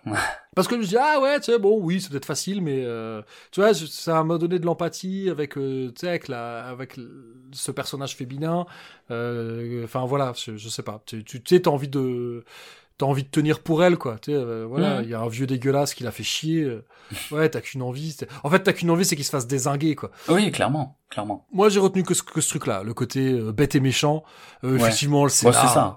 le scénar est pas bon enfin est pas bon ah, oui, Non, c'est pas ouf. N'importe qui peut l'avoir écrit ce scénar, hein. ça tient, sur- ça, ça- voilà, ça tient sur un coin Ouais, de ouais. nappe. Euh, pour moi, ouais, ce, ouais, ce genre de film, moi, moi, je suis pas. voilà, moi, je peux être client de ce genre de conneries. Mhm. Mais si ça avait été plus fun et encore, bah, et bon, c'est marrant, je dis ça parce que c'est vrai, t'as raison, dans la salle, ça se marrait quand même pas mal. Et moi, ça m'a, je sais pas, moi, ça me gênait en fait, parce que je trouvais pas que le film essayait d'être drôle. euh, c'est pas du tout euh, Evil Dead ou Brain Dead, tu vois. Euh, mais par contre, c'est- ouais, c'est c'est c'est ultra violent, mais ouais, je sais pas, ça a pas marché sur moi. Mais bête et méchant, je retiens, je trouve que c'est la meilleure définition. de Ah ce ouais, film, bah, c'est ce que c'est, quoi. Ouais, ouais, ouais, complet, ouais. Donc pourquoi pas Hmm. On parlait d'infectés, de, d'infectés frénétiques. Euh, on va parler maintenant de La Abuela, un film franco-espagnol de Paco Plaza, et c'est un nom qui doit vous évoquer quelque chose parce que Paco, Pla... euh, je crois qu'on doit plutôt dire Plaza, vu qu'il est espagnol. Aucune idée. Et ben, c'est le réalisateur, ni plus ni moins, de Rec. Ouais. Euh, Rec découvert à Gérardmer en, bah, peut-être bien Ouf. 2008 Tu crois? Ou Putain, 2007. Ce serait si vieux. J'en sais rien. Ah, c'est vieux. Oh, non, non, non, non, Rec, euh, ouais, Rec, ça date pas d'hier. hein. Et donc, excellent souvenir à Gérardmer. 2007. Euh, ouais, Rec, euh, donc, euh, et d'ailleurs, je crois qu'il a fait les, il a fait les deux suites que je crois pas avoir vues. Mais donc ouais, bah fond de footage infecté, on en a parlé, mais euh, Mm. euh, ouais, très très bon souvenir. Alors là, Abuela, là on est sur quelque chose de complètement différent. Déjà, on n'est plus à Barcelone, euh, on est à Madrid. À Madrid et aussi un peu en France. Euh, alors là, Ah. Abuela, juste pour ceux qui n'auraient pas fait espagnol LV2, il est aussi sorti apparemment sous le titre, enfin où il va sortir sous le titre The Grandmother, parce que oui, la Abuela, ça veut Ah, dire la grand-mère. D'accord. Donc là, on a déjà parlé de plusieurs films où de gens euh, élevés par leur grand-mère, et c'est le cas de Susana, qui est un mannequin espagnol qui vit à Paris. Euh, et qui est déjà un, un mannequin quasiment euh, presque euh, sur la fin de sa carrière parce que je crois elle a elle a atteint euh, va dépasser ou elle approche le quart de siècle et donc ce qui est un âge canonique dans le milieu Ah oui. euh, du mannequinat mais le début du film est quand même d'abord centré sur sa grand-mère et on comprend tout de suite. Je vais pas vous révéler parce que le, vraiment les premières minutes du film sont très marquantes et je veux vous garder la surprise. Euh, mais tout de suite on comprend. Il y a un truc de chelou avec sa grand-mère. D'accord. Euh, et après, donc voilà, donc le tout, les toutes premières minutes du film sont à Madrid dans un appartement. Et euh, après, paf, euh, on, on va suivre Susanna. Donc on comprend qu'elle a été, qu'elle a perdu ses parents. Je crois en tout cas, elle a été élevée par la grand-mère, donc elle a un lien très particulier avec sa grand-mère. Mais elle, elle vit à Paris. Et on est à un moment où où, elle est en train de, tu vois, je pense que sa carrière de mannequin se passe pas trop mal, mais là, elle a l'occasion, en gros, de, de passer euh, l'échelon supérieur. Elle a vraiment une super opportunité qui s'offre à elle. Euh, vois, enfin, elle va, elle, va, je pense, atteindre les objectifs qu'elle qu'elle s'est certainement fixés en, en quittant, euh, en quittant sa grand-mère pour aller vivre à Paris. Sauf que, bah, on l'appelle et sa grand-mère, elle a fait une attaque ou un truc comme ça. Ok. Elle doit rentrer en catastrophe à, à, à Madrid et on voit elle est bouleversée parce que justement elle devait rentrer à Madrid. Je crois que son anniversaire tombe plus ou moins en même temps que celui de sa grand-mère et, Mm. et après on comprend voilà elles sont extrêmement proches et qu'elles ont pour habitude de fêter leur anniversaire ensemble et euh, et voilà quoi là elle se, elle se retrouve à devoir rentrer en catastrophe à Madrid pour trouver une solution pour sa grand-mère qui ne peut plus vivre toute seule. Ah ouais, ok. De toute façon la grand-mère elle est plus capable de parler, faut la nourrir, faut l'habiller, faut la laver, D'accord. Vra- vraiment fin de vie quoi. Mhm. Et ça, je trouve que le film nous le vend bien. Euh. Tu vois, le lien, la... de toute façon, euh, c'est quasiment un huis clos, hein, parce qu'elle est obligée de s'occuper de sa grand-mère qui peut pas bouger. Donc euh, quasiment l'essentiel du film se, se passe donc dans cet appart euh, madrilène. Donc c'est pour ça, ça, Mm. ça peut un peu rappeler euh, Rec qui se passe dans une Oui. cage d'escalier à Barcelone. Euh, donc je pense que passion huis clos quoi. Mais moi j'aime bien. hein, c'est euh... Quand c'est bien fait, c'est cool. Ouais, et ce que je trouve que ce qui est hyper bien vendu, c'est qu'on sent que Susanna, elle est tiraillée, parce que d'un côté, on sent, elle aime très fort sa grand-mère, mais d'un autre côté, putain, c'est un peu sa dernière chance qui est en train de lui filer sous le nez. Parce que euh, Ah, merde, bah, elle sent bien que, tu sais, elle voit sur Instagram, machin, putain, euh, c'est une autre mannequin qui se retrouve à devoir à, à être l'égérie du truc dont elle devait être et tout. Donc, Mm. les, les coups de fil avec son agent euh, qui deviennent de plus en plus espacés. euh, bah, parce qu'elle arrête pas, à chaque fois, elle dit à son agent, non, mais c'est bon, j'ai trouvé une solution pour ma grand-mère, je rentre tout de suite à Paris. Et à chaque fois qu'elle pense avoir la solution, eh ben, il se passe un truc qui fait qu'elle est obligée de rester à Madrid, elle est coincée dans cet Ah, la appart, elle peut pas Ouais, ouais. retourner à Paris et, et donc tu, tu sens, tu sens vraiment, c'est, putain, j'imagine comme ça doit être dur à gérer, quoi. Parce que oui, d'un côté, Bah bon, c'est la grand-mère, mais euh, oui, elle va pas abandonner sa grand-mère. Oui, il faut qu'elle trouve une solution. Elle veut pas la placer dans une institution. Elle veut quelqu'un qui s'occupe d'elle euh, H24. Et euh, mais mais voilà, elle, elle peut pas le faire. Enfin, elle peut pas, oui, elle peut pas être mannequin et s'occuper de sa grand-mère en même temps, quoi. Mm. Je vais pas vous raconter la suite du film parce que ça serait bah, défloré. Mais la Abuela, moi j'ai trouvé ça très bien. D'autant plus que c'est un film que Ouais. je crois j'ai vu. C'est le dernier film que j'ai vu le vendredi. euh, à la MCL, qui est ma salle préférée, à Gérardmer. Euh, ouais, ouais, film pour lequel on a fait la queue parce qu'on n'avait pas de résa. Et on a, on a réussi à rentrer. Et, mais tu vois, Classe. donc ouais, vendredi, euh, séance de euh, 10 heures, euh, ouais, un truc comme ça. Bon, alors que tu, on avait déjà vu, euh, je sais pas, peut-être une douzaine de films, peut-être un peu plus même. C'est le moment où tu peux peut-être être un peu plus critique. Et non, vraiment, très chouette. Voilà, on est sur la thématique de celle qui a été et qui ne sera bientôt plus, et de celle qui est et qui sera. Ce qui me fait une magnifique transition avec le prochain film, à moins que tu envie de parler La date de sortie Oui, j'ai une date de sortie, je suis désolé, je t'ai flingué toutes tes transitions. Euh, effectivement, euh, le film sortira le 6 avril au cinéma en France sous le titre retravaillé euh, de Abuela, Ok. sans la Abuela devant. voilà. Ok. Donc, euh, bah, je suis très curieux. Celui-là, je l'ai pas vu. Et puis, euh, ce qui, ce qui m'intéresse dans ce que t'as dit, c'est que euh, de base, c'est un sujet difficile. Donc, je pense que tu rentres dans le film avec pas mal d'empathie, j'imagine.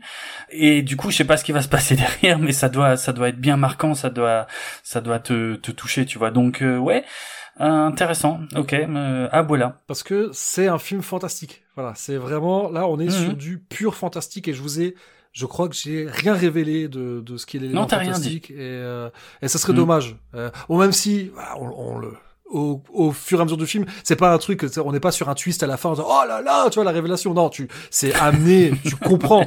Au fur et à mesure que le film se passe, tu comprends. Le début est vraiment chelou. Qu'est-ce que je viens de voir? Et plus le film avance, il fait, ok, je crois que je commence à comprendre ce que j'ai vu D'accord. très très très chouette l'actrice ça, ça repose quasiment que sur les épaules de cette actrice elle est bien mais il, il y a d'autres les, les personnages secondaires sont bien aussi Ok. il y a un côté un peu cruel aussi quelque part dans certaines euh, donc euh, Mm. ouais très très très très chouette film et donc je vais enchaîner si tu Mm. me le permets donc avec She Will un film britannique de Charlotte Colbert euh, qui a été euh, réalisé et coécrit par Charlotte Colbert. Et donc c'est l'histoire d'une actrice qui, euh, je sais plus si son âge est donné, mais en gros elle approche des 70 ans, un truc par là. Euh, ouais, parce que attends, j'avais calculé, oui, l'actrice, elle est incarnée par Alice Cridge, qui est née en 1954. Donc euh, voilà, on est- Ah ouais. donc l'actrice a 68 ans. Mhm. Et actrice qui a subi, j'imagine quelque chose peut-être de difficile à vivre pour une femme, une double mastectomie. Euh, donc alors, est-ce que c'est suite à un cancer du sein ou quoi? Mais toujours est-il que voilà, elle n'a plus de poitrine. Euh, En plus de ça, bon bah suite à suite à cette intervention chirurgicale, il y a une infirmière qui la suit pour s'occuper d'elle parce que parce qu'il y a des traitements euh, post-opératoires. Et donc voilà, on parle d'une actrice qui est devenue, en plus le film explique qu'elle est devenue célèbre assez jeune, à partir de toi alors qu'elle était ado, pré-ado. Ouais. De toute façon, dans tous les cas, c'est une opération qui est lourde et qui, Bah qui, ouais. qui te change, euh, qui change ta silhouette, qui change ton aspect, donc c'est difficile à vivre. Et peut-être aussi encore plus pour une actrice, parce qu'on Mm. Le début du film nous l'avant aussi un peu peut-être un peu comme une diva. D'accord. Tu vois, c'est dur à vivre et euh, la relation avec sa, avec avec l'infirmière qui la suit est pas évidente. Tu vois, en plus de ça, voilà, l'infirmière, c'est une jeune femme qui est jolie et tout, donc tu comprends bien que euh, ça peut être aussi être un peu euh, ardos pour elle de de de vivre ça. Mhm. Et donc elle décide de partir dans la campagne écossaise pour se ressourcer, tu vois, de partir dans une espèce de retraite. Sauf que sur place, elle va avoir une très mauvaise surprise, c'est que en fait, elle pensait qu'elle allait être toute seule tu vois, dans un truc où, elle où tout le monde allait être au petit soin avec elle, et en fait, elle se retrouve dans une espèce de thérapie de groupe. Ah. Est-ce que c'est que des gens qui ont subi des maladies graves et tout Je sais plus trop bien. Euh, c'est c'est pas ça qui est intéressant, pour être tout à fait sincère. Mais ouais, donc au début, tu vois, elle est assez infecte parce qu'elle est vraiment pas contente. Sauf que une fois sur place, euh, dans cette ambiance tourbeuse du nord de l'Écosse et tout. Euh, D'ailleurs, les, les- la photo est très chouette. Il y, a des, il y a des scènes en extérieur qui sont vraiment, vraiment très chouettes. Et je, pour être tout à fait sincère, on voit ça dans la bande-annonce et ça fait partie des trucs qui m'ont donné envie de le voir. Je dis, ah ouais, là, on sent au niveau réalisation, au niveau photographie, ça va être chouette. Et effectivement, ça l'est. Euh, une fois sur place, le lien avec son infirmière, il va un peu changer et elle aussi, elle va commencer à changer. Elle va commencer à changer, elle va commencer à retrouver un peu des forces et à faire des rêves chelous qui apparemment ont une incidence sur ce qui se passe dans la réalité. Voilà. Ah. Donc je rentre pas plus dans le détail. euh, parce que voilà, je pense que j'en ai déjà dit pas mal. Alors Alice Mhm. Cridge, elle est surtout connue pour avoir joué la Reine Borg dans euh, Star Trek Oui. First Contact. Absolument. D'ailleurs, il y avait des films Star Trek qui étaient euh, projetés, j'en ai vu aucun. Voilà, donc euh, Oui, parce qu'il y avait Nicolas Mayer, le réalisateur de, de Star Trek 2, La colère de Cannes, qui était présent. C'est pour ça qu'il... Et puis il en a réalisé deux, trois, et ils étaient tous projetés, ouais. Mhm. Donc euh, désolé pour nos auditeurs et auditrices fans de Star Trek. Voilà, on n'a pas été les voir. non, on n'a pas été les voir. Euh, mais bon, c'est comme ça. Euh, ouais, et elle joue, oui, et ce que j'ai noté aussi, elle joue dans le prochain Massacre à la tronçonneuse, Oui, oui. qui sort dans quelques jours là. Ouais, ouais, c'est imminent, ouais. Donc on va bientôt la revoir. Et euh, dans le rôle de l'infirmière, c'est Kota Eberhardt qui avait joué dans X-Men Dark Phoenix, que j'ai bien évidemment pas vu. Et donc elle joue le rôle de Selne Gallio. Ça te dit quelque chose?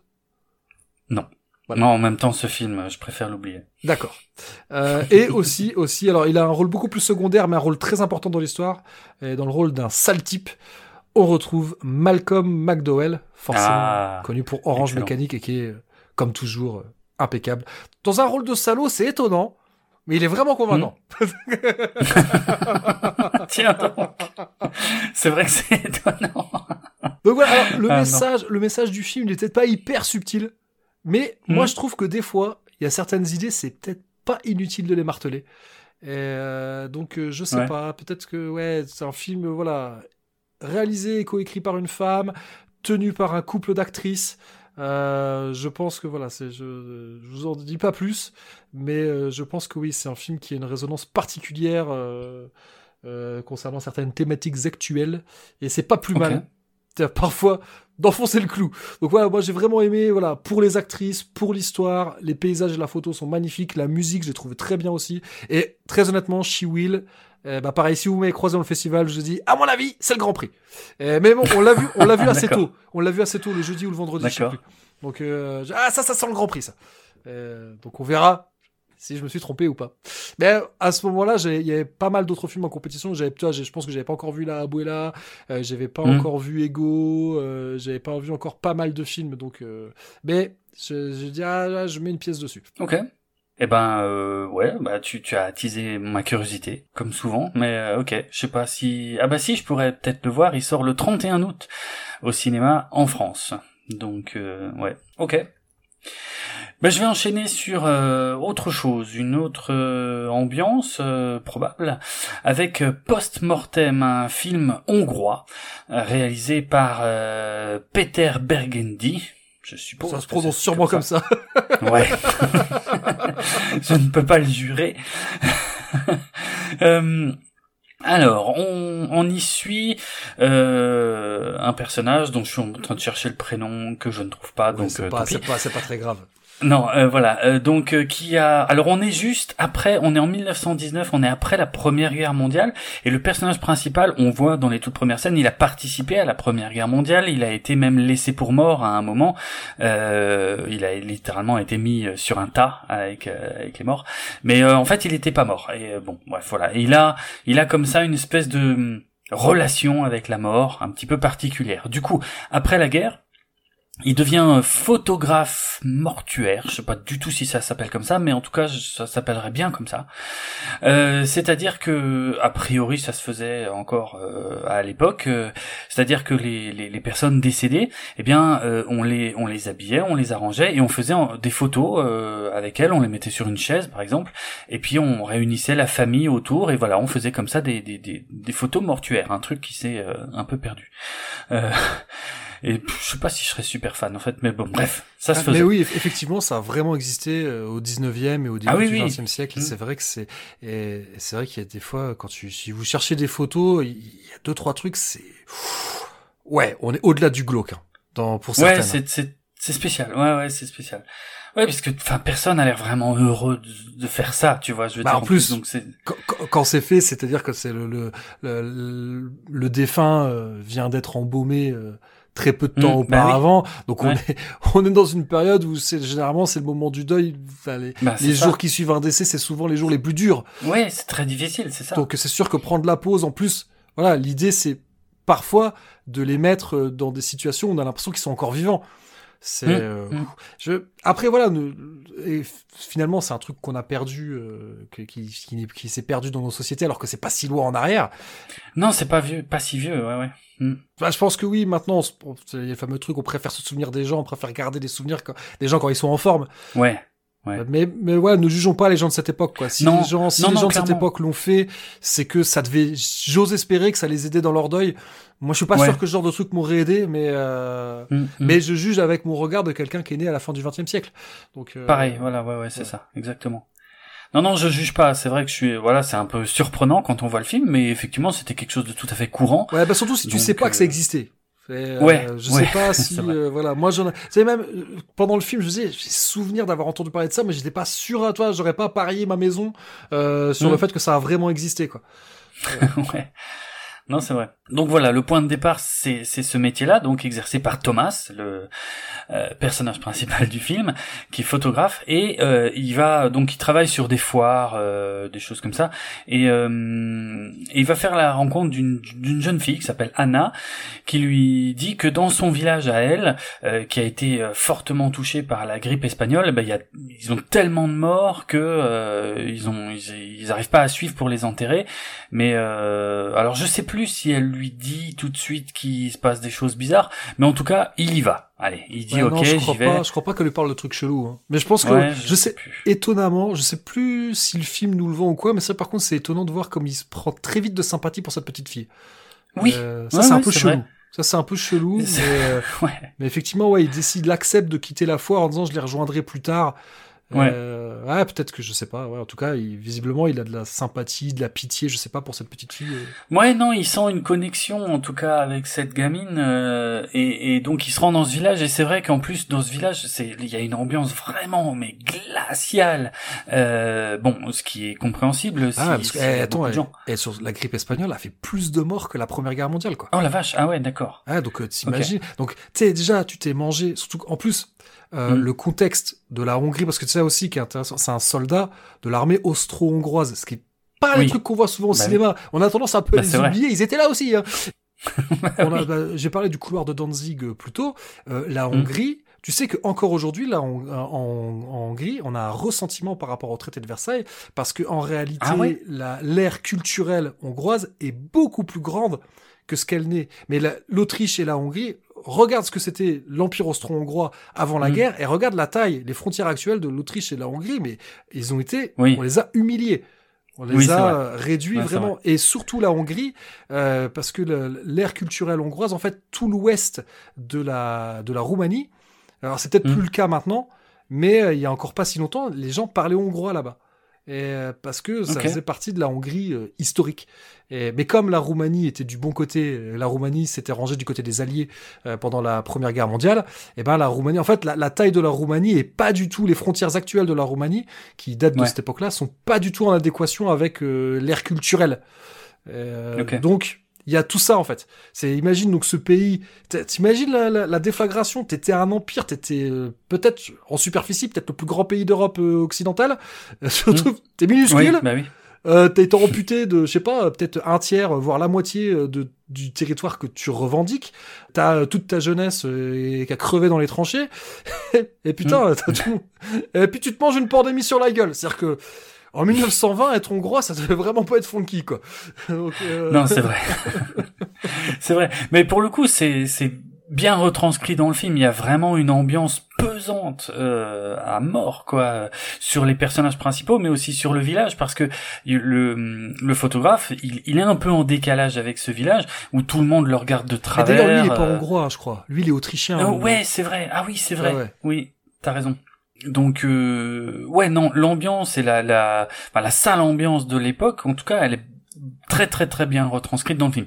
Et donc voilà, il commence à faire son taf, il commence à prendre euh, ses photos, euh, c'est lui qui prépare les corps et tout ça machin. Et il y a effectivement des petits phénomènes étranges euh, qui vont qui vont commencer à se produire euh, dans le village et qui vont prendre tout doucement de l'ampleur.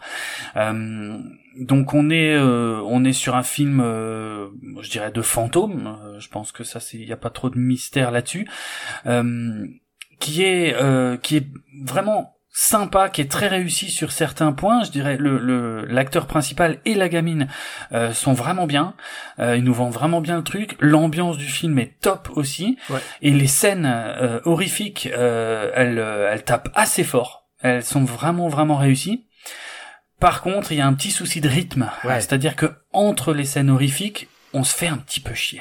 Ouais, ouais, ouais. Euh, Peut-être un peu trop. Et ça dure presque deux Ouais, heures. c'est peut-être un peu trop film d'ambiance. C'est le, Ouais, c'est le ça. souci. ouais. Parce que moi aussi, je trouve que la promesse de film d'époque, encore une fois, je l'ai dit, moi c'est quelque chose que j'aime bien. Mm. Et ça, je trouve que c'est, c'est c'est une promesse qui est complètement tenue. Et puis moi, ce que j'ai kiffé aussi, c'est ce côté euh, Ghostbusters, mais euh, Ouais. version 1920, quoi. Ouais, c'est ça. Mais c'est vrai. Parce que voilà, avec avec les appareils photo de l'époque, avec les Ouais. outils euh, de d'enregistrement de l'époque, donc enregistrés sur des Mm. rouleaux en cire, hein, je crois que c'était ça. Oui, oui, c'est ça. euh, donc ouais, il y a, y a tout ce- toute cette ambiance-là. Je pense qu'il y, a un- y a eu un vrai travail de recherche, à mon avis, Ouais. concernant les costumes, concernant le, le matériel qui- qu'ils avaient à disposition à cette époque-là.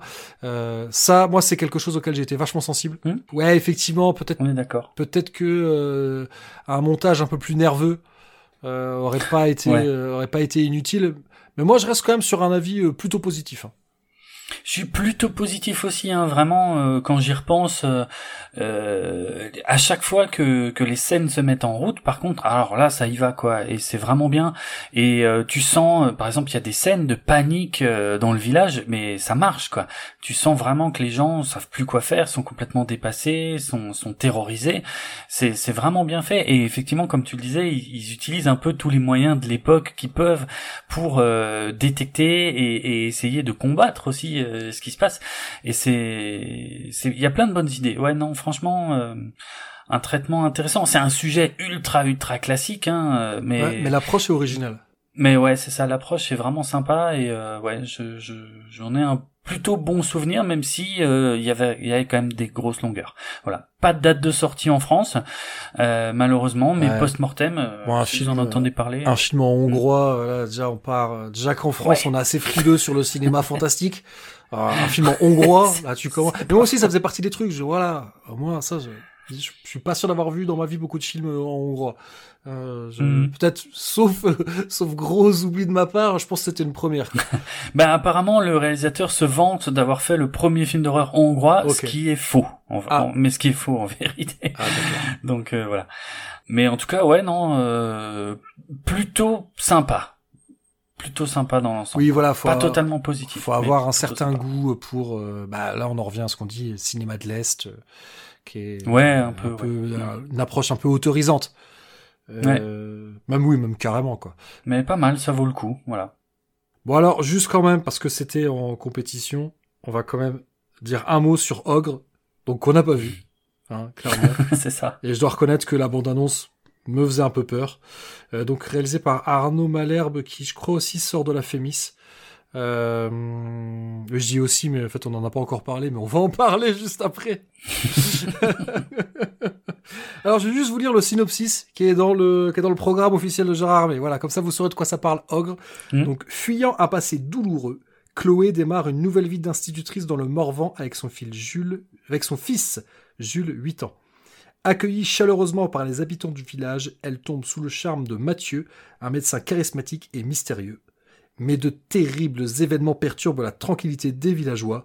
Un enfant a disparu et une bête sauvage s'attaque au bétail. Jules est en alerte, il le sent, quelque chose rôde la nuit autour de la maison.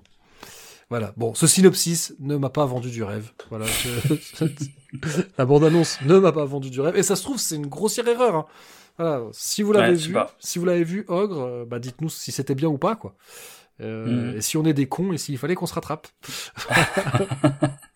Bon, ça sort dans pas trop longtemps au ciné. Ça sort le 20 avril, donc il y aura moyen de se rattraper euh, et, et de voir ce que ça vaut peut-être d'ici là. Ogre, film français, donc ouais, intéressant.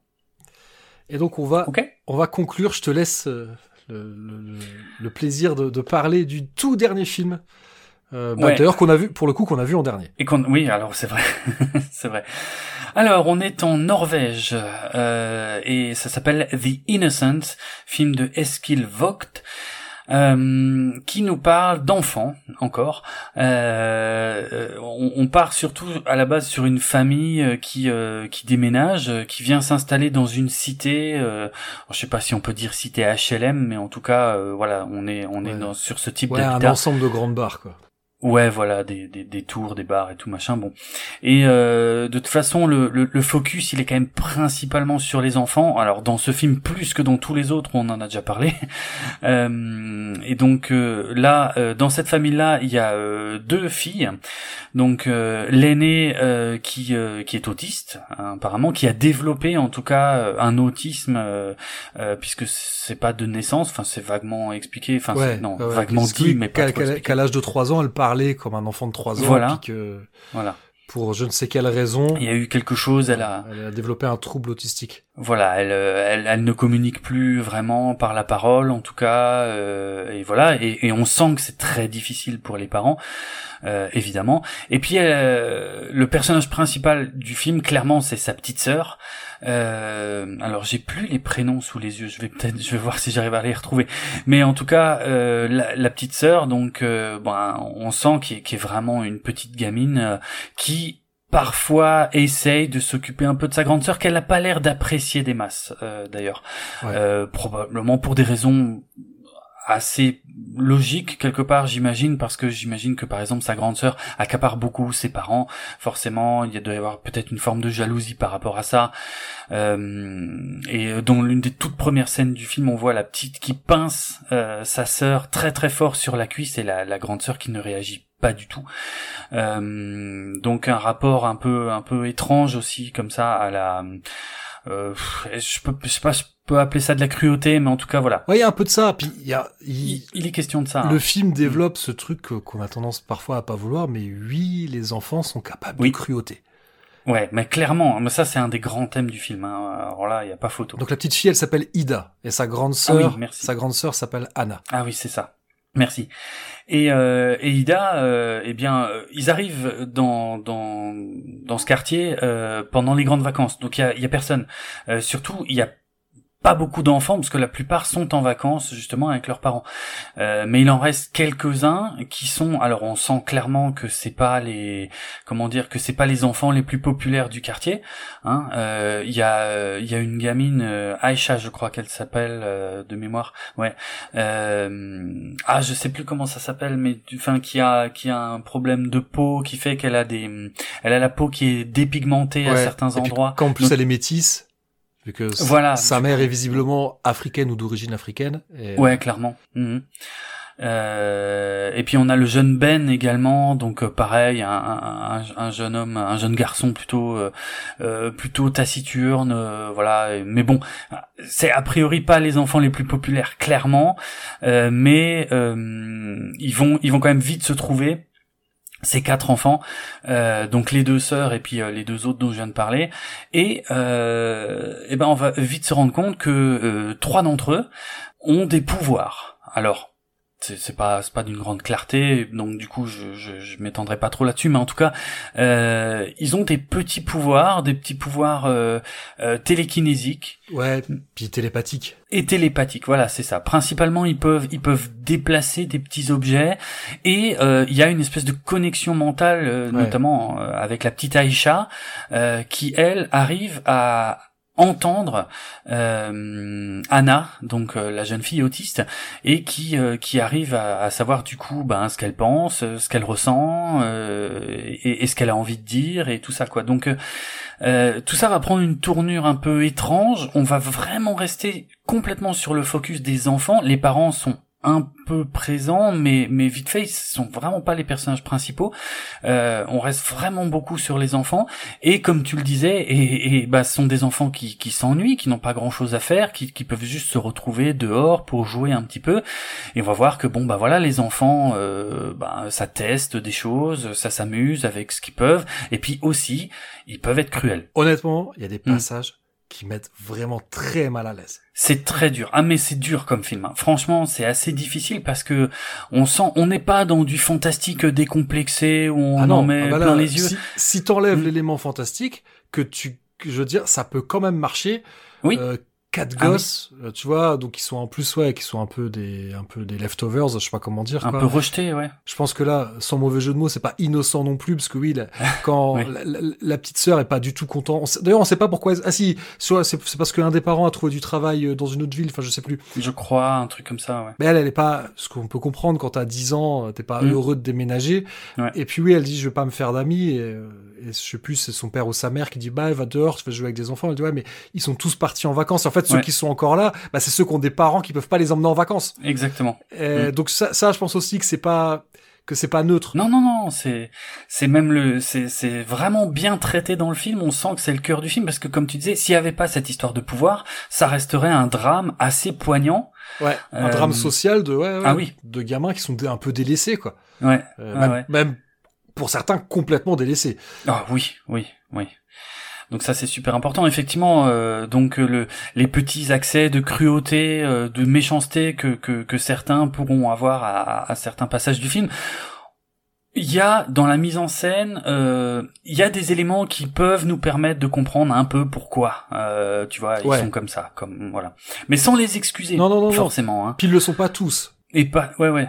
C'est ça. Ils le sont pas tous. Et Mm, puis, ouais, ouais. Puis, voilà, il y a une différence entre euh, pincer sa sœur, c'est pas bien, mais tu te dis, est-ce que c'est presque aussi pour voir, est-ce qu'elle ressent quelque chose? Ouais, ouais. Euh, Parce que tu sais pas trop, est-ce qu'elle le fait par pure méchanceté ou est-ce qu'elle le fait juste, euh, voilà, pour un peu tester. euh, ouais. parce qu'on sent, ouais, c'est pas qu'elle aime pas truc- sa sœur, c'est que elle sa sœur, c'est un... Ouais, ça, ouais, ouais, elle fait un truc dégueulasse. Ouais, ça- Elle fait un truc moche Ah oui, juste si, ouais, après, vrai. avec les Ah, chaussures. ouais. Ah oui, c'est vrai, elle fait un truc, j'ai oublié, elle fait un truc absolument dégueulasse. Ouais, donc donc euh, ouais non, mais mais mais t'as raison. Mais après, ça reste une petite gamine, donc peut-être qu'elle teste aussi, qu'elle teste Ouais. euh, les limites de ses parents, les limites de sa sœur ou ses propres limites à elle. C'est normal, j'ai envie de dire, pour un enfant de cet âge. Ouais. Enfin, je crois. Ouais, ouais, Donc, même euh, si ça va un peu loin, quoi. ça va, bien euh, sûr, ça va loin, mais voilà. Après, ouais, Mm. il y a un autre gamin qui, lui, pour le coup. Alors Mm. qu'au début, le tout début, tu le, ouais, franchement, moi, le gamin, le tout début, Ouais, tu ouais. le sens bien. Tu le sens bien, quoi. Ouais, c'est ça. Et puis après, on fait, oh là, mais en fait, cet enfant ne va pas bien du tout.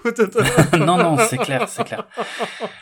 Et, et voilà, c'est bon. On peut difficilement aller plus loin dans, dans- sans trop dévoiler, mais en tout cas, il y a un vrai drame qui va littéralement se jouer dans le bac à sable au oui, pied ah oui, là, c'est des clairement tours. ça. Hein. C'est vrai, hein, c'est ouf. Donc on reste à- vraiment à la hauteur des enfants. Et alors il y a cette petite gamine, la, euh, euh, Ida, la perso principale. Elle a une présence, elle a un regard qui m'a scotché, mais vraiment, mais dès les premières minutes de film. Le, le gamin, Ben, c'est un gamin Ouais. qui doit avoir 12 ans.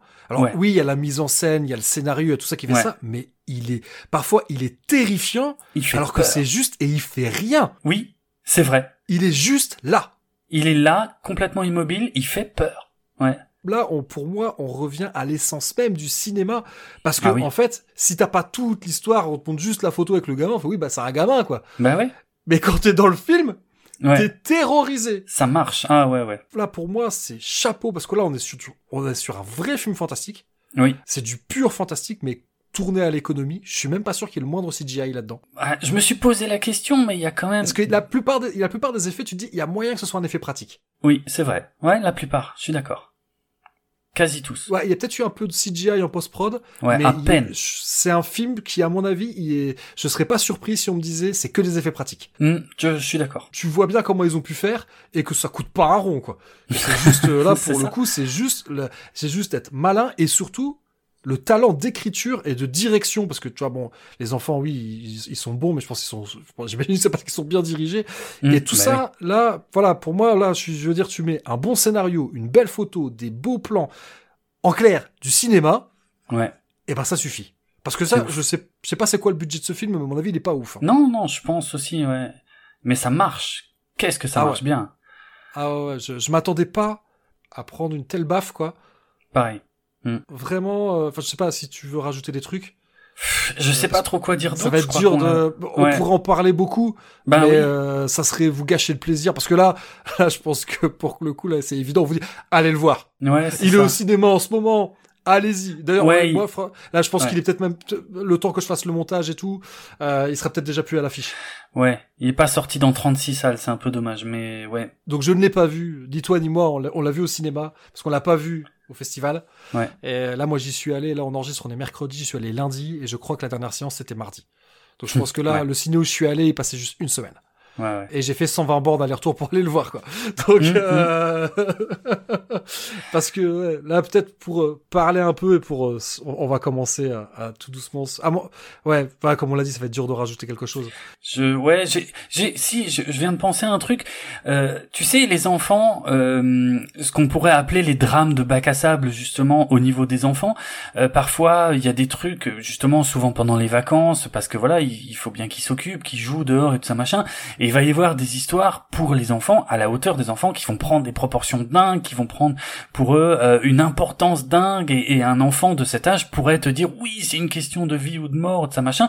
Sauf que là, dans le film, c'est littéralement ça en fait. C'est-à-dire, euh, Ouais. on reste à la hauteur des enfants toujours, et, et, et- mais par contre, ça prend un sens littéral. C'est pas des querelles de queue de cerise. Non, c'est ça. Ça devient littéral et, et du coup, mais c'est un film qui est glaçant, qui est dur. Hein. Je pense aussi, Ouais. il faut peut-être dire, je pense, c'est peut-être pas pour tout le monde. Déjà, les films avec les enfants, c'est pas toujours facile. Mais il y a pas tant d'images choquantes que ça. Non, c'est pas les images. fort. Il y a Ouais. très peu d'images choquantes. Non, non, c'est- c'est psychologique, c'est hyper psychologique, mais c'est dur. Putain, qu'est-ce que c'est dur. Ouais. Ça met vraiment mal à l'aise. Et ouais, et ça va loin. parce que c'est des enfants. Oui, ah oui, oui, oui. Voilà. Ça met Mais ça marche vraiment mal à l'aise. ouais, ouais. Mm. Et oui, et puis oui aussi quand même un truc que je voulais rajouter. Je parlais de la Fémis. Euh, c'est parce que le réalisateur, euh, c'est comment déjà son nom, je vais avoir du mal à le de- Voilà, il est passé par la Fémis. Donc euh, voilà, ouais, parce que le film en fait est une coproduction. Il y a à peu près tous les films nordiques. Hein, je crois que c'est une coproduction Norvège, Suède, euh, Finlande, Danemark et France. Et euh, En effet. D'ailleurs, je me suis amusé à regarder dans le dans le comment. Je me suis amusé à regarder euh, le générique et il y a quand même des noms français qui ressortent. Euh, Ah ouais. Ouais, pas, pas des masses, hein, c'est quand même globalement euh, que beaucoup de noms à consonance scandinave ou finlandaise, mais, mais t'as aussi des noms à consonance française. Bon, bref. Mhm. Pour tout doucement glisser vers la conclusion de cet épisode, en fait, Mhm. ouais, ce que je voulais dire, c'est que donc j'ai parlé un peu avant de comment ça se passe quand on comment on choisit les, les films et tout. Et moi, la bande-annonce de The Innocence. Franchement, elle m'a, elle m'a plu. Je me suis dit, waouh, putain, ça a l'air chouette et tout. Mais d'un autre côté, je- ouais, film scandinave sur l'autisme et tout. Ouais. Mec qui sort de la Fémis. tu vois, j'avais peur du film qui se regarde un peu le nombril. Et, euh, et tu vois, ouais, film où, où tu regardes, euh, tu sais, euh, je sais pas comment dire, tu sais, une horloge, les minutes qui bougent, enfin, tu vois, j'avais peur d'un truc un peu. Donc, je- tu sais, c'est, Je. T'es obligé, en fait, quand tu, quand tu fais ta sélection au départ, tu, tu vois, y a, tu fais un squelette de 5, 6, 7 films, tu dis, OK, ceux-là, je veux absolument les voir et je vais baser ma, le reste de mes réservations par rapport à ça. En plus de ça, il y a eu un problème avec, enfin, il y a eu un problème avec les réservations. Euh, les réservations étaient possibles, donc, de- comme depuis quelques années, on peut réserver en ligne à l'avance les séances où on va. Et donc, c'était en ligne le jeudi à 15h. À 15h30, il y avait déjà tout été épuisé. Et, euh, et même avant, parce que moi, à 15h, je veux dire, moi, à partir de 14h55, j'arrêtais pas de rafraîchir la page, tu vois. Mm. Et genre, j'ai tout de suite booké les séances du samedi parce que je sais que c'est là où il y a un risque que ça parte vite. Et après, en fait, j'ai halluciné les autres jours. J'ai vu déjà plein de séances euh, bookées, donc j'ai dû un peu euh, ch- chambouler euh, le programme que j'avais prévu, euh, euh, improviser, quoi. Euh, et donc, ce qui fait que, bah, à la fin, The Innocent a disparu de mon programme. Ah, d'accord. Euh, ouais. Mais encore une fois, tu vois, c'était pas là-dessus. J'avais pas parié sur celui-là, quoi. Ah ouais. Et comme il y avait des retours de festivaliers où tout le monde disait The Innocence, vraiment, The Ouais. Innocence. et on s'est dit, oh, allez, on l'a pas eu, mais avec la En plus, moi, généralement, souvent, j'arrive à ne pas caler le Grand Prix. Ça aussi, je suis assez expert pour ça, à ne pas voir le Grand Prix. Alors que ça fait 15 ans que je vais à Gérard Armé. et je me suis dit, avec la chance que j'ai, voilà, pour une fois, cette année, j'avais prévu, d'habitude, je repars toujours le dimanche après-midi. Là, je fais non, non, non, non, non. Là, on repart que le lundi matin. Et on s'est dit, allez, c'est bon. Dimanche, séance de 22h, projection du Grand Prix. Allez, ça va être The Innocence.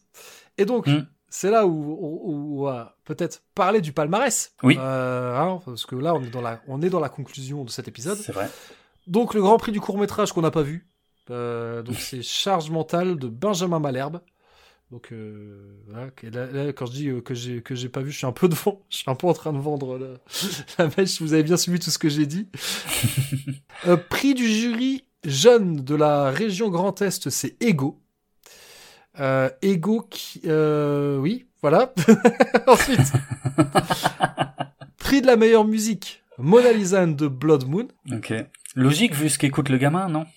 Ouais, Mais c'est sûrement pas pour ça. Moi, je m'attendais à She Will, mais euh, mais bon, je voilà. Ok. Ensuite, prix de la critique et prix du public, The Innocence. Ouais. Et quand le prix du public a été annoncé, en plus déjà dès le départ quand ils ont recité tous les films en compétition, les gens Mhm. applaudissent et The Innocence, les applaudissements étaient vraiment nourris. Donc Ah déjà en rigolant, je disais bon, on connaît déjà le prix du public, ça a été le cas. Et donc là, avec, euh, on, était dans toute ma bande, on était que deux à avoir décidé de rester jusqu'au bout. Et nous, bon, prix de la critique, prix du public, c'est bon. Le Grand Prix, c'est pour The Innocence, on va le voir et tout, on était hyper contents. prix du jury, la Abuela, je vous l'avais dit que c'est vachement bien la Abuela, Mm. ex aequo avec Sawin. Et Grand Prix, et là, on était là, The Innocence, The Innocence. Franchement, tu sais, j'avais presque le cœur qui battait un peu, genre, allez, allez, allez, Innocence. Bah ouais. Ego Putain, putain, on était... Alors, j'étais content parce que Ego, je l'ai adoré. Mais j'étais Oui. dégoûté. Je me putain, c'est Innocence. Et parce que du coup, t'as pas pu le voir au festival à cause de ça. Parce qu'il le diffuse donc après euh, le film de Voilà. clôture, il diffuse le, le Grand Prix. Et c'était ta chance de rattraper The Innocence pendant le festival. Ouais, c'est moche. Raté. Et du coup, j'ai pas vu non plus le Grand Prix du court-métrage parce que je vous ai dit, j'ai adoré Ego, mais on venait de le voir le, dimanche après-midi. Ouais. Et voilà, en plus avec le pote avec qui j'étais, on s'était mis d'accord avant. Si le Grand Prix c'est pas The Innocence, euh, mais il y avait, de toute façon, c'était soit The Innocence, soit Ogre. euh, qu'on n'avait pas vu. Si c'est Mm. un film qu'on a déjà vu, euh, ouais, bon, il y a un moment, faut aussi un peu, on, on rentre. Et, euh, et donc bon, Ego, on l'avait vu, je crois, à 4h30. Oui, Euh, c'est bon, ça. Il est vachement bien, mais euh... bon, le remettre à 22h, tu te dis, Ouais, on va peut-être plutôt rentrer, on va nettoyer la location parce qu'on la rend demain matin et puis basta quoi. Mm. Euh, donc c'est ce qui s'est passé. À côté, je suis content pour Ego parce que c'est un bon film. Ouais, c'était Euh, vraiment bien. Moi, C'était ouais, ça bien. fait partie. Ouais, si je devais faire, on va dire, je vais exclure euh, Last Night in Soho parce que c'est vraiment. Ouais, euh, ouais. tu vois, C'est à part. pas. Mais si on considère les films hors compétition et en compétition, Mm. euh, ouais, The Innocence. Ah, pour moi, ça aurait mérité un grand prix peut-être. Mais Ego est vachement bien, donc. Mais ouais, je me suis dit la même chose parce que j'ai adoré les deux et, et c'est une coïncidence intéressante que il y a, il y a vraiment des similarités entre les deux films et, en- et par contre c'est que ça reste deux films totalement différents. Ouais. Mais dans les deux cas, on a une gamine dans le rôle principal qui est ultra bluffante. Dans les deux cas, il y a des, il y a un aspect psychologique euh, qui est très présent. Dans les deux cas, ça parle de l'enfance et de et de passages clés de l'enfance qui peuvent être difficiles. Et et, et, vo- et voilà quoi. C'est c'est marrant. Et, et pourtant, par contre, le traitement est vraiment totalement différent d'un film à l'autre. Mais c'est deux films difficiles, les deux, par contre. hein. Ouais, Euh, donc ouais. euh, euh, non vraiment bluffé et c'est vrai que j'ai du mal bah j'avais vraiment vraiment bien aimé Ego mais The Innocence ne m'attendait pas à kiffer autant c'est vrai Ouais, ouais. Là, bah, Mm. Moi, je trouve que ce qui, voilà, moi, ce qui manque dans ce palmarès, pour moi, c'est She Will, que j'ai vraiment bien aimé. ouais Et je pensais vraiment qu'il allait être récompensé. Mais, euh, et puis si je devais, bon, là, il est pas dans la compétition, mais euh, très gros coup de cœur pour Sensor. Vraiment, vraiment, euh, ouais, donc, euh, entre les, les films que j'ai préférés, encore une fois, si, si on Mm. met à part Last Night in Soho, euh, ah, il y a match entre The Innocent, Sensor et Ego, et puis, ouais et puis derrière quand même, derrière euh, La Abuela et euh, et She Will. Voilà, si si vous vous dites ah je sais pas quoi euh, quoi regarder, voilà moi moi c'est ceux que je vous conseille, ceux que j'ai vus, c'est c'est ceux-là que je vous conseille. ouais ouais je suis d'accord c'est vrai qu'il faut pas oublier Sensor qui n'était pas en compétition mais qui était vraiment top euh, avec un gros aspect psychologique aussi d'ailleurs ben, en, tout cas, moi, tu sais quoi, je vais en profiter pour te remercier parce que moi, j'ai pas fait tout le festival, j'étais là que samedi, dimanche, et je me suis calé sur ton programme en fait. J'ai pas essayé de chercher plus compliqué, j'ai pas essayé de me faire un programme. Tu m'avais donné ton programme, je me suis calé sur toi et euh, et voilà. Et comme ça, on a vu tout le week-end, on a vu les films ensemble. Et euh, je te remercie parce que du coup, j'ai vraiment vu des chouettes films. Ce qui m'est arrivé de venir à Gérardmer, de voir plus de films que ça et d'en voir moins de bons. C'était une bonne année hein. Mais c'est moi, j'ai ce feeling aussi. C'était Ouais. vraiment une très bonne année parce que tu vois là je dis Mm. ça mais d'autre côté je vois je- euh, Mona Lisa franchement c'est cool euh, Mm. le docu sur Joe, Joe D'Amato il était vraiment bien Mm. euh, non non il y a, il y a- franchement c'était une bonne année d'autant plus que euh, euh, je crois que c'est Philippe Rouillet euh, qui pendant la cérémonie euh, de clôture qui a fait remarquer ça qu'il y avait très peu de des figures classiques du fantastique Ça, on a eu des infectés Ouais. mais pas de zombies Ouais. Bon, un loup-garou, mais encore, pff, vite fait, quoi. pas de vampire. Euh, ok, il y a eu un film, il y a eu un film de fantôme. Il y a pas mal de films qui sont des films vraiment originaux. Oui, Je pense que c'est une des grandes forces de la sélection de cette année. Vraiment, ce 29e festival, euh, 29e édition, très très très bon cru et j'ai hâte de voir ce qu'ils vont nous sortir pour le 30e. ah oui. Parce que là, ouais, c'était. Il y a peut-être pas, ouais. À quoi que j'allais dire pas. Ouais, si quand même. Si Innocent. Non, si, si. Il y a des, il y a des grands films. Il y a des grands films. Tu vois, c'est ouais, c'est Mm. plutôt, c'est plutôt des films à budget réduit, mais c'est aussi, euh, c'est aussi un peu l'essence de ce qu'on retrouve euh, dans Gérard Armé. Tu vois, je, j'ai j'ai pas à Gérard Armé pour voir des blockbusters, quoi. bah non, c'est clair, bien sûr. Euh, Mm. Et donc, ouais, non, non, non, c'était franchement une belle année. Euh, Il y, a- il y a eu des années vraiment beaucoup moins bien que ça. Il y en a eu de très bonnes aussi, il y en a eu d'excellentes aussi, mais euh, Oui, oui. faudrait là que je, ouais, que je refouille un peu. Il aurait fallu peut-être que je re- que je regarde un peu les euh, les différentes euh, programmations qu'il y a eu ces 15 dernières années. Mais euh, là, je pense qu'on est quand même sur le haut du panier. Hmm. Ok. Ouais, ouais, très chouette. Plus ouais, le festival, c'est plutôt félicité. Apparemment, alors, euh, pour donner quelques données chiffrées, Oui. euh, il y aurait eu 40 000 festivaliers. Et ce chiffre, je t'avoue, je comprends pas. Ça me paraît énorme. Ouais, parce que apparemment, c'est les mêmes chiffres que 2020. Et Ouais. j'ai retrouvé 2018, ils annonçaient ça aussi. 40 000. Et je n'arrive pas à voir comment ils comptent. Parce que je me dis, est-ce qu'ils comptent le nombre de, de séances? Auquel cas, c'est peut-être pas si énorme que ça. Est-ce qu'ils comptent euh, les scores cumulés sur les 4 jours? Enfin, 5 si tu comptes le mercredi. Euh, parce que tu vois, 40 000, Non, mais Gérard 40 Armé, c'est 000, quoi c'est colossal. Gérard c'est 8000 habitants. Ouais, c'est pas possible. Ouais, non, non. euh, Les ouais, 40 c'est 000, pas- je sais pas où ils les mettent. Mais tu vois, j'ai du mal. Je me dis, ok, alors imaginons que ça soit euh, réparti sur le nombre de séances, mais ça ferait une moyenne de, euh, on va dire, allez, on compte pas le mercredi parce qu'il y a qu'un seul film. Euh, ça ferait 10 films par jour, ce qui est. Hmm. Après, si tu comptes les gens, oui, qui prennent un pass séance unique, euh, forcément, avec avec un mec comme moi, ça fait une moyenne qui flirte au-dessus des 10, quoi. oui. Non, mais enfin, 40 000, ça paraît quand même colossal comme chiffre. Euh, J'ai l'impression, je me demande s'ils ont juste pas additionné tous les spectateurs de toutes les séances, parce que sinon, je vois pas comment t'arrives à ce chiffre. Il y a pas 40 000 personnes quand on se déplace dans la ville. Après, je sais plus le nombre. Alors, je sais pas le nombre de projections, mais j'étais retombé sur des chiffres de, de 2018 où il disait en 2018 il y avait 110 projections. Ok.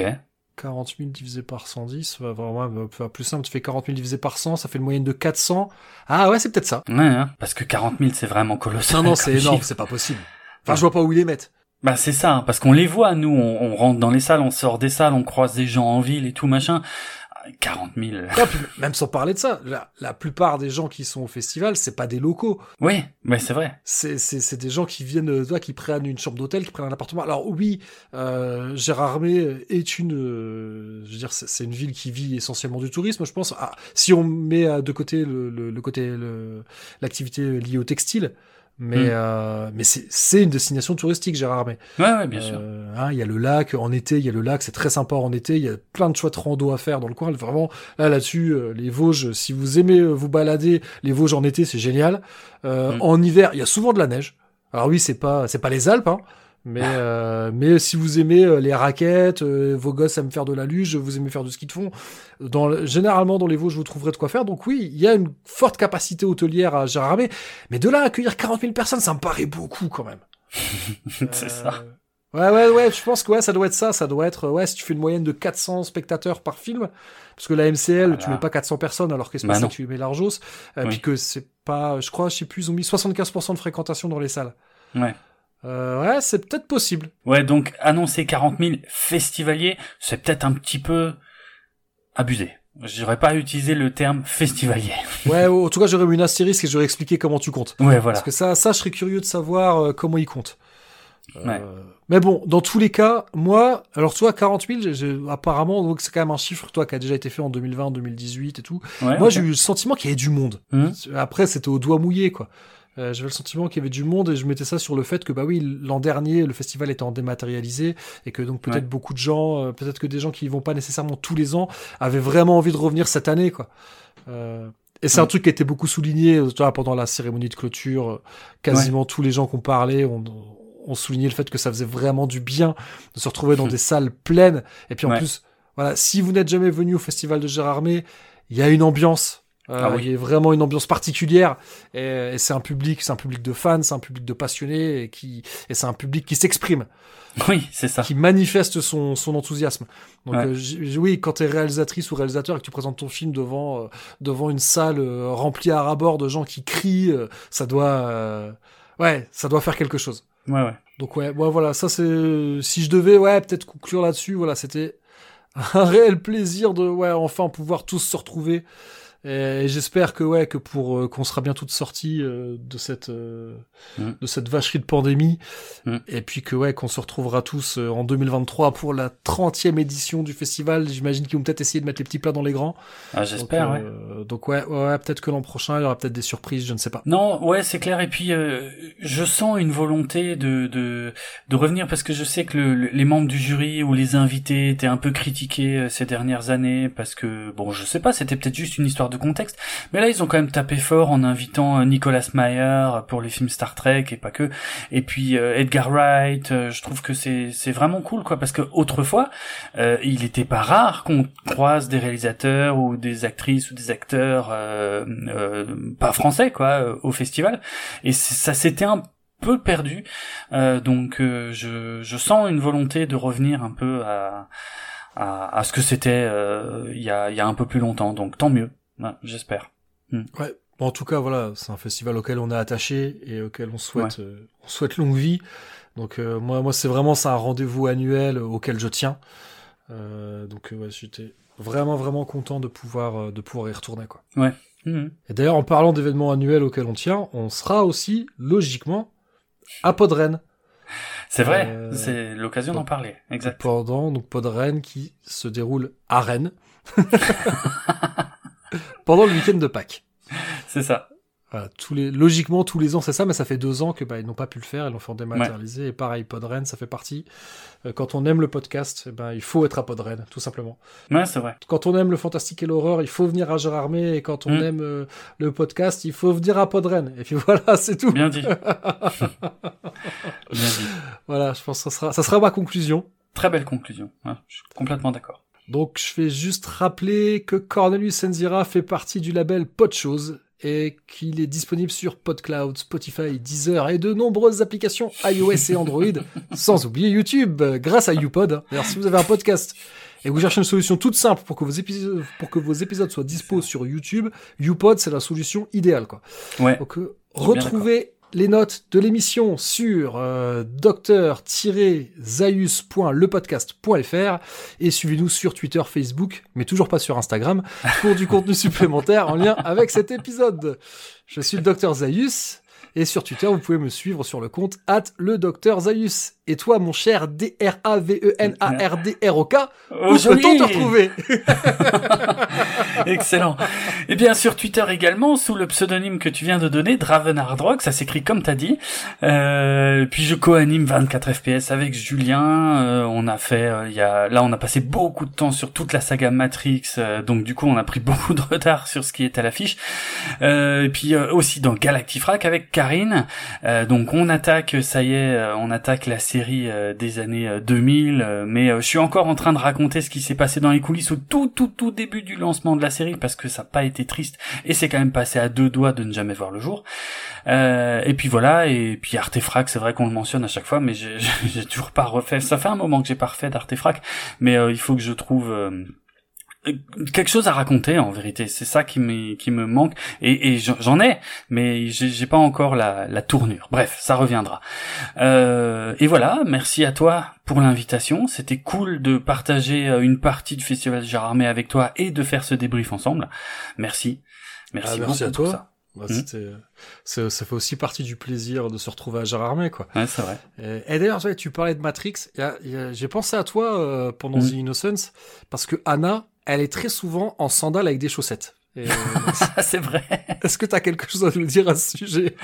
Non, ça, non, ça va. Ça, c'est pas, c'est vrai que c'est pas le truc le plus heureux, mais ça va. Il Ouais, y a pire. Donc si c'est une fillette autiste, tu pardonnes. Bah, ouais, ouais, putain, ouais, quand même. quoi. Quelle horreur. je me rends compte de ce que t'as essayé de me faire dire.